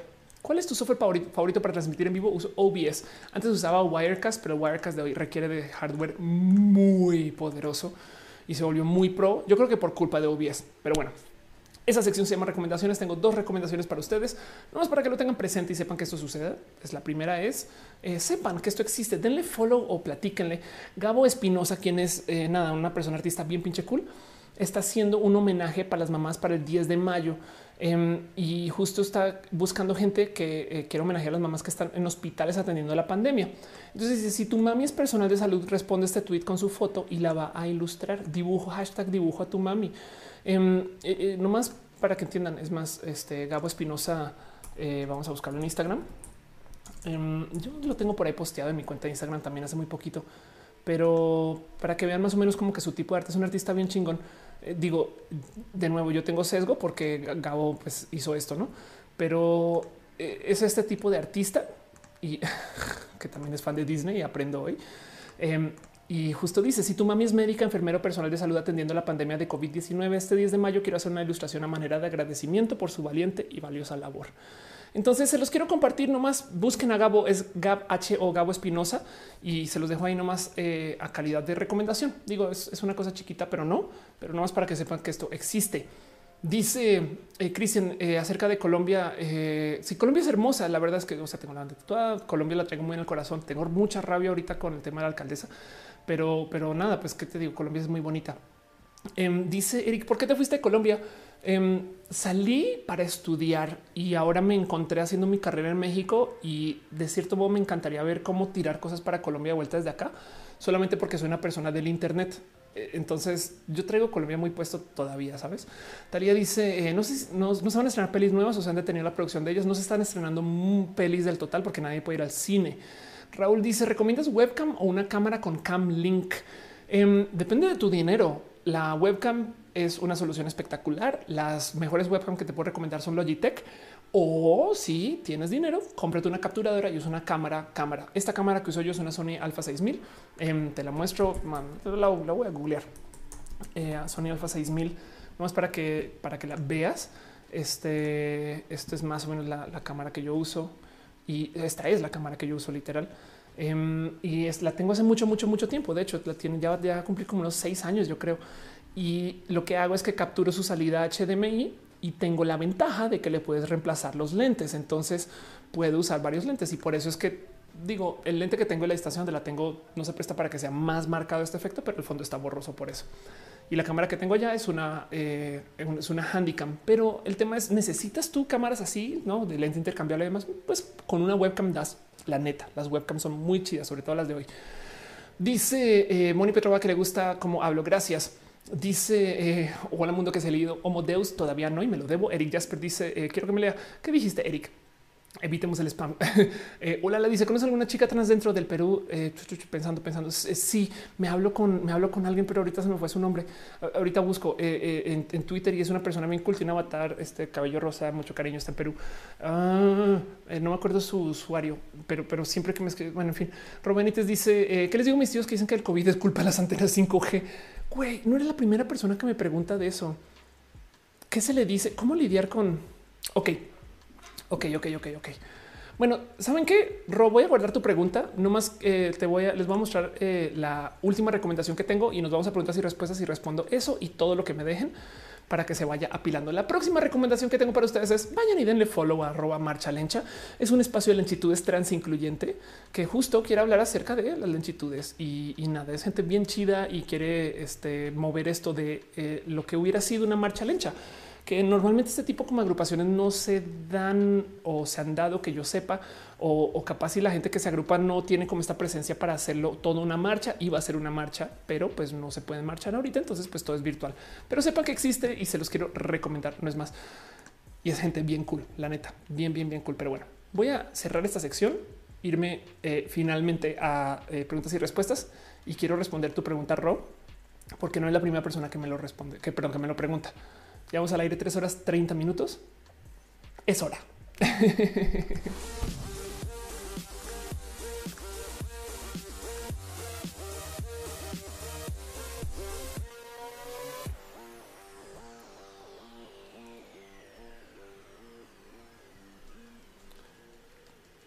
¿Qué hacemos con la gente dura, pero dura de su cabeza con las noticias falsas? De nuevo me causa mucha risa justo porque la generación de nuestros papás solía decirnos que no confiáramos de nada en el Internet, no? Y de repente se volvieron estas personas, este, como tan creyentes en cualquier cosa, no? Una de las cosas que había visto por ahí de cómo lidiar con la gente que ya tiene creencias instaladas es en vez de ir en contra de su creencia, porque el tema es el siguiente. Si tú te enfrentas con una persona que es tierra planista y le dices, no, mira, este estudio de la NASA o este estudio de gobierno o este estudio de, independiente, todo lo que le quieras decir, lo primero que va a pensar es, no, perdón, pero eso es lo que quieren que pienses. Como que le queda muy fácil descartar todo porque la evidencia justo comprueba que su pensar es real. Entiéndase, si no fuera real, entonces, ¿por qué están investigando esto? no? Así que es muy difícil desenmarañar eso.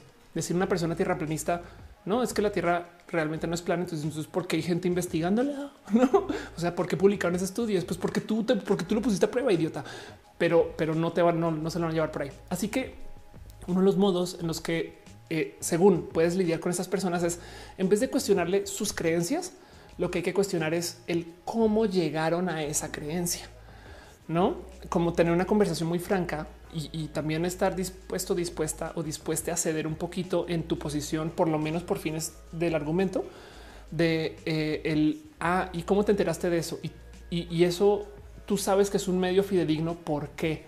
Y si tú logras que la persona se cuestione que el cómo llegaron a la conclusión está mal o, está roto o hay errores ahí, entonces la conclusión en sí eventualmente caerá. Pero bueno, es, es un modo de llevar argumento. Dice mm, Ángel Morales, nos hacen engañar a las personas que convencerlas que han sido engañadas. Anda. Jaciel Salinas dice: Mi mamá Facebook le ha bloqueado varias noticias falsas que ha compartido. Anda. Capitana Dani dice: Una vez tuve que hacer una imagen falsa, una noticia y mandársela a mis tías para que dejaran de pensar otra noticia falsa. ¿Qué hiciste? Cuéntanos, quiero saber más detalles. Dice Ultracat, eh, dile que haga testamento, sácale un seguro de vida. Em, dice Talía, eh, la persuasión. Sí, es un tema interesante. Eric Jasper dice: Si vienes a Colombia, sería genial que hicieras un rojo en público con público en vivo. Qué chido. De hecho, fíjate que la vez pasada que fui a Bogotá hice un show de comedia en vivo. Fue muy bonito. Em, lo que sí es que la audiencia bogotana es mucho más eh, exigente, definitivamente, que la audiencia este, mexicana, creo yo. O bueno, a lo mejor es que estaba haciendo chistes muy en español, muy mexicano y me fue difícil de conectar, pero el tiempo con comunidad fue muy bonito, muy, muy bonito. Dice Jaciel Salinas y los papás son los que más creen noticias falsas. Sí, pero también hay un motivo. ¿eh? Es que piensen en esto. A nuestra generación no, nos llamaron, éramos la generación que traíamos el chip. Ven como yo estoy cansada. A nuestra generación nos llamaron la generación del chip. Y el tema es que estas personas pues básicamente nos vieron crecer con la tecnología en la mano, así como hoy en día hay gente que se escandaliza de ver un niño con un iPad y que lo use muy bien. Las tecnologías de hoy están hechas para que requieran de muy poca necesidad de aprender a usarla. Eh, lo digo porque les voy a mostrar, por ejemplo, este video que me encanta de esto es, eh, esto es, esto es un usuario de Instagram. Y, lo impresionante es que le es nativo, o sea, le es nativo hacer scroll, les, o sea, ve videos, saben como que ve, ve, ve, ve, Casual. Vamos a ver este video, vamos a ver esta, no? Y, ahí, ah, qué chido, no mames, güey, qué cagado. No, otro, no? Em, entonces, las tecnologías de hoy están hechas para que sean así de fáciles y así de intuitivas. O del otro lado, básicamente somos changos sin cabello, ¿no? Pero como sea, el tema es que también tenemos mucha, mucha experiencia en redes sociales y en el Internet y con medios digitales que nuestros papás no. Eh, wow, un momento, perdón, vi que dejan un abrazo financiero. Wendy Giselle dice, ah, dejó un chiva. Muchas gracias. Un chiva escribiendo. Gracias, gracias, gracias, gracias, gracias. Y Cristian Rodríguez dice, dile a tus moderadores que no sean tan mamoncitos. Repetimos hace dos veces con cuatro minutos de diferencia. Dicen que soy spam y solo ponen no pasa. Eh, eh, se les dice, sí, no pasa nada. Este ahora, si no lo pude leer, no, no, no me odies, perdón. Justo es, tiene que ver con eso, no que pasan muchos mensajes em, y ya. Pero bueno, de todos modos, no te preocupes. Normal Laguna dice: Vivo en Seattle, me encanta ver tu programa. Tengo una hija trans de 17 años. Wow, qué chido, qué cool. Eh, Seattle, me pregunto qué tan chido sería para la comunidad diversa, pero suena chido en general. Ángel Morales dice la mayoría de los bulos que le llegan a mi mamá son audios de WhatsApp. Ale Chávez dice cualquier bebé de dos años usa mejor el celular que mi mamá. Sí, pero es por un motivo. A ver, sobre todo cuando se trata de mujeres. Miren, ¿de dónde viene la leyenda de la tía? Porque tía significa mala en la tecnología. Pero si lo piensan, yo tengo muchas amigas que son gamers que se volvieron gamers en alta edad. Su primera consola la compraron ellas porque sus papás y sus mamás no les dieron una consola de videojuegos para jugar y sus hermanos no se las compartían. Entonces nunca eran gamers, pero les gustaba, güey. Y aún así, entonces cuando ya llegan a edad de comprarla, entraron, le entraron, o sea, yo soy del 82, le entraron desde el 64, ¿no? Porque no tuvieron el privilegio de que se les haya, como gamers, se les haya entregado una consola más jóvenes, ni hablar de un Game Boy. Em, lo mismo, las tías, pues son mujeres que por muchos años se les dijo que no deberían de hacer esto, no deberían de hacer aquello, no deberían de usar esto. Si son tías muy adineradas, no deberían de usar ni siquiera los electrodomésticos de la casa. Saben, se les, se les escudó de que sean usuarias. Entonces, pues obviamente tienen poca experiencia. Eso es todo, güey. Em, este cuento de que las mujeres manejan mal y no sé qué, pues la verdad es que capaz lo que tienes de nuevo poca experiencia. No es para nada una realidad estadística, pero sucede. O sea, la leyenda de nuestras mamás son malas en la tecnología porque nuestros papás no les dejan usar tecnología, porque sus papás no les dejan usar la tecnología. Piensen en eso. Entonces, obviamente, están pues, desde una posición de novatos y novatas. Lo, mismo nuestros papás. Nuestros papás están aprendiendo a usar esa tecnología en alta edad, además.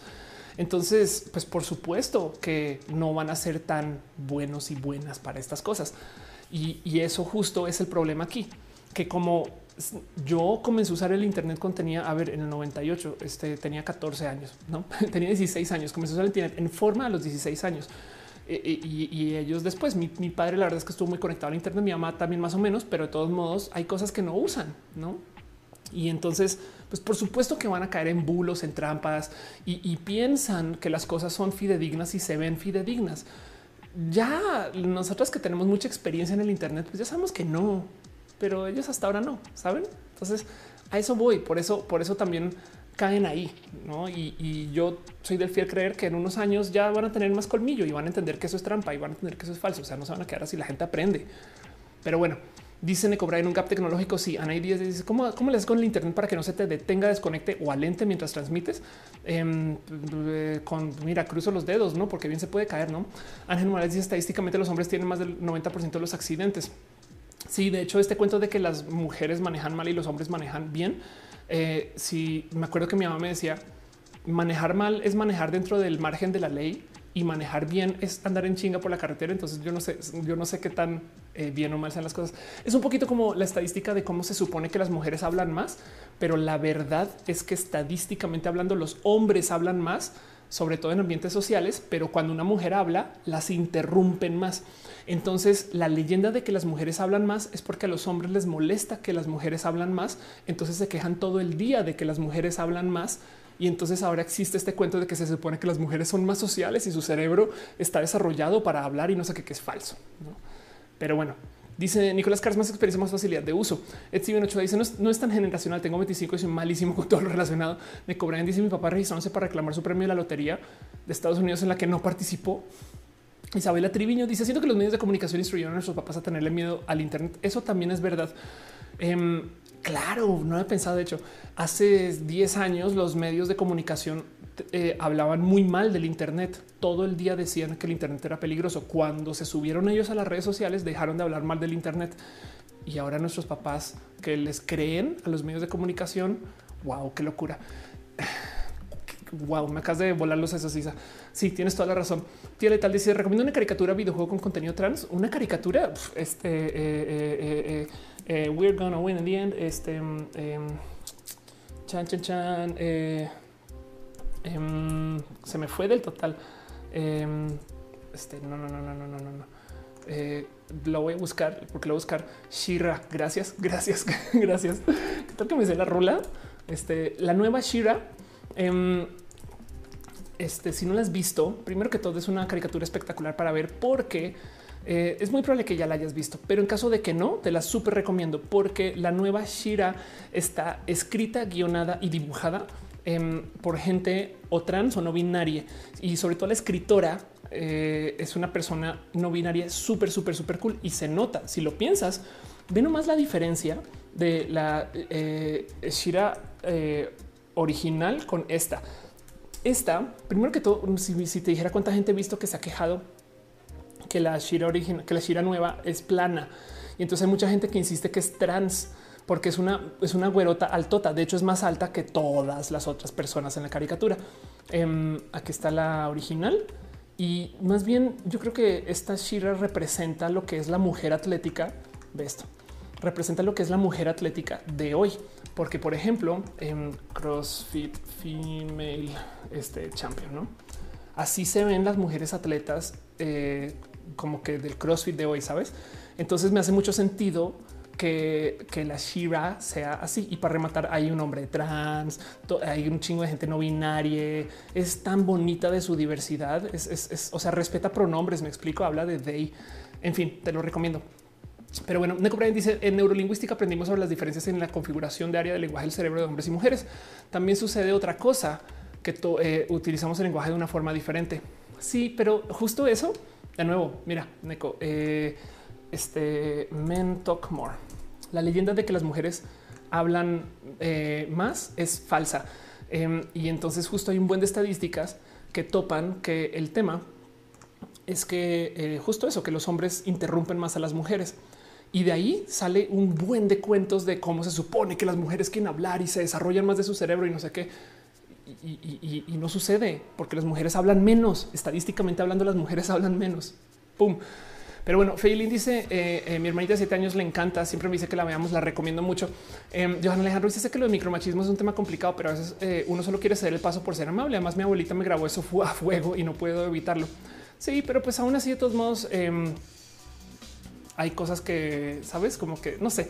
En fin, el, el caballerismo implica algo que es bonito si es alguien que conoces, no es tan bonito si es alguien que no conoces, quizás sabes. Y entonces, si tienes ese tipo de relación con esa persona, es amable porque es tu amiga, porque la quieres. Pero si es como con una mujer solo porque es mujer, entonces no sé. Dice René, si les molesta que respiremos, imagínate cuando hablamos. Total.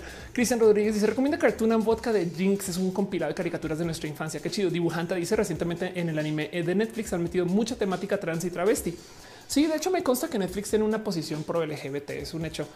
Em, ahora, si quieren hablar de cosas malvadas, Una vez tuve un acercamiento con la gente de Netflix y me dijeron esta serie sería un hit si tú convences a los Netflix que puedes hacer que esto sea un tema viral o controversial en redes. Y entonces como es controversial, la gente lo va a ir a ver.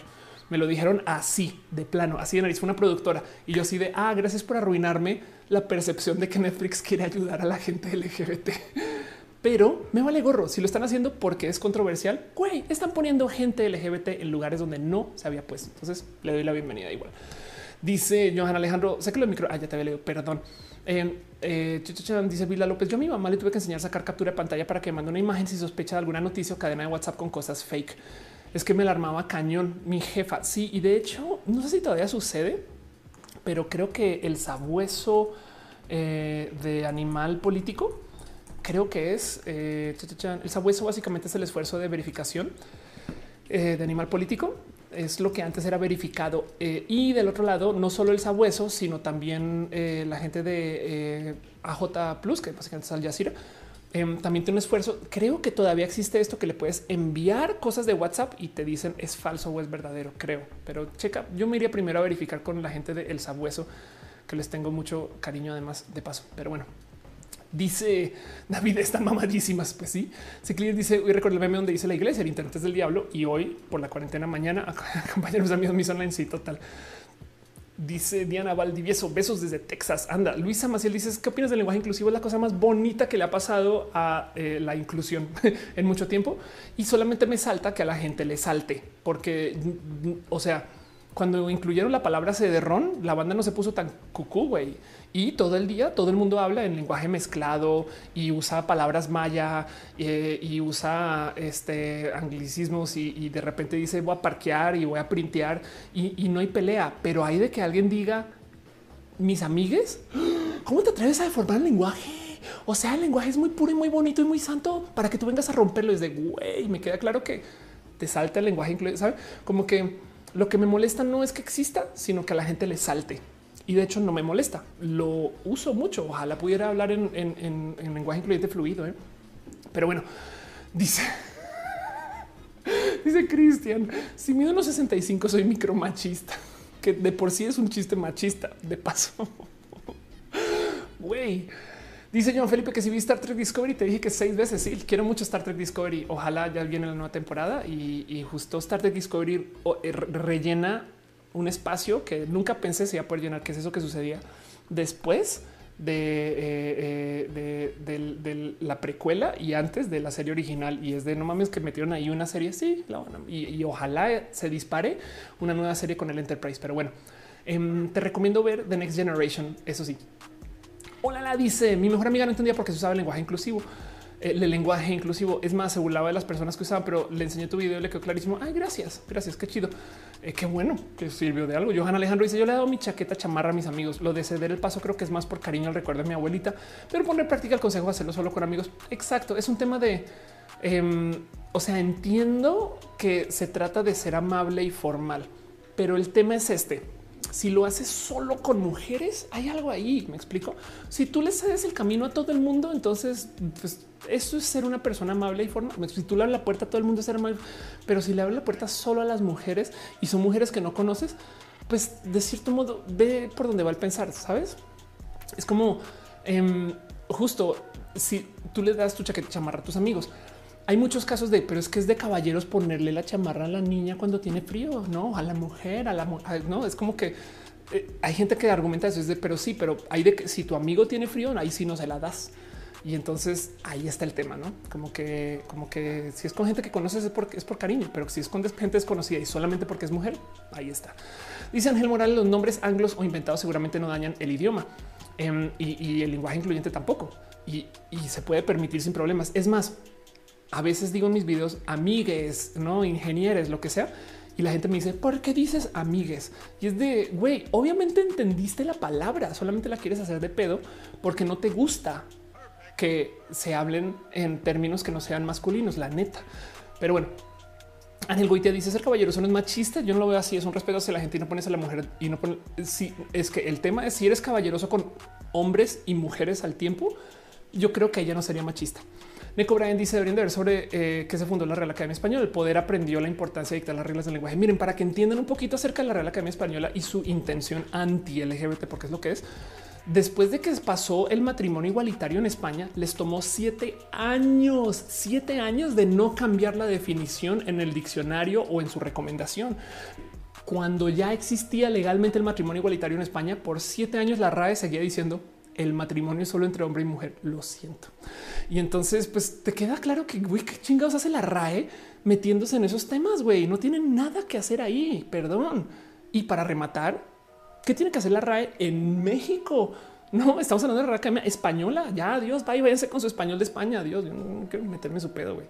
Pero bueno, Cris así dice esta mañana me quiero ir a trabajar, ve y descansa así total. Eh, dice Luisa Maciel, ¿cómo se podría conversar con el feminismo radical? El feminismo radical, de hecho, eh, tiene propuestas que yo creo que vale la pena considerar. Em, porque pues nada, busca eliminar el patriarcado también, solamente que es radical en sus modos. Solamente no confundas feminista radical con transodiante. Eh, las mujeres transodiantes, si te sirve de algo, te lo voy a decir, es no son feministas. Y entonces, a lo mejor, si logras sacar, si logras encontrar una feminista radical que no sea transodiante, puede que tengas una conversación chida. Dice Álvaro, hola, soy Álvaro. Dice René, que chingue su cola la RAE, total. Em, dice eh, Cristian Andrés, eh, el lenguaje inclusivo no me gusta. Bueno, ahí te va puedes nomás permitirlo. Sabes? Es que no lo tienes que hablar tú, no tienes tú que usar la E para cosas. Tú puedes decir ellos y ellas y todavía estás chingando un poquito a la gente no binaria o mucho, pero, pero el punto es que no tienes que usar tú, pero tampoco si alguien lo usa contigo, tienes que ponerte en tu plan de ay, cómo te atreves a usar amigues. O sea, ¿qué te pasa? ¿Acaso estás deforme de tu cerebro? Sabes, güey, ya permítelo con la misma velocidad con la que permiten mal uso del español porque eh, regionalismos, no saben? Es que hay tantas palabras tan mal usadas de todos modos. Y del otro lado dices tú, güey, y, no es, que claramente no se trata de defender el español, perdón, pero la palabra almóndiga con M está en el diccionario, es un sinónimo, es un sinónimo de albóndiga. Y, eso sin pedos, ¿eh? no, no hay broncas. Sí, hoy que hoy que cenaste almóndigas. pero, pero, pero hay de que alguien diga todes, no hay putas, enloquecen. Lenchijo dice: Ya vieron las trending, las, las trending topic en Twitter. Ya las vi. Ahorita en Twitter están hablando mucho acerca de los ovnis porque acaban de entregar una cantidad de documentos de investigaciones de ovnis de hace mucho tiempo y la gente está feliz creyendo. Em, voy a dejar algo en dicho porque no quiero hablar sin, sin informarme más, pero desde que tenemos celulares, los avistamientos de ovnis se fueron a pique, a pique, o sea, se desaparecieron casi y entonces comprueba que los ovnis realmente eran eso, objetos voladores no identificados que también pues, no podíamos identificar porque no teníamos tecnología para grabar y decir, ah, no, si es una libélula y ya. Pero bueno, em, dice, dice René, las albóndigas son albóndigas del mundo. Cuando se une la española con la neoyorquina, con la colombiana, con dice que los de las que si no entienden eh, ni el español menos el lenguaje inclusivo total. Em, dice Carlitos, eh, cuando hablan de ovnis significa que algo están ocultando. Sí, te paso también, claro, perdón, sí, tienes toda la razón. Justo, si están hablando de, cosas fantásticas, eh, del chupacabras, de los ovnis, de este, los eh, meteoritos, no sé qué, es porque, güey, imagínate el mierdero del cual no quieren que hablemos. Cristian Méndez dice, siempre he esa duda, en la escuela nos enseñaron a basarnos en lo que diga la RAE y yo en mi mente es española, no mexicana. De hecho, hay una academia de la lengua mexicana pero estamos tan, nos metieron en la cabeza tanto al colonialismo que hay gente que no la RAE es de no mames, güey, perdón, perdón, pero pues, o sea, tenemos una academia aquí para esto. De, de otro lado, la Academia Mexicana tampoco apoya el lenguaje incluyente, pero aún así yo creo que es a quien se le debería, no, porque, porque es que se le dice español, pero honestamente lo que se habla acá no es español. O sea, se llama español, pero no es español de España. Saben, es como que, o sea, no es castellano. Me explico, es, algo nuevo que ya derivó, ya cambió, ya, o sea, acá decimos chingón, güey, saben? Y, si bien está inscrito en el formato español, este, las palabras, o sea, piensen nomás cómo se habla el español de España, se hace estas cosas, en fin. pan de dice que ha dicho la RAE sobre los pronombres de las personas no binarias. Se les puede acusar de transodiante, se les puede acusar de transodiante. Em, básicamente, en inglés, y en otros idiomas hay ya pronombres de, para gente no binaria, em, como, como gen, eh, que creo que es suizo, eh, y en Estados Unidos están usando they y son pronombres válidos y se escribe así. Pero en el español no hay traducción. Lo que dicen es que usen el que usen el masculino. El masculino incluye a todos y es de pues no, porque si a mí me llegan a decir, es más, a mí me salta mucho cuando de repente dicen Em, eh, llegó Luisa, la médico, y es de pues la médica. O sea, ¿qué les cuesta? Pero ya, en fin. Eh, dice Temitito, yo sí cedo el paso, le abro la puerta a todos y el abrigo a nadie. Quitarme el frío para mí mismo es primero chido. Eh, dice casi mismo la palabra cantinflear. No sé si por así cantinflas o cantinflas de ese es un nombre significado cantinflear. Estás y tu comentario es cantinfleado. Me parece muy inteligente y bonito de leer. Karen él dice también leímos un artículo sobre volver al francés, un idioma incluyente.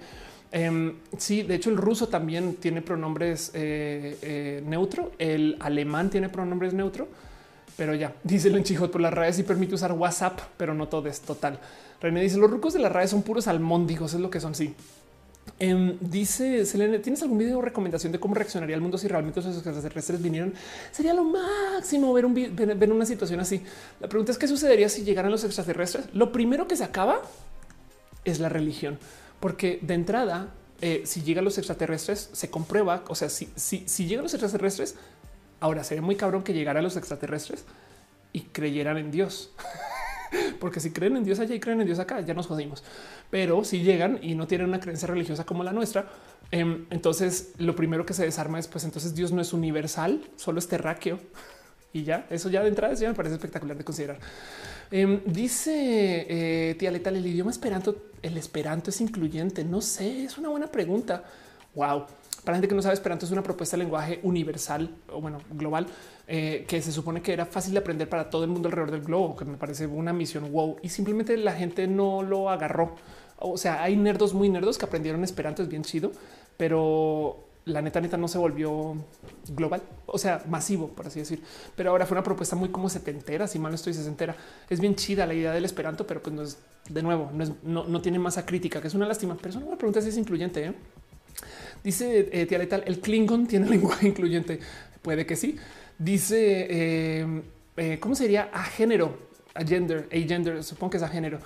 Dice uh, Carlos Cava, arriba los reptilianos. Antonio Piña dice quizás esté planteado el masculino como el general, pero lo importante es estudiar en quién hizo el idioma así y por qué. Muy obvio, es un reflejo más del patriarcado. Totalmente de acuerdo.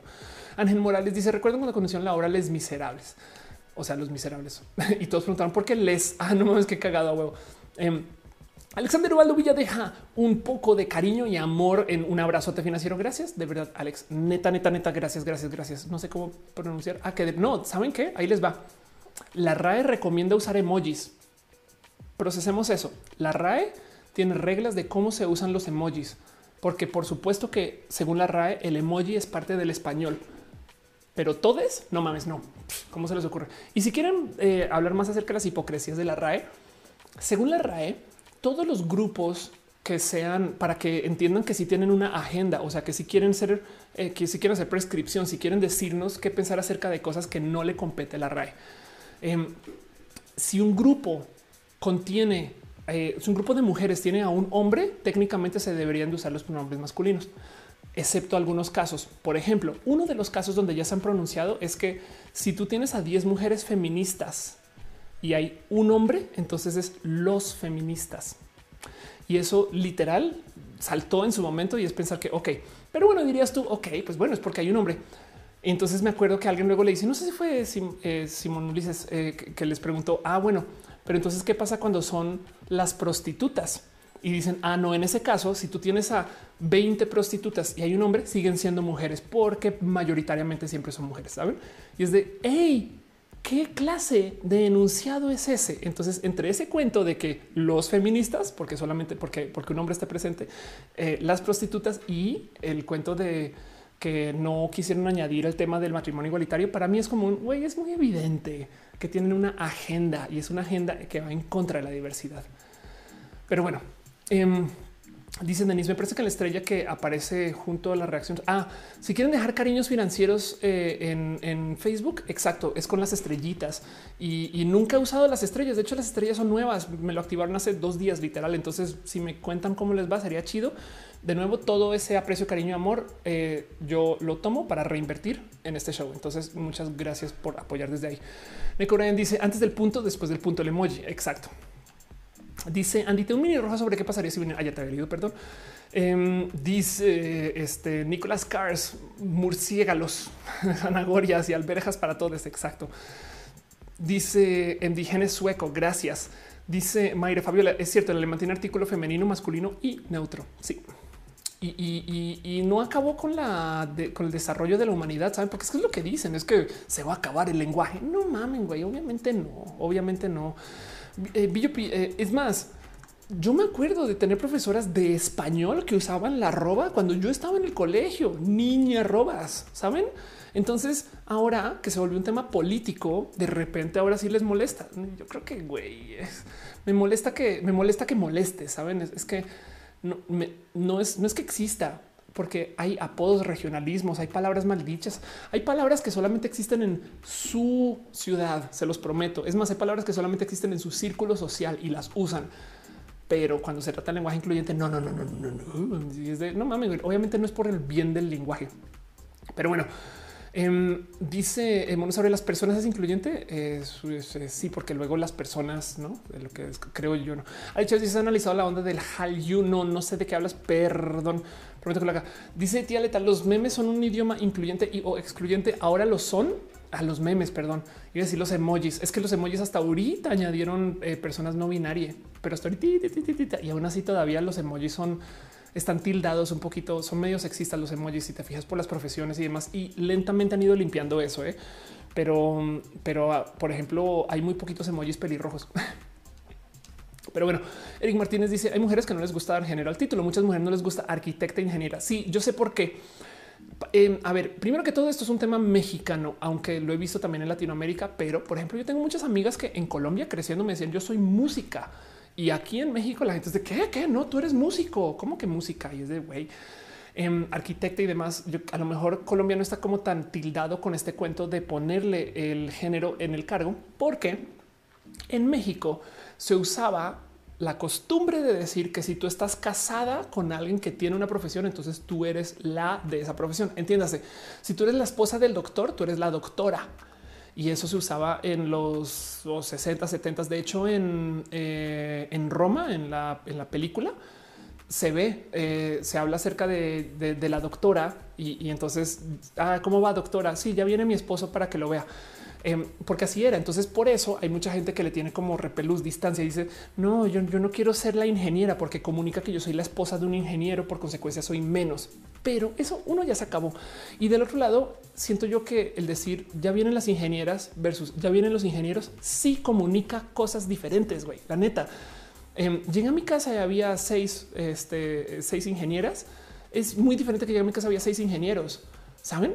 No, yo no me como ese cuento de que la O tiene que ser incluyente para todos, pero justo le tiene miedo a eso y además porque implica una batalla de posicionar un término que la gente no está acostumbrada a escuchar y la neta, no todo el mundo está para llevar activismos. Es exhausto ser activista de inclusión. Hoy, de hecho, tuve que lidiar con eso personalmente. Hoy tuve un día muy emocional porque nada, porque es, es pedirle a la gente que te deje ser parte de algo desgasta. Entonces entiendo por qué también habrá mujeres que dicen no, no, no, no, no, yo no me quiero meter ese problema. Que de paso son las mismas que dicen yo no soy feminista, ¿eh? o sea, no, no, no, este eh, sí que existan por allá, pero pues no son las que odian hombres y después resulta que son las más feministas, pero no, este solamente no sabían cómo y tienen una educación rara. Pero bueno, en fin, eso. Dice eh, René en Estados Unidos antes decían Mr. and Mrs. John Smith. Ándale. En Colombia, bueno, todavía no sé si se usa mucho, pero este cuento de ser de eh, Gómez, no de Mont, perdón, eh, pero saben como que la esposa se vuelve de Anaí Díaz dice el español es una de las lenguas más difíciles para aprender por ser tan rico en palabras. Hagámoslo más valioso para todos. Que de paso, esa es otra cosa para la gente lingüista. Cómo me sorprende, me sorprende, me saca de quicio un poco. De hecho, que la posición de la RAE sea pedir que se usen menos palabras, em, eliminar palabras. Eso es filosóficamente corrupto, el que tú le puedas nombrar algo, el que tú le puedas poner una palabra para describir algo implica que le asignas una existencia a lo que puede que no haya estado ahí o que puede que no se pudiera describir antes. De hecho, por eso es que, si mal no recuerdo, en 1984, uno de los planes malvados de la, eh, de la autoridad en 1984 era eliminar palabras del lenguaje, porque si tú eliminas activista del lenguaje, la gente ya no puede ser activista porque no entiende qué es ser activista. ¿Me explico?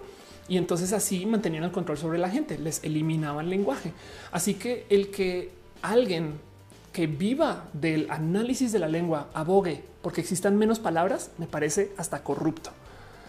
Pero bueno, dice Steven, en Colombia los homosexuales suelen tratarse en femenino como algo despectivo. Es terrible, sí es terrible. Sobre todo cuando dicen, ah, cuando dicen que eres una pasiva y que por ser pasiva eres menos. Eso es misógino.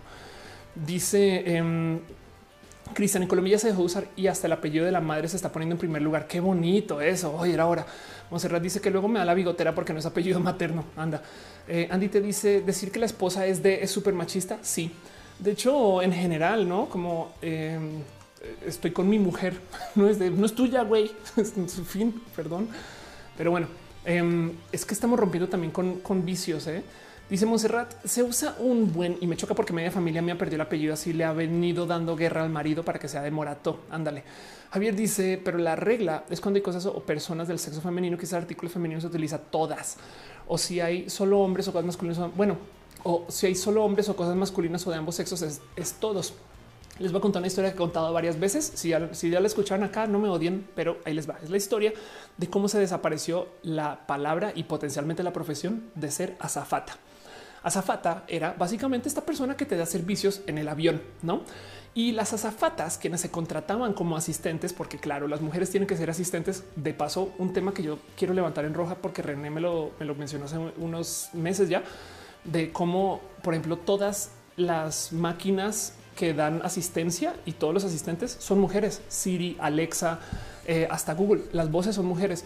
Y lo que argumentan los ingenieros que hicieron estas cosas es, es que pues, es más natural darle órdenes a una mujer literal. Es un quote oficial. Eso alguien lo dijo, me explico. Pero bueno, que es misógino de madres. Pero el caso es que justo también, claro, porque las mujeres tienen que ser las sirvientas, etc. Entonces, eh, a las azafatas se le contrataba solo mujeres hace ya muchos años. Y luego las azafatas solían tener un jefe. Ese jefe es el sobrecargo. Entonces el sobrecargo supervisa las azafatas. Bueno, mucho tiempo después se abrió el campo laboral y aparecieron hombres que también estaban llevando la posición de azafata hay una palabra para describir esa posición, azafato. Pero azafato, que de paso palabra de diccionario, no le gustó a estos hombres. Entonces ellos, estando en el avión o estando en el cargo, comenzaron a decir, yo soy sobrecargo. Yo no soy azafato, yo soy sobrecargo. Yo soy más que una azafata. Yo soy sobrecargo. Y entonces, viendo la injusticia de las azafatas de güey, no mames. O sea, ese güey solo porque dice que sobrecargo, entonces ahora es sobrecargo. Entonces yo también. Entonces las azafatas comenzaron a decir que son sobrecargo también y ahora se considera de clase mal visto, eh, se considera como viejito de otra generación decir que una persona que trabaja en el avión es tu azafata.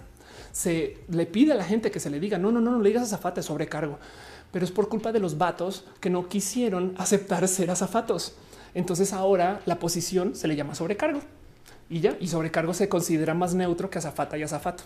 Y es justo por entre masculinidad frágil, justo por entre esa misoginia y porque la neta, neta, pues güey, ya vea, en fin, eso pasó. Y entonces ese tema de las A's y las O's, o sea, claro que está ahí, por supuesto que está ahí. La otra cosa que me dicen muchas personas es no, no, no, pero es que el título dice ingeniero, pues entonces no es ingeniera, el título dice ingeniero. Sí, pues bueno, si la O es género neutro, entonces no sé si saben que los títulos de enfermeras salen en femenino, enfermera. Así que pues no, güey, perdón. Es evidente sexismo y misoginia y cultura de lo que se supone que deberían de ser los hombres y las mujeres, saben? Y estamos rompiendo con eso. Pero bueno, dice Fernando es así: eliminar los colores, los nombres de los colores. Em, la gente no podría distinguir algunos tonos de color. Em, piénsalo así. Eh, cuando tú aprendiste de algunas sexualidades, ¿no te cayeron algunos 20 acerca de algunas personas? No? Ah, es que es pansexual, es grisexual, es aromántico, es de mi romántico. O cuando tú aprendiste acerca de, sabes, cuando, cuando, cuando te vuelves más sofisticado en cualquier caso, aprendes más palabras para describir algo y luego comienzas a ver que muchas cosas encajan ahí.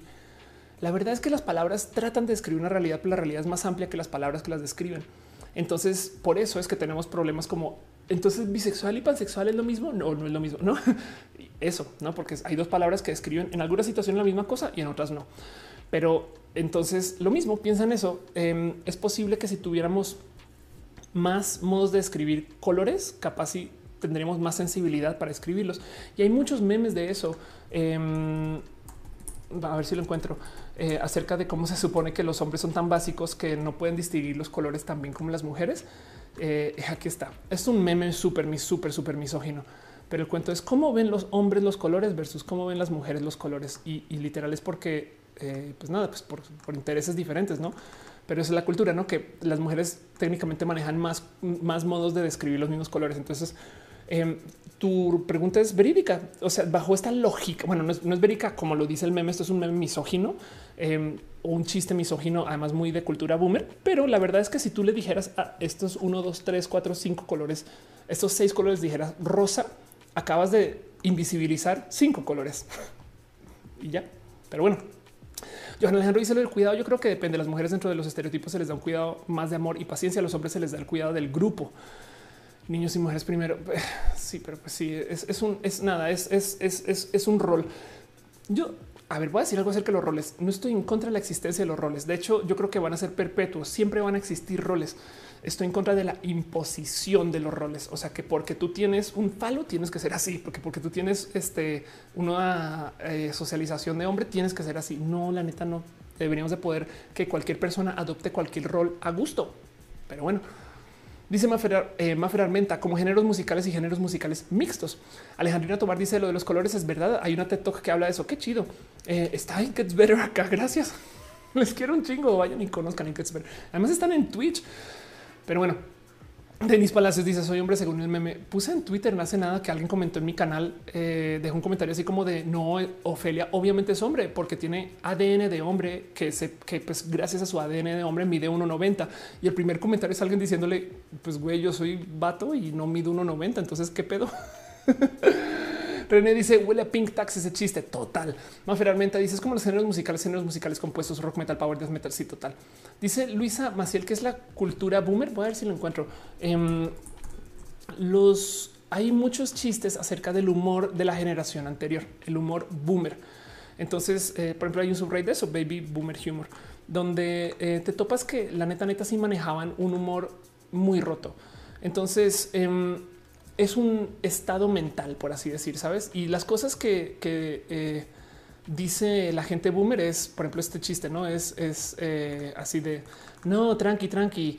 Este no es mi esposo, eso soy yo antes de la operación y es una foto de este, no, este, un vato barbudo, em, que eso es un chiste transfóbico. Em, pero como que el, los, el humor boomer siempre es como esposa mal, saben? Es más, piensen cuántos comediantes misóginos o cuántos comediantes de vieja escuela les han escuchado chistes como llegué a la casa y estaba la bola y cadena y entonces mi mujer estaba queriendo decir, ¿cómo entiendes una Ni siquiera las mujeres entienden entre ellas, por eso no son amigas, ¿saben? Tienen tanta comedia que se trata acerca del odio a la mujer, pero que lo dicen de modos que realmente están escondidos dentro de chistes, que te queda un poco de, oye, si quieres a tu esposa, la neta, ¿saben? Es como de, güey, lo, describen como si fuera un tedio eh, tener familia, un tedio estar con tu esposa, un tedio cuidar a tu niño, em, un tedio llegar a la casa y a platicar y ayudar a, no, como que no sé, un, tedio eh, eh, quedarse en casa y que tu esposa trabaje, mil cosas que son así como esta misoginia de vieja escuela que está bien rota, güey. Entonces, la cultura boomer em, tiene cosas que hoy en día pues ya nos es muy normal decir, güey, perdón, pero las cosas son así, pero para la gente boomer se criaron así, entonces es, un, es una bestia. Y justo el primero es, las mujeres están mal, las esposas están mal, las suegras ni hablar, la suegra está así, o sea, todos los, todos los condorito eh, y, todos los, eh, las caricaturas como de vieja escuela, la suegra es lo peor que puede existir. Y del otro lado, em, todo lo nuevo también está mal visto. El uso de la tecnología está penado dentro de la cultura boomer. Ah, yo antes leía libros y tú ahora usas tu celular y yo es lo mismo, güey. Solamente que el mío brilla y ya. Es más, tú usas el celular más que yo, papá. Me explico. Son los primeros en decir que los celulares están mal, pero los primeros en hablar por WhatsApp en la mesa, saben? Y, del otro lado también odian como el tema del cambio climático y, y mil cosas más. Entonces, si te quieres dar una vuelta por la cultura boomer y la comedia boomer, date una pasada por Boomers Humor. Es un subreddit. Entonces reddit.com diagonal R diagonal Boomers Humor, em, donde pues nada, se la pasan posteando estas cosas de, las cosas eh, este, que, del humor boomer, ¿sabes? ¿Ves, esta caricatura? Oye, si ves algo que te gusta, nada, solo agárralo, dice la esposa. Y pues hay una vieja ahí que está puesta como la buena. Entonces el güey está así como, ay, mi esposa me dijo que puedo agarrar. Saben, es como esto es el humor boomer en todo su esplendor. Y es porque se criaron en ese mundo y, qué bueno que lo rompimos, la neta. Pero bueno, dice David, ¿qué opinas de la comedia de Franco Escamilla? Franco Escamilla lleva tanto tiempo haciendo comedia. De paso, yo creo que fácil es el comediante más visto de México. ¿eh? saca a presentar eh, en un foro totototototote. Y pues nada, trae una comedia también de vieja escuela Franco, básicamente. Pero yo sí voy a decir esto de Franco, eh, es chambeador a madres, pero trae una formación de una cultura misógina y se le nota. Aunque su comedia, estructuralmente hablando, es muy chida. Alejandro Uzcategui dice eh, los esquimales tienen un montón de palabras para blanco. Ándale.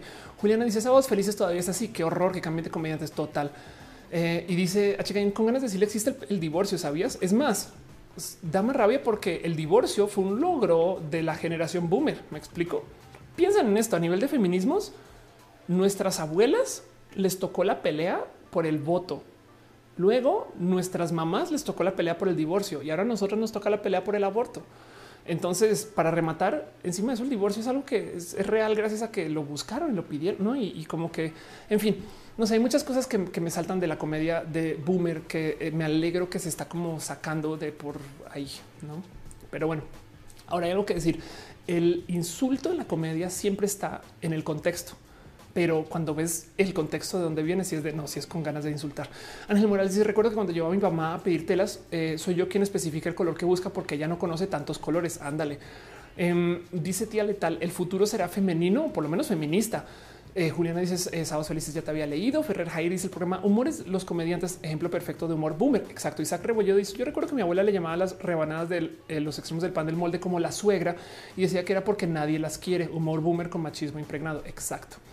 Em, Jimena Raquel dice que le gusta mi cabello. Muchas gracias. Ángel Morales me dice que tan tonto. El chavo es más ingenioso. Eh, dice René, fuera les artistas misógines. Totalmente de acuerdo. Leonardo Mantilla dice eh, buenas noches. Eh, le manda saludos a mi novia. Se llama Estefanía. Un beso para Estefanía y gracias, Leo, por pasar por acá. Buenas noches. Denis Palacios dice: ¿Cuál crees que será la pelea en la próxima generación? Es una buena pregunta. Em, déjame pienso, déjame le doy vueltas a eso. Sí, no, eh, eh, ¿qué, no le va a gustar a la generación centennial de la generación millennial? Está cagado eso. Pero bueno, eh, igual y, le, igual y igual y hay algo ahí, porque es porque no lo dudo que sí, que hay cosas dentro de la generación millennial que ya dices, güey, es neta. Por ejemplo, yo veo a la generación centennial mucho más abierta al tema de género que la generación millennial, pero esto es mi observación parcial, no? Porque la generación centennial ya tiene compañeros y compañeras de escuela queer ¿no? Ya se están criando con gente trans desde la escuela. Entonces, pues obviamente eh, traen el género muy puesto y muy innato, mientras que la generación millennial lo tuvo que adoptar a la mitad del camino, igual que la tecnología y los boomers, ¿no? Hígado de Pato dice, después de lo de Mau Nieto, está intentando que su comedia sea menos misógina, o al menos eso ha dicho en su programa La Mesa Reñoña. Qué bueno, pues a ver cómo le va. Yo, de paso, creo que la carencia de los comediantes y la comedia misógina está en el dejarse observar desde el sí, o sea, de ellos. Entiéndase, esos comentarios de las mujeres en la comedia misógina, primero que todo, un chingo de rabia porque no son sus historias. Están, están usando las historias de las mujeres como si fueran ellos. No, mi vieja me dijo, mi vieja me hace, no? Y entonces están haciendo el comentario como si fueran las mujeres. Y, hasta a veces, o sea, esos mismos comentarios que se ponen pelucas y que no sé qué, no? Mientras que del otro lado no se toman el tiempo para hacer la introspección de ah, por esto es que yo soy misógino, güey. Y entonces, como no están hablando de su misoginia, sino están hablando de la mujer, pues es evidentemente misógino y no les pertenece esa historia, la neta. Y por eso es que llegan mujeres comediantes a decir, no, yo voy a contarlo desde mi punto de vista, no tú, tú no lo vas a contar por mí. Ese es el tema. Pero entonces siento que hay una oportunidad muy perdida ahí que ojalá y después igual yo creo que se necesita de un comediante muy despierto, muy woke para eh, comenzar a enfrentar la misoginia desde el güey, me arruinaron creciendo, ¿saben? O, güey, me enseñaron estas cosas que están muy mal, güey, porque tal, tal, tal. Em, y entonces nada, ahí todavía veo mucha comedia por escribir, pero se requiere de que sea un comediante muy con muy buena autopercepción o con percepción externa o woke. Dice Steven, vi el video del debate con Pepiteo, qué fuerte. Eh, siquiera no fuiste. Sí, total, estuvo bien rudo. Juliana dice: ¿Alguien más aquí jugaba a hablar con la E? Ebler, T del Tempe, ¿qué nos pasó? Si ya lo hacíamos, ¿por qué lo dejamos de hacer? Pues porque ahora que ahora que alguien dijo que se trata de las mujeres, hay que odiarlo. Nico Bryan dice: Hasta que llegamos a la universidad, encontramos eso de la liberación de los millennials. Hola, la dice: Cuando saque mi video de saliendo del closet trans, te lo pas ah, cuando saque mi video, te lo pasaré por Instagram. Súper sí, me parece muy bonito.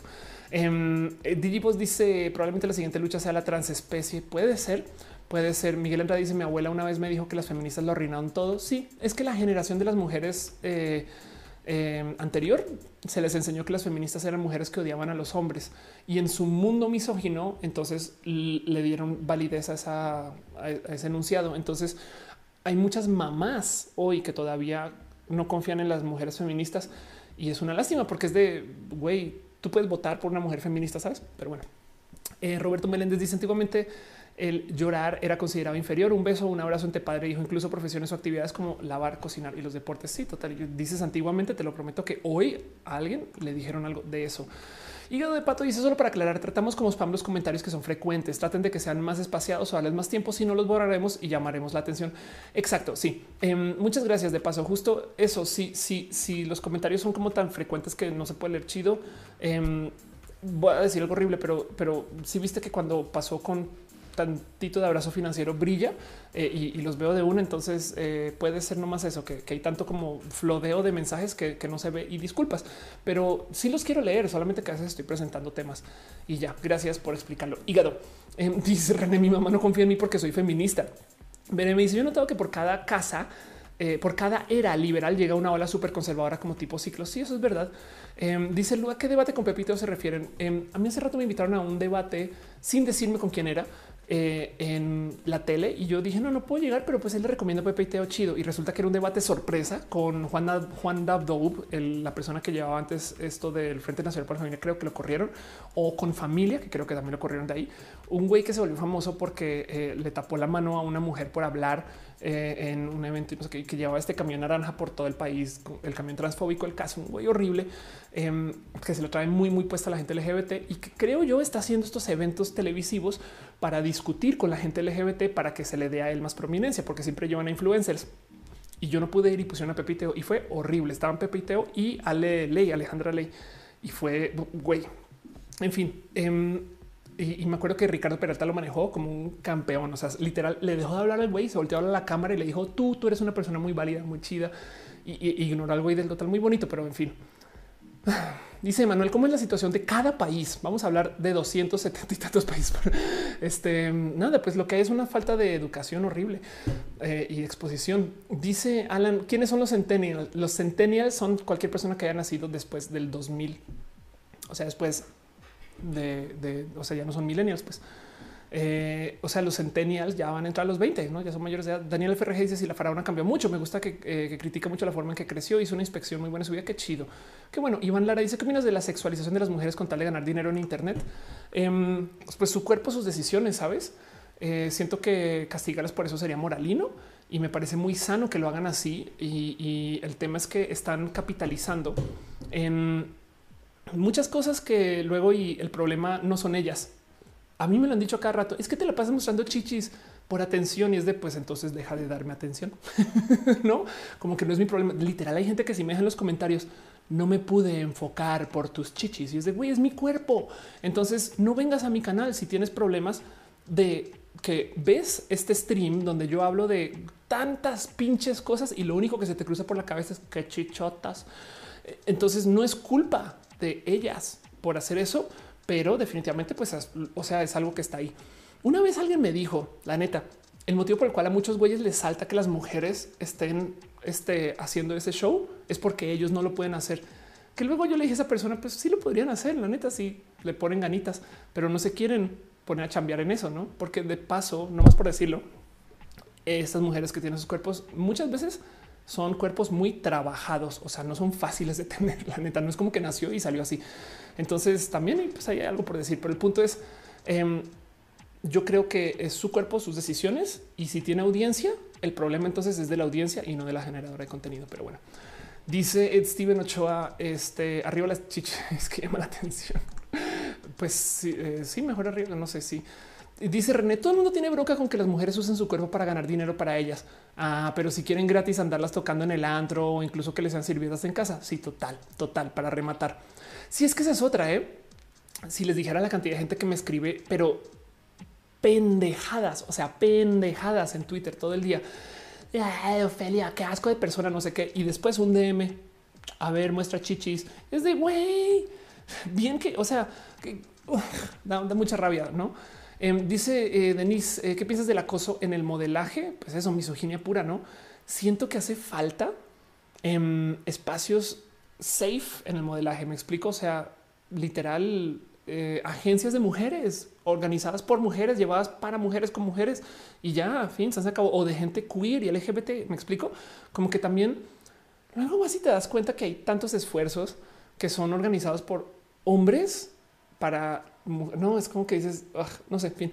Nico Brain dice em, culpable, pero no voy así de qué guapo, qué chichis, qué inteligencia anda. Em, Silver Wolf deja un poquito de cariño y amor mixerero. Gracias, gracias, gracias. Mago Bota dice: Le salta que las mujeres eh, solamente porque se están sacando provecho monetario, pero no pasa nada si andan morboseándolas en la calle total. Blue Iceberg dice: Te recomiendo un mouse ergonómico para que estés más cómoda. De hecho, lo uso muy poquito, pero sí, yo tengo que buscar una posición diferente. Intenté hacer un roja parada, error. Em, y dice René, lo que les enoja es que ella pueda valerse por sí misma. Qué bien puesto. Sí, total. Alejandro Gómez dice que piensas del machismo es el vicio más horrible que le ha sucedido a la socialización. Punto. Valeria dice que le gusta cómo me veo. Dejarías el video en el canal. Se queda en el canal. Siempre no te preocupes. Ve a mimir. Sí, exacto. Adiós. Hasta mañana. Bye. Adiós. Friden y por preguntan. Deja Shenuma un abrazo financiero. Gracias, Shenu, por ser parte de esto desde tu cariñito. Mayra dice: Cuando entro tus en vivo, usualmente estoy haciendo tarea, entonces ni siquiera puedo verte. Denis Palacios dice: ¿Qué opinas de la frase ser parte de la comunidad LGBT no le quita lo machista? Que es muy verídico. Em, no por ser una. Bueno, podemos hablar un poquito acerca de nuevo de la alcaldesa de Bogotá, que es una mujer lesbiana transfóbica, no? Entonces, eso es, desafortunadamente no comprueba que tú seas una minoría discriminada, el que luego tú no discrimines y es una lástima como que a veces lo das por hecho, es de, pues bueno, sí, ok, o sea, a mí me pasaron estas cosas y entonces yo aprendí a tener empatía. Pero ves que hay gente que no es de güey, porque es como doble pendejada. Pero bueno, HK dice soy gay. A veces me distraigo con el escote que uso en ciertos videos. Hasta me he puesto a pensar. Magogota dice en mi casa me dicen que siempre estoy predispuesta a todo. Mi madre ha dicho que la deje hablar, que ella habla como quiere. Y mi hermano me dice que soy una femina así muy sad. Tu hermano a para rematar ese hermano menor. Imagínate quién le habrá enseñado a hacer así, güey. Este, pero pues bueno, que aprenda. Capitana dice está como el meme que anda por ahí en Twitter donde un hombre le pide nudes a una mujer, la mujer se enoja y le dice que no lo hace gratis. Entonces ahí es cuando el hombre le insulta y le dice puta. Exacto. Exacto. Luisa Maciel dice está mal ilustrar a alguien del grupo que hubiera una situación de vulnerabilidad, de ejemplo, como si les hubieran cortado con su pareja, perdió su trabajo. Además, he visto solo ilustraciones en situaciones. Wow, pues yo creería que más bien la realidad, la mayoría de los medios siempre tildan a hablar de lo negativo eh, y no de lo empoderado. Entonces, em, honestamente, a ver, más bien el tema es este. La vida es ruda, es compleja y la gente te la hace de cuadritos para que luego el arte que tengas que ver es de gente haciéndote la vida de cuadritos y las pelis que tengas que ver es de gente haciéndole la vida de cuadritos y las caricaturas que tengas que ver es de gente haciendo es como de sí, ya sé, ya, ya, ya no me lo recuerdo. Entonces puede ir por ahí un poquito, no? Pero bueno, Dice Aaron Andrés, eres arte en cuerpo, alma. Gracias.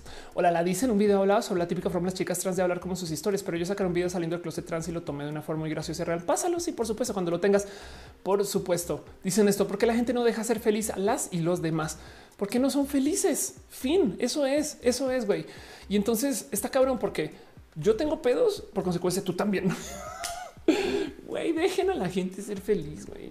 Ya, ya, ya. Tavo Terracias, ¿qué opinas de la homofobia interna? Pues de lo mismo, ¿no? Son falta, es falta. Todo el mundo tiene un camino de, liberarse, ¿no? Un journey.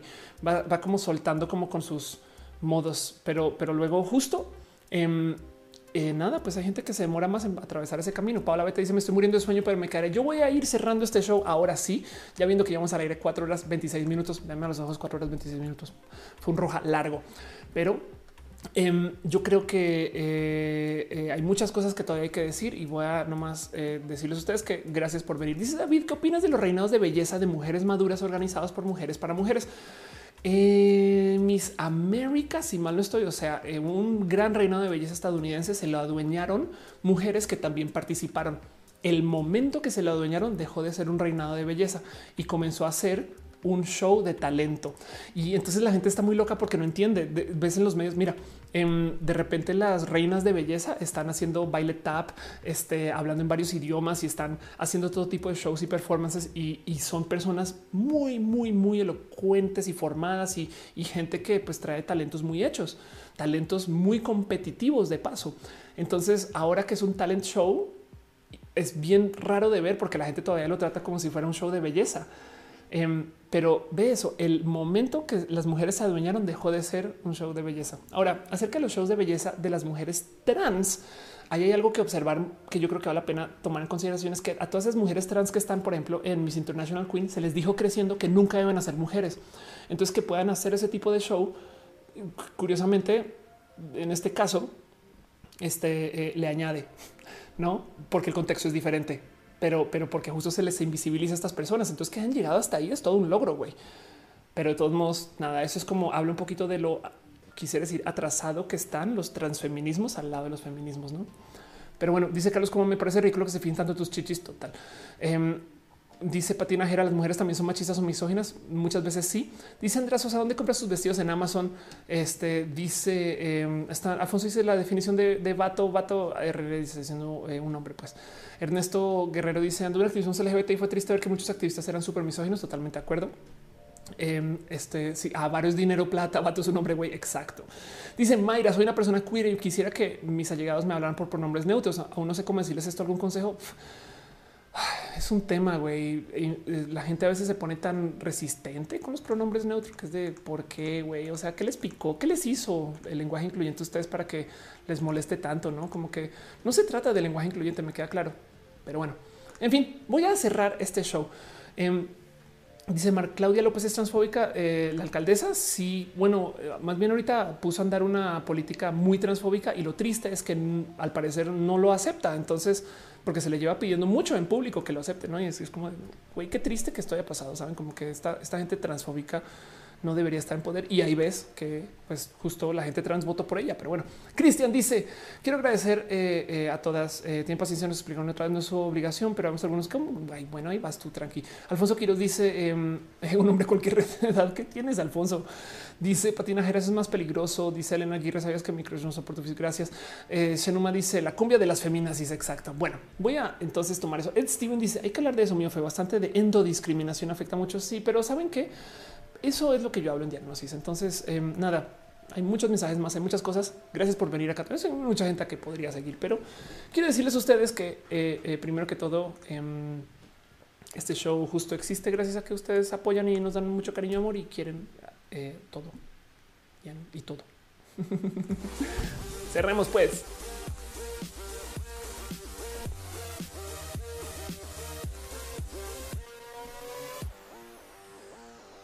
Dice Menak Bucara, ¿qué pasó con la disculpa de la Vogue? Le respondí en Twitter y es la cosa más pinche rara del mundo porque luego dijo como que, ah, sí, chido, no entendí nada, no entendí por qué la hizo y no entendí qué buscaba. A lo mejor sí se sentía mal genuinamente. Este, y pues qué bueno que se habló, creo, porque me respondió como, sí, me disculpo para que el sistema esté bien. Yo creo que alguien le dijo, en fin, no sé, bueno, en fin, sería chido luego tener más puentes con la Google. Le tengo como aprecio a lo que hace pero pues eso ya es otro cuento, es otro tema y demás. Em, vean el video de lo que hizo Alejandra Bogue y yo, yo le respondí en Twitter y ahí quedó. Quiero darle un pequeño, inmensote abrazo a toda la gente que dejó sus cariños financieros. Gracias, gracias de verdad, Luis Maclachi.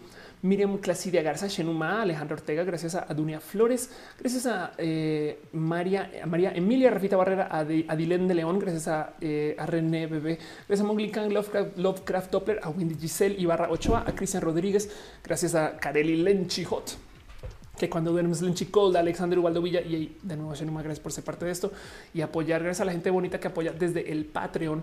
Em, eh, la verdad es que nada, es, es este me lo llevo muy a corazón. Ana Navarro, lógicamente, Trinidad Patacoins, Francisco Godínez, Francisco Godínez, Ignis 13, Aflicta. Creo que alguien dijo que se iba a suscribir, entonces prometo que para el próximo show le hago update a la lista, como lo hago todos los shows. Pero también de paso, un abrazo especial a María Emilia a Tigresa Letal. no, me voy a cansar de leer eso.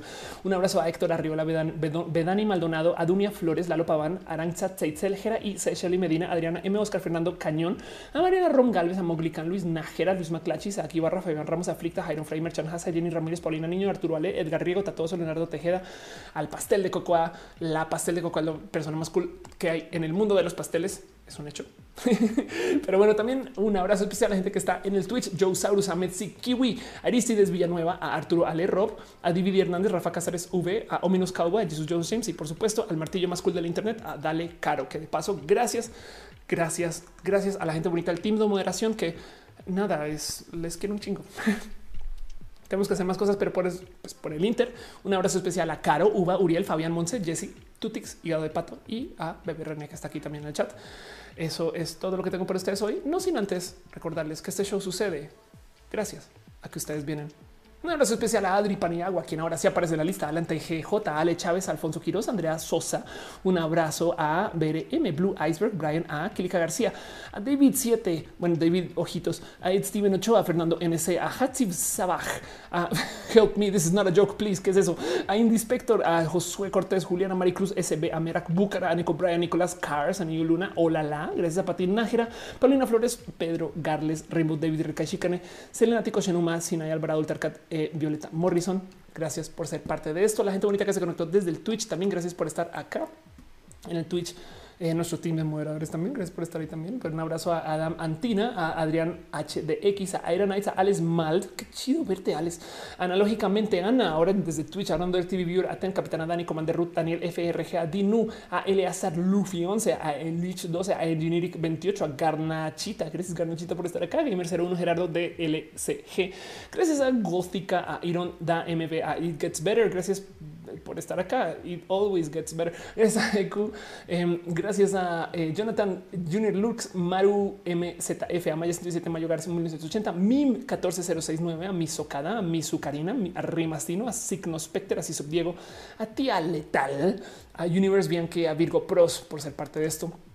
Mixer también puede que me dé la lista de gente. Entonces no me odien si no aparecen. Váyanme diciendo si me salte su nombre, porque a veces no aparecen. Pero un abrazo en Mixer. Hay varias personas. Capitron 3000, a Emart 9, a Rick Dev, a Fire Slit 51 30 40. ¿Qué son esos nombres de Mixer? A Mao 03, a Mark Hades 1, a Rulo Gaspata, en Teacher 659, a Ice Fantasma de la gente bonita que apoya del Mixer. Muchas gracias. Me divierte mucho porque los nombres están bien así de Killer 32. No, yo vengo desde las oscuridades a verte aquí en Mixer. ¿Qué les pasa? Qué chido, qué bonito Mixer, güey. y la gente que se conectó desde el Facebook también.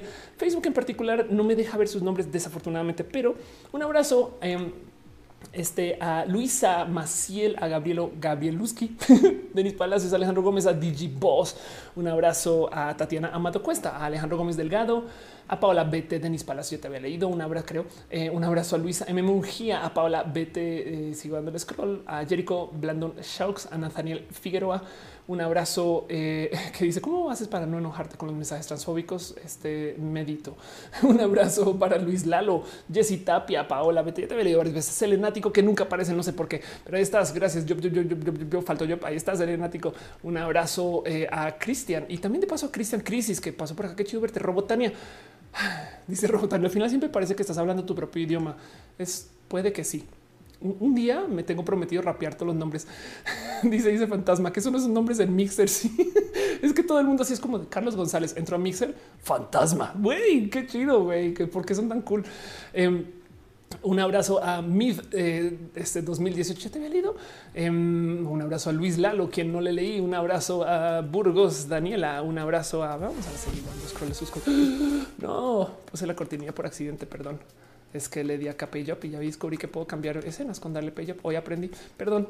un abrazo eh, a Tabo Terrazas, a Luis M. Mujía, un abrazo a Jesse Tapia, a Denis Palacios, un abrazo a Alex Hagane, a Ale Chávez, un abrazo a la GJ, un abrazo a no quiero que sepas, no quiero que sepas que soy yo. Qué raro nombre. Gracias. Un, raro, un abrazo a Inspector Ultar Cat y a toda la gente que vino acá. Em, de paso, ya no puedo es que siempre me gusta decir y un abrazo a Adri Paniagua, quien llega tarde, pero ya llega este tiempo. Como le ves, eh, Robotania, eh, lo cual quiere decir también un abrazo al cuacarraquear al mejor pato del Internet detrás del otro pato, porque la pregunta es el hígado de pato es el hígado del cuacarraquear. Es una de esas teorías del Internet, pero bueno, un abrazo a Montserrat Morato, a Cane 08, a Scarlett Kath, quien dice: Escuché una plática en fila de compra eh, un don decía que no comprendía a su pareja por llevar la carga mental, no sabía si irse cómo ayudar, mientras el chavo le respondía que ignorara a su mamá. What the fuck? Así las cosas y total.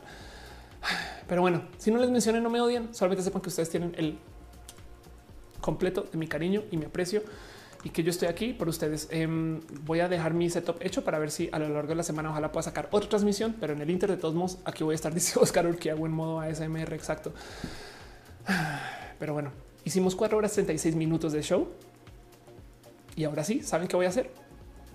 Voy a tomar agua. Sí, no hay nada. Salió una gotita, güey, la tiré. Les quiero mucho. Bye, gente bonita. Adiós, adiós, bye.